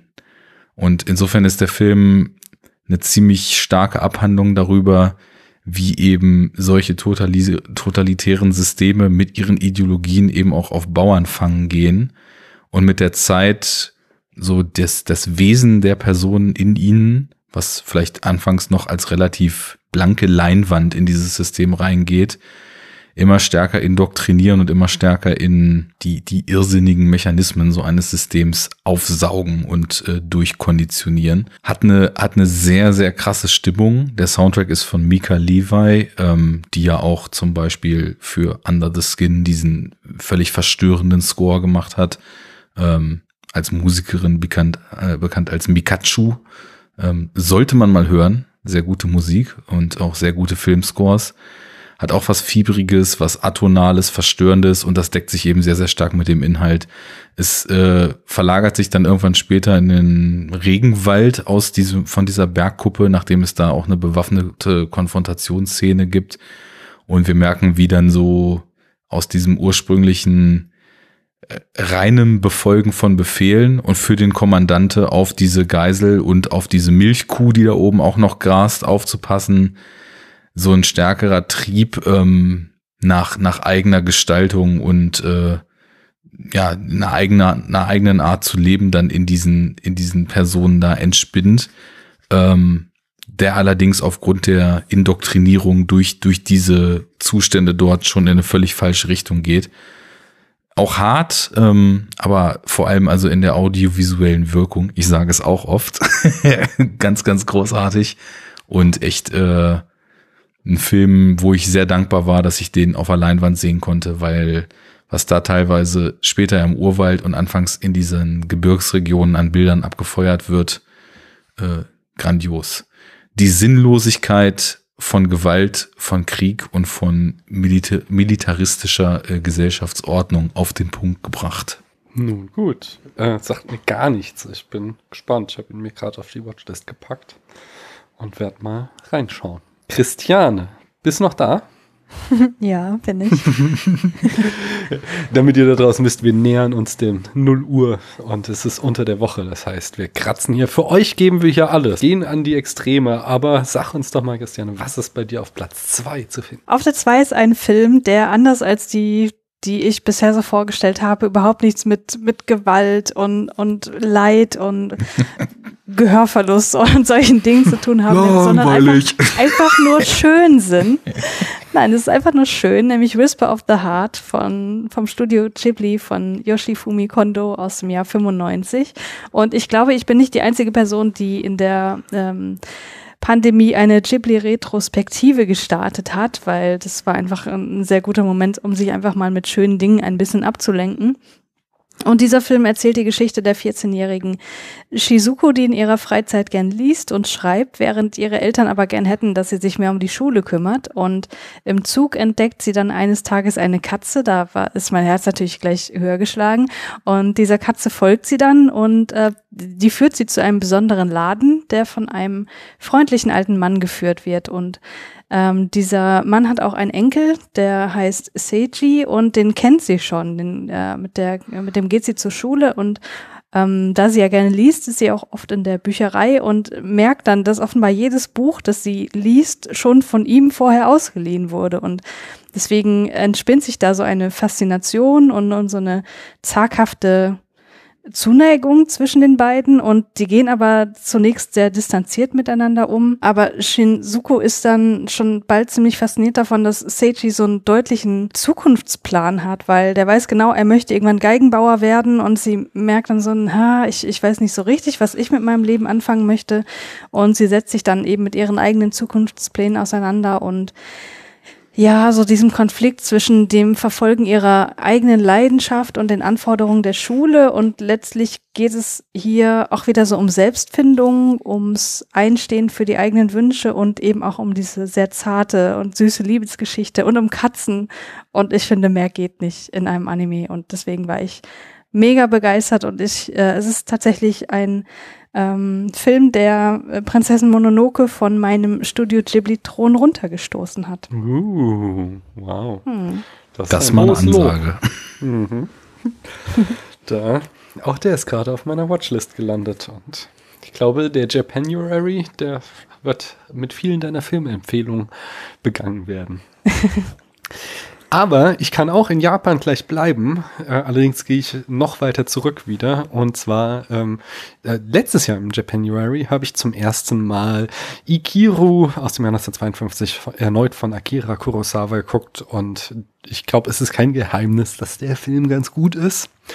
Ähm, der Film stellt sich eben der Frage, was würdest du machen, wenn du erfährst, dass du bald stirbst und auf dein Leben zurückblickst? Ähm, würdest du dein Leben, so wie du es geführt hast, eben akzeptabel oder gut finden oder würdest du es bereuen? Und wenn du noch wenige Zeit hast, würdest du, was würdest du mit der Zeit anfangen, um gegebenenfalls noch was von dem gerade zu biegen, was du gemacht hast? Der Film ist erneut einfach lustig, spannend. Er hat einen Twist nach einer Dreiviertelstunde oder Dreiviertel des Films, mit dem ich in keinster Weise gerechnet habe, dass das jetzt passiert. Ähm, und aber über alle Maßen sieht halt einfach unglaublich gut aus. Dieser sehr berühmte Shot äh, von dem Protagonisten, der mir jetzt nicht einfällt, ähm, auf der Schaukel im Winter äh, ist sehr berühmt und nicht ohne Grund. Vor allen Dingen, aber das, das Fantastische ist das Blocking von Kurosawa, wo er einfach erschichtet äh, SchauspielerInnen in drei, vier, fünf Ebenen hintereinander. Keiner steht vor der anderen, äh, erzählt eigene Mini-Geschichten in diesen Ebenen und dann macht er eine Kamerafahrt, fährt in eine andere Perspektive und erneut stehen wieder alle so, dass niemand niemanden verdeckt und eine ganz andere Dynamik entsteht und du fragst dich einfach nur, wie macht er das? Wie, wie lang hat er diesen Shot, diese Kamerafahrt planen müssen, damit das so aussieht? Das ist einfach wahnsinnig. Also es ist das ist Filmkunst äh, allererster Güte. Herrlich. Ja, Arne, Platz zwei bei dir. okay. Äh, ihr erfreut euch an Filmkunst und äh, pitcht Filme, die einfach mal nur schön sind. Ich habe das genaue Gegenteil. Mein Platz zwei ist ein Film, der einfach nur grauenvoll ist von der ersten bis zur. 2020 kannst du nicht uns mal was bieten, was ans Herz geht, was schön ist, was uns in der Pandemie aufheitert. ja, genau. Also ein Film, der wirklich durch und durch eine Tortur ist. Oh Mann. Sie hat, sie hat vor einigen Jahren den phänomenalen The Babadook gedreht und uh. international, glaube ich, vor zwei Jahren schon The Nightingale äh, rausgebracht, der direkt schon in der Diskussion war über die krasse Gewaltdarstellung und diese Momente und die Frage, braucht man das? Ja, es geht um äh, britische Einwanderer in Tasmanien vor, weiß ich nicht, 200 Jahren oder was. Das Jahr habe ich jetzt nicht mehr ganz genau auf dem Schirm. Tasmanien, also auch eine Region dort unten äh, in Ozeanien, die sich die westlichen äh, Imperialmächte mit Genozid unter den Nagel gerissen haben, wie überall sonst auf der Welt halt auch.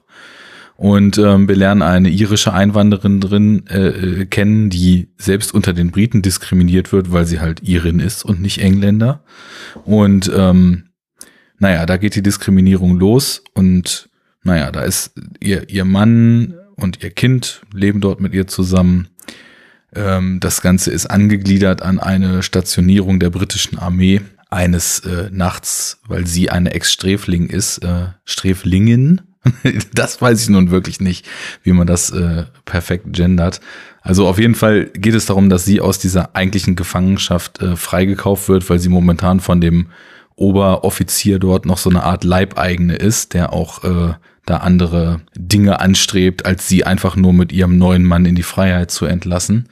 Naja, wie es so kommt, die Welt ist schlecht und leider sehr viele Männer noch schlechter als die Welt insgesamt. Äh, sie wird von diesem Offizier vergewaltigt, ihr Mann umgebracht und äh, auch ihr Kind bei dieser Sache umgebracht und dann geht ein Rachefeldzug los, äh, wo sie versucht, diese Armee, die also schon aufgebrochen ist, zur nächsten Stationierung einzuholen mit einem ortskundigen ähm, ja, äh, Eingeborenen oder Ureinwohner dort, ähm, um eben getrieben von blindem Hass äh, das ganze, die ganze äh, Bangage da zur Rechenschaft zu ziehen. So, das klingt erstmal nach absolut konventionellem Rape and Revenge und genau das ist so der Vorwurf, der in den Film auch äh, ge gemacht wird. A, naja, einfallsreich ist das nicht, das haben wir ja tausendmal gesehen. Babadook war doch so schön allegorisch und wo ist denn das alles hin? Und äh, ein anderer Vorwurf an den Film ist, naja, der ist nun sehr lang. Der geht irgendwie zwei Stunden 40 oder fast zwei, äh, nee, zweieinhalb Stunden, glaube ich, knapp. Ähm, spätestens ab der Hälfte haben wir das doch alles schon gesehen. Das wiederholt sich doch alles. Und dann sehen wir nochmal Grausamkeiten von den Imperialisten gegenüber den Ureinwohnern. Und dann wird sie nochmal zusammengeschlagen. Und dann sehen wir nochmal Gewalt. Und dann sehen wir nochmal Vergewaltigung. So, und da komme ich jetzt rein und sage, ja, that's the point von dem Film. Denn wenn der Film von einer Sache erzählt, dann, dass unsere gesamte Zivilisation, unser gesamte Art zu leben heutzutage, unser gesamter Fortschritt und alles, was überhaupt in der Welt bis jetzt passiert ist, auf Ozeanen von Blut, Hass und Gewalt aufgebaut ist und dass leider und da finde ich es sehr, sehr wichtig, äh, in die Gleichung mit einzuziehen, dass der Film eben auch aus einer weiblichen Perspektive geschrieben und inszeniert ist und auch mit einer äh, Protagonistin eben als Hauptdarstellerin besetzt ist, dass es leider ähm, nicht besser wird und dass leider diese Gewalt immer überall omnipräsent ist und egal wie oft wir sie sehen und wie sehr wir dagegen abstumpfen, es hört einfach nicht auf. Denn sie, also ihre, ihre Reise durch diese tasmanische Regenwald-Landschaft äh, dort auf der Suche nach Rache äh, ist im Grunde genommen bezeichnend für so einen endlosen Loop aus immer wieder denselben Dingen erleben. Und ich glaube nicht, dass das Einfallslosigkeit ist. Ich glaube, dass das sehr bewusst ist, um eben diesen Punkt zu machen. Und das ist ein, ein so dermaßen fatalistisch niederschmetternder Grundton und äh, eine so also aufgrund der Unerträglichkeit der Dinge, die wir da sehen, so, so dermaßen präzise formulierte Abhandlungen über, über die äh, nie wieder zu schließenden Wunden und äh, nie wieder zu schließenden Zerstörungen, die, die diese Gewalt schon immer gerissen hat und auch immer weiter reißen wird, über Rassismus, über den Hass, der immer alles kanalisiert hat und leider meistens stärker als alles andere war. Also wenn man die Welt hasst, dann ist das ein Film, der einen definitiv noch weiter darin bestärkt, dass man da schon auf dem richtigen Weg ist mit diesen Emotionen. Ähm, ich fand es wirklich kaum aushaltbar Und ähm, dieses zermürbende und vielleicht von manchen Leuten als redundant empfundene gegen Ende des Films ähm, ist für mich nur noch mal ein weiterer Ausdruck des Fatalismus und dieser sehr, sehr bitteren, aber in dem Film irgendwie auch glaubhaft getroffenen Grundaussage. Es ist einfach alles auf Schlechtheit aufgebaut und das war immer so. Und wenn sich nicht irgendwas maßgeblich ändert, dann wird es leider auch immer so bleiben. Boah, hatte ich schlechte Laune, nachdem ich den Film gesehen habe. ich glaube, ich setze den mir jetzt noch nicht auf die Watchlist. ja, also. Vielleicht nachdem ich die Impfung im Arm habe oder so. ich mochte The Babadook sehr gerne, aber der hat mich schon extrem fertig gemacht. Also da war ich schon so richtig down, down, down. Und wenn du jetzt das, der hier ist noch schlimmer. Nun gut. Ja, halt auf eine der ganz andere Art. hm. Hey, hey, hey. Christiane, kannst du uns wieder hochholen? Mit mm, deiner Nummer 1 ist das. Wir sind nicht. auf Platz 1. Platz 1, Leute. Wir haben, es, es, die Uhr läuft, 3 Stunden 40 steht drauf. Was ist denn überhaupt der beste Film, den du dieses Jahr gesehen hast? So muss ich das sagen. Das ist, wen wundert's, auch ein Anime, nämlich Belladonna of Sadness von Eiichi Yamamoto aus dem Jahr Klingt 1973. Ja jetzt nicht so, Nein. Also, also du bist aber auch eine Meisterin der, der Klammer. Mit, mit Perfect Blue gestartet und mit Belladonna of Sadness geendet. Also wir sind einfach die, das gute Laune-Team hier heute. Ja, genau. Also, ähm, das ist ein Film, der heißt auf Deutsch Die Tragödie der Belladonna. Und das ist ein, finde ich, sehr, sehr außergewöhnlicher Anime. Vielleicht der außergewöhnlichste, den ich bisher gesehen habe denn der besteht zu großen Teilen aus Standbildern, aber jetzt nicht irgendwelchen Standbildern, sondern eher fast schon Gemälden. Also ich finde, im Bereich Anime ist es beinhaltet der die schönsten Bilder und Animationen, die ich hier gesehen habe. Und ähm, die Geschichte und auch der Stil ist sehr psychedelisch, total sexuell, voller Gewalt und aber auch Emanzipation. Und das Ganze spielt im Frankreich des 14. Jahrhunderts. Es geht um das Paar Jean und Jeanne, die nach ihrer Hochzeit die Brautsteuer beim örtlichen Baron entrichten wollen oder eher müssen. Der verlangt aber mehr und lässt dann, weil sie das Geld nicht aufbringen können, Jeanne wiederholt vergewaltigen. Und die visuelle Darstellung dessen ist zwar abstrahiert, aber trotzdem sehr grafisch und finde ich total im Gedächtnis bleibend und ja, äh, zeigt wirklich, wie viel man mit ein bisschen roter Farbe ausdrücken kann. Und ähm, naja, Jean versucht dann, nachdem Jeanne zurückkehrt, äh, sie dann zu trösten und so richtig gelingt das aber nicht. Jeanne bekommt dann Visionen vom Teufel in Phallusform, der sie davon zu überzeugen versucht, dass sie Rache ausüben kann und Macht ausüben kann über die Männer, die ihr das angetan haben. Und ähm, ja, sie geht diesen Pakt aber nicht sofort ein, später dann schon. Ich überspringe jetzt super viel und ich will auch relativ viel vage halten. Auf jeden Fall kommt es dann dazu, dass gewisse Dinge passieren und äh, gewisse Dinge ähm, durch sie ausgerichtet werden, die dann dazu führen, dass sie als Hexe bezeichnet wird und gejagt wird und dann halt das passiert, was mit Hexen passiert. Und das Ende hat dann aber trotzdem einen, einen sehr, sehr starken feministischen Twist in der allerletzten Einstellung, den ich natürlich nicht verraten werde. Und alles in allem hat der mich extrem beeindruckt. Erstmal A, weil der eben mit sehr wenigen visuellen Mitteln super viel ausdrücken kann. Ähm, B, weil der einfach wunderschön ist. Also ich habe so oft gedacht, oh mein Gott, ich will mir das am liebsten ausdrucken und an die Wand hängen. Es ist gerade einfach so schön. Ähm, und weil es eben diese krasse, ja, feministische, emanzipatorische Aussage ganz zum Schluss hat, die, die, wie soll ich sagen, die die einfach im Gedächtnis bleibt, die ich ganz toll fand. Also auch, auch visuell einfach, ja. Hm. Arne, du hast den gesehen offenbar. Ich habe den gesehen und äh, ich würde einfach mal äh, alle Leute, die außer einem von mir formulierten, der absolute Wahnsinn und alles, was du sagst, ist völlig richtig, äh, komplett äh, so in der Form nie wieder und nie vorher gesehen, so diese aus sich raus sich bewegenden, entwickelnden Standbilder. Ähm, thematisch also mhm. auch äh, hochgradig verstörend. Und alles weitere, da verweise ich mal auf mein Gastspiel in der Bildnachwirkung, wo ich den Film mit Juri und Nenat mal besprochen habe. Man muss ja auch mal ein bisschen ah, Querverweise cool. pitchen hier. Also das ist äh, durchaus angemessen, äh, ein derart äh, ja, eigensinniges Ding hier auf die Eins zu äh, setzen. Und deine Klammer ist nicht nur inhaltlich perfekt, sondern deine Klammer ist sogar perfekt, weil beide diese Filme Perfect Blue und Belladonna of Sadness in Deutschland bei Rapid Eye Movies rausgekommen sind. Einfach hm. nur awesome. Da kann sich der Joachim Trier mit seiner Klammer in Telma noch mal eine Scheibe abschneiden. Hast du denn auch für uns eine Klammer auf deinem Platz 1, Arne? Ja, äh, mein zehnter Platz hieß Den Wald vor lauter Bäumen. Und was lebt im Wald? Wild. Mein Platz 1 ist Wild von Nicolette Krebitz. Äh, ein Film von 2016, in dem eine junge Frau, die ähnlich, ne, Klammer, wie die Frau äh, auf der 10 nicht so richtig in diese Welt passt, die ein sehr stilles ähm, Eigenbrötler und ein Einsiedler, Einsamkeitsdasein äh, in einem Plattenbau fristet, als IT-Technikerin in einer total anonymen, total entmenschlichten Firma arbeitet und eigentlich nur so ähm, vor sich hin lebt. Ja, der sehen wir erstmal eine Weile beim Leben zu und man merkt, sie ist auch nicht wirklich glücklich äh, mit der Art, wie sie lebt.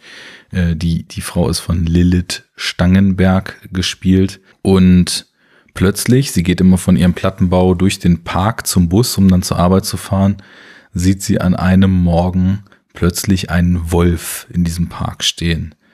Und irgendetwas macht das mit ihr. Es weckt sie auf aus der Lethargie, in der sie lebt. Es äh, lässt in ihr nie gekannte, seltsame Gefühlswallungen hochsteigen und ähm, auch ein Stichwort, was heute schon mehrfach hier bei anderen Filmen fiel, es sorgt auch für irgend so Art von animalisch angehauchter sexueller Erweckung in ihr.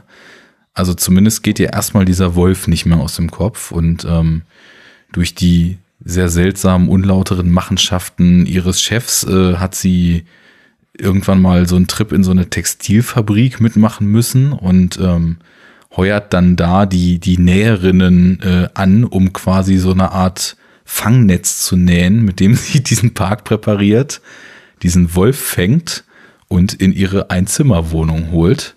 Und ähm, mhm. im Folgenden entsteht ein sehr, sehr bizarres Miteinander und eine sehr bizarre Beziehung auf psychologischer und tatsächlich körperlicher Ebene zwischen ihr und diesem Wolf. Okay. Und was was der Film so mit mir in der Wirkung des Ganzen gemacht hat, ist äh, auch sehr, sehr schwer zu beschreiben. Also es, es ist, es fühlt sich wirklich durchweg, also erstmal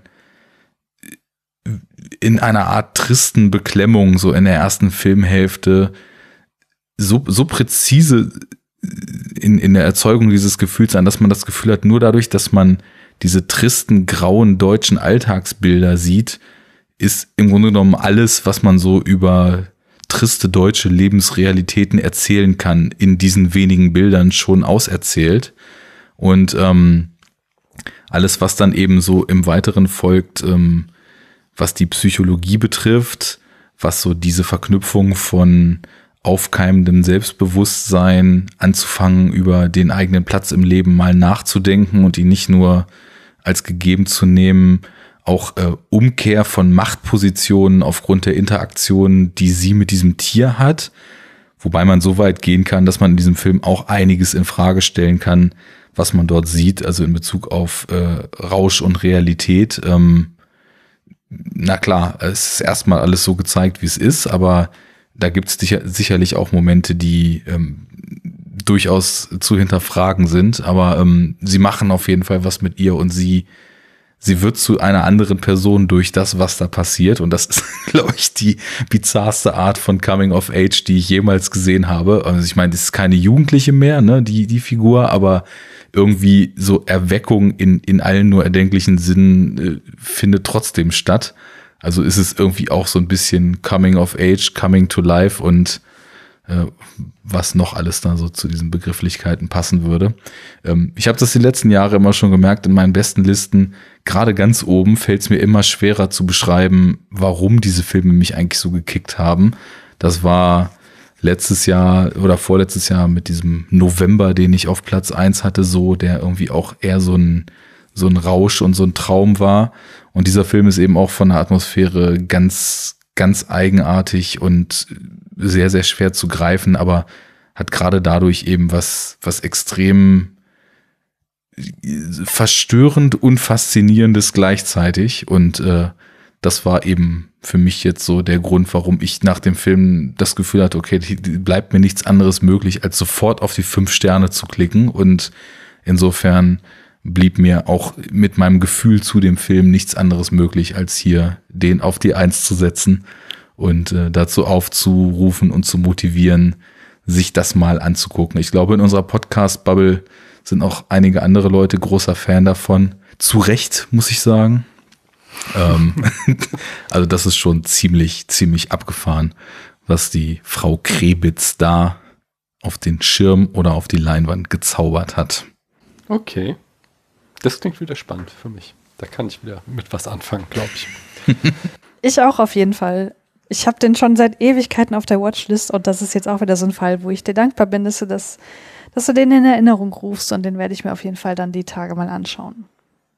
Ja, also ein Punkt, den, den, der mir gerade noch so bewusst wird, wo ich auch lang drüber nachgedacht habe, ist dann auch so diese Frage, also ist es ja nicht umsonst ein Wolf, das animalische, das, das Ausbrechen aus dieser Konformität ist eben auch als so ein animalischer Akt dort beschrieben, dass einfach, nachdem wir mhm. anfangs diese betäubende, triste, karge Alltagslebensrealität gesehen haben, auch implizit die Frage aufgemacht, ist dieses Modell denn wirklich für jeden von uns das Modell, was wir leben können? Oder gibt es Menschen, die so sehr rausfallen, dass sie sich irgendwelche andere Wege suchen müssen und vielleicht in einer anderen Art zu leben ganz anders aufgehoben sind? Also das war auch noch so ein Kernaspekt, der gerade so, wo es drauf hinausläuft, dann immer stärker auch ausformuliert wird. Ähm, ja, also da kannst du den in der Watchlist definitiv noch mal ein paar Positionen nach oben schieben. Ähm, richtig, richtig starkes Ding. Mach ich. Ich bring's nach Hause. äh, und ich hole die gute Stimmung zurück. Also, das klang ja jetzt nicht so äh, schlecht gelaunt oder deprimierend wie die Filme davor. Äh, auch, auch, wenn ich euch in keinster Weise äh, absprechen will, dass sie wahrscheinlich ganz großartig sind. Aber äh, ich weiß auch zugleich, dass ich mit dem Film, wenn man es überhaupt Film nennen kann, äh, den ich jetzt vorstelle, euch beide komplett verlieren werde. Ähm, und zwar ist es nämlich eigentlich gar kein Film. Es ist äh, ein abgefilmtes Broadway-Musical und zwar äh, möchte ich Hamilton aus dem Jahr 2020 bei mir auf die Platz 1 wählen. Regie Thomas Cale, aber das eigentliche Mastermind, was Buch, Musik geschrieben hat und die Titelrolle spielt, ist Lin-Manuel Miranda. Es ist jetzt nicht so, wie man das irgendwie noch so aus den, keine Ahnung, 80er Jahren kannte, von einem dritten Programm, dass die da eine Kamera hingestellt haben und man sieht wirklich irgendwie äh, drei Stunden geht das Ding fast, äh, die Bühne, sondern es wird schon mit filmischen Mitteln, Kamerafahrten, Close-Ups und so gearbeitet, aber eben in der Kulisse dieses Broadway-Musicals. Und ich, das erste Mal davon hatte ich gehört, so beim ersten Lockdown, da war so eins von diesen vielen Zoom-Videos, war wie mal dieser Cast für irgendein kleines Mädchen zum Geburtstag eins der Lieder sang und fand das so ganz catchy, aber habe mich da nicht mehr weiter mit beschäftigt. Dann im Sommer ging das so durch so ein paar Filmpodcasts äh, das Thema, weil dann nämlich, als ja auch der Broadway im Lockdown war, sich Disney Plus da äh, den Deal gelandet hat ähm, und sich das geschnappt hat. Und äh, der Clou war halt, dieses Musical ist irgendwie auf Jahre hin ausverkauft gewesen. Auf dem Schwarzmarkt haben die Karten irgendwie mehrere tausend Dollar gekostet. Äh, es war eine Riesensensation. Und aber ich hatte das dann wieder vergessen. Und dann kam eben äh, meine Tochter an und bei denen auf dem Schulhof ging das jetzt im Herbst rum und sie bekniete mich, dass wir uns das doch mal angucken und ich so, oh nee, es ist Disney, ich will kein Disney-Abo, ich habe schon so viele Abos und es ist Disney, ich will kein Disney-Abo und äh, aber sie hat mich dann halt irgendwann rumgekriegt und dann haben wir es, äh, habe ich hier Disney-Abo dann doch nochmal geklickt und wir haben es geguckt. Ich habe es einmal gesehen, ich war total überfahren. Ich hab's nochmal geguckt sofort, um auf die Texte achten zu können.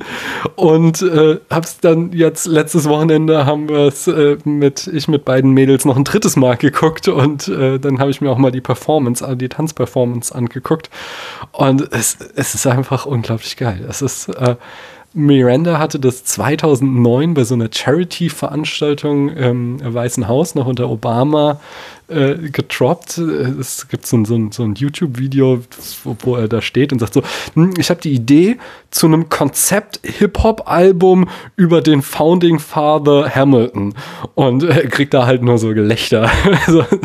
Und äh, äh, rappt dann da halt auch einen Song und äh, die ganze Zeit sind sie auch am Lachen alle nur ähm, und also weil es halt auch witzig ist, aber allein die Idee erscheint halt allen komplett absurd. Und es geht eben um die Geschichte von diesem Alexander Alexander Hamilton, der ein äh, ein Bastard, ein Weise, der Sohn einer Hure und eines Schotten ist, äh, der aus der Karibik ein Immigrant in die USA ist, mit äh, 10 Dollar beschreibt Hamilton, äh, nee, Miranda das, äh, nach in die USA kommt, aber äh, ein Top-Notch-Brain hat zum Zeitpunkt der amerikanischen Revolution und sich dann in dieser Revolution zur rechten Hand von Washington hocharbeitet ähm, und zum ersten Finanzminister wird und es ist einfach großartig. Es ist, es stellt Geschichte als cool, als aufregend, als lustig, als romantisch und traurig dar. Ähm, es werden wird diese Revolution und es werden ganze Schlachten in Gesang und Tanz ausgedrückt, so dass es unglaublich spannend und mitreißend ist.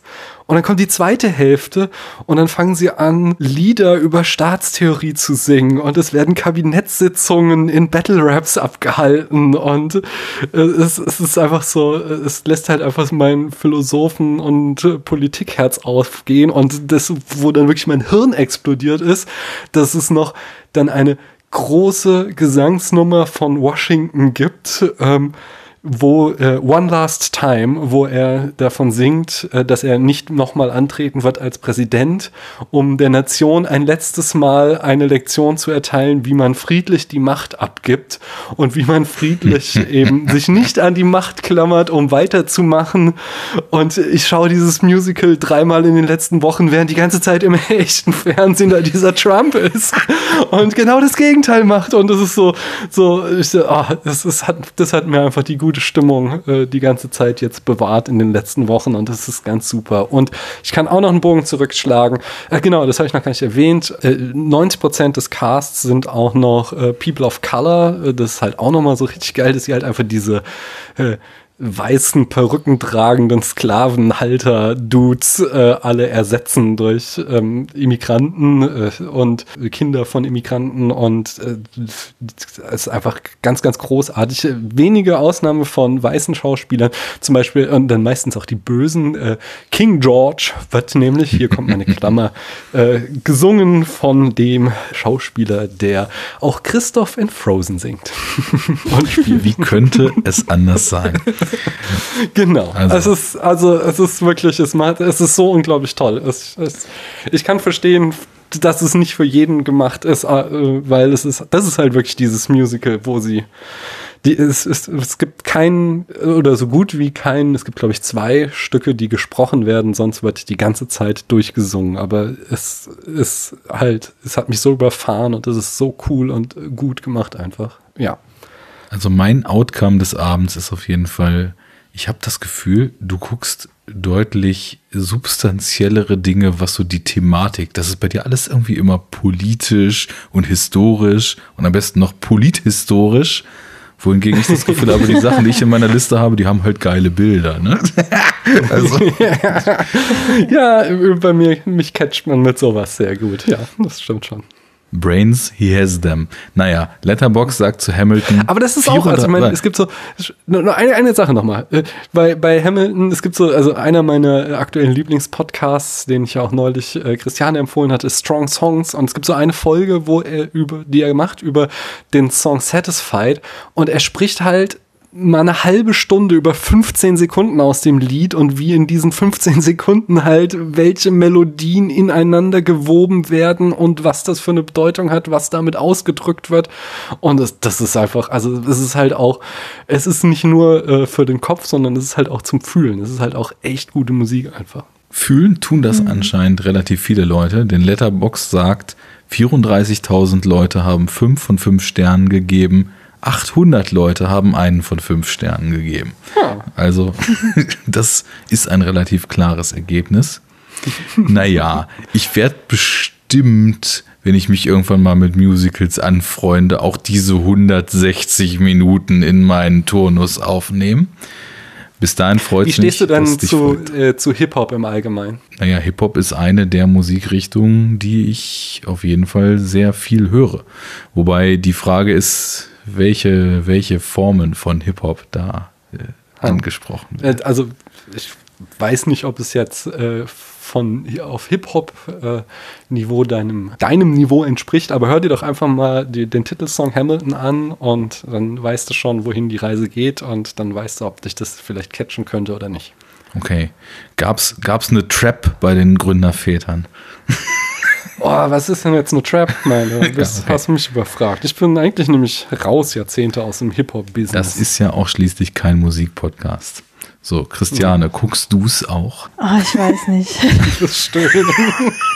Also ich liebe Musik und ich liebe Filme, aber ich hasse Musicals, weil das alles immer mir viel zu pathetisch ist. Und ich, genau wie Arne denke ich, so könnt ihr das nicht einfach besprechen und warum singt ihr das jetzt? Und wenn du sagst, das ist wirklich äh, die meiste Zeit nur gesungen, also es ist nur es ist, gesungen. Oh, es ist okay für mich, wenn ab und zu mal was gesungen wird, aber wenn es nur gesungen ist, muss ich wirklich mich damit anfreunden. Aber ich mache das wahrscheinlich so, wie du es gerade vorgeschlagen hast. Ich werde mir mal den Titelsong anhören und gucken, ob ich damit prinzipiell was anfangen kann.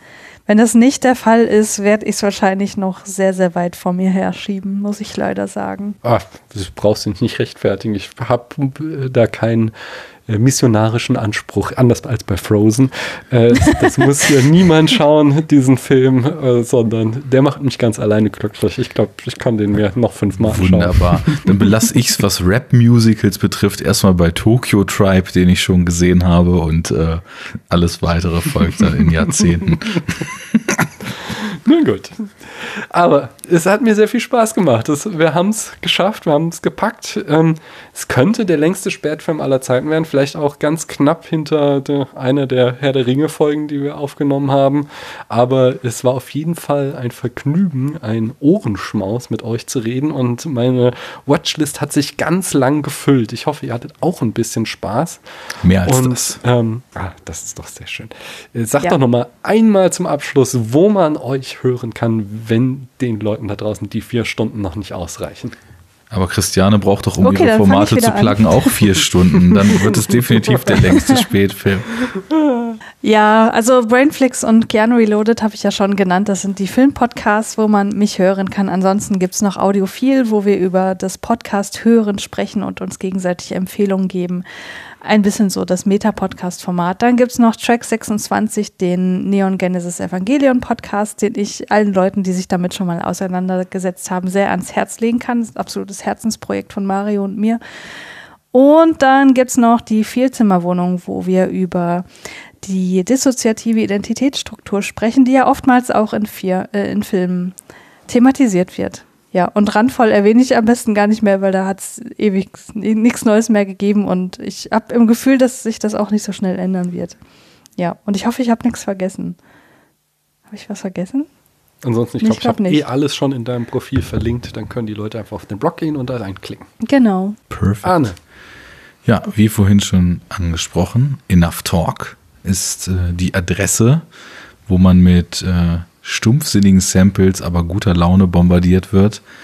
Wer mich über Superheldenfilme referieren hören möchte, der kann dies bei superherounit.de auffinden. Natürlich auch in allen gängigen Podcatcher-Formaten, wo ich mit Christian Steiner einmal im Monat oder mal sehen, wie oft in Zukunft chronologisch die Superheldenfilme der letzten Jahrzehnte durchspreche. Ich habe wieder angefangen, ein bisschen zu schreiben in letzter Zeit. Wer das lesen möchte, kann auf jackers2cents.de gehen. Äh, da kommt wieder ein bisschen was demnächst. ähm, Filmreviews, manchmal auch eine Musikempfehlung. Und ansonsten Twitter, Jackermonkey ähm, und was das Netz noch so hergibt. Ihr findet mich schon, wenn ihr wollt. Sehr schön. Dann, ich danke euch nochmal und ich danke natürlich allen, dass ihr bis hierhin zugehört habt. Wir hören uns. Tschüss. Ciao. Tschüss.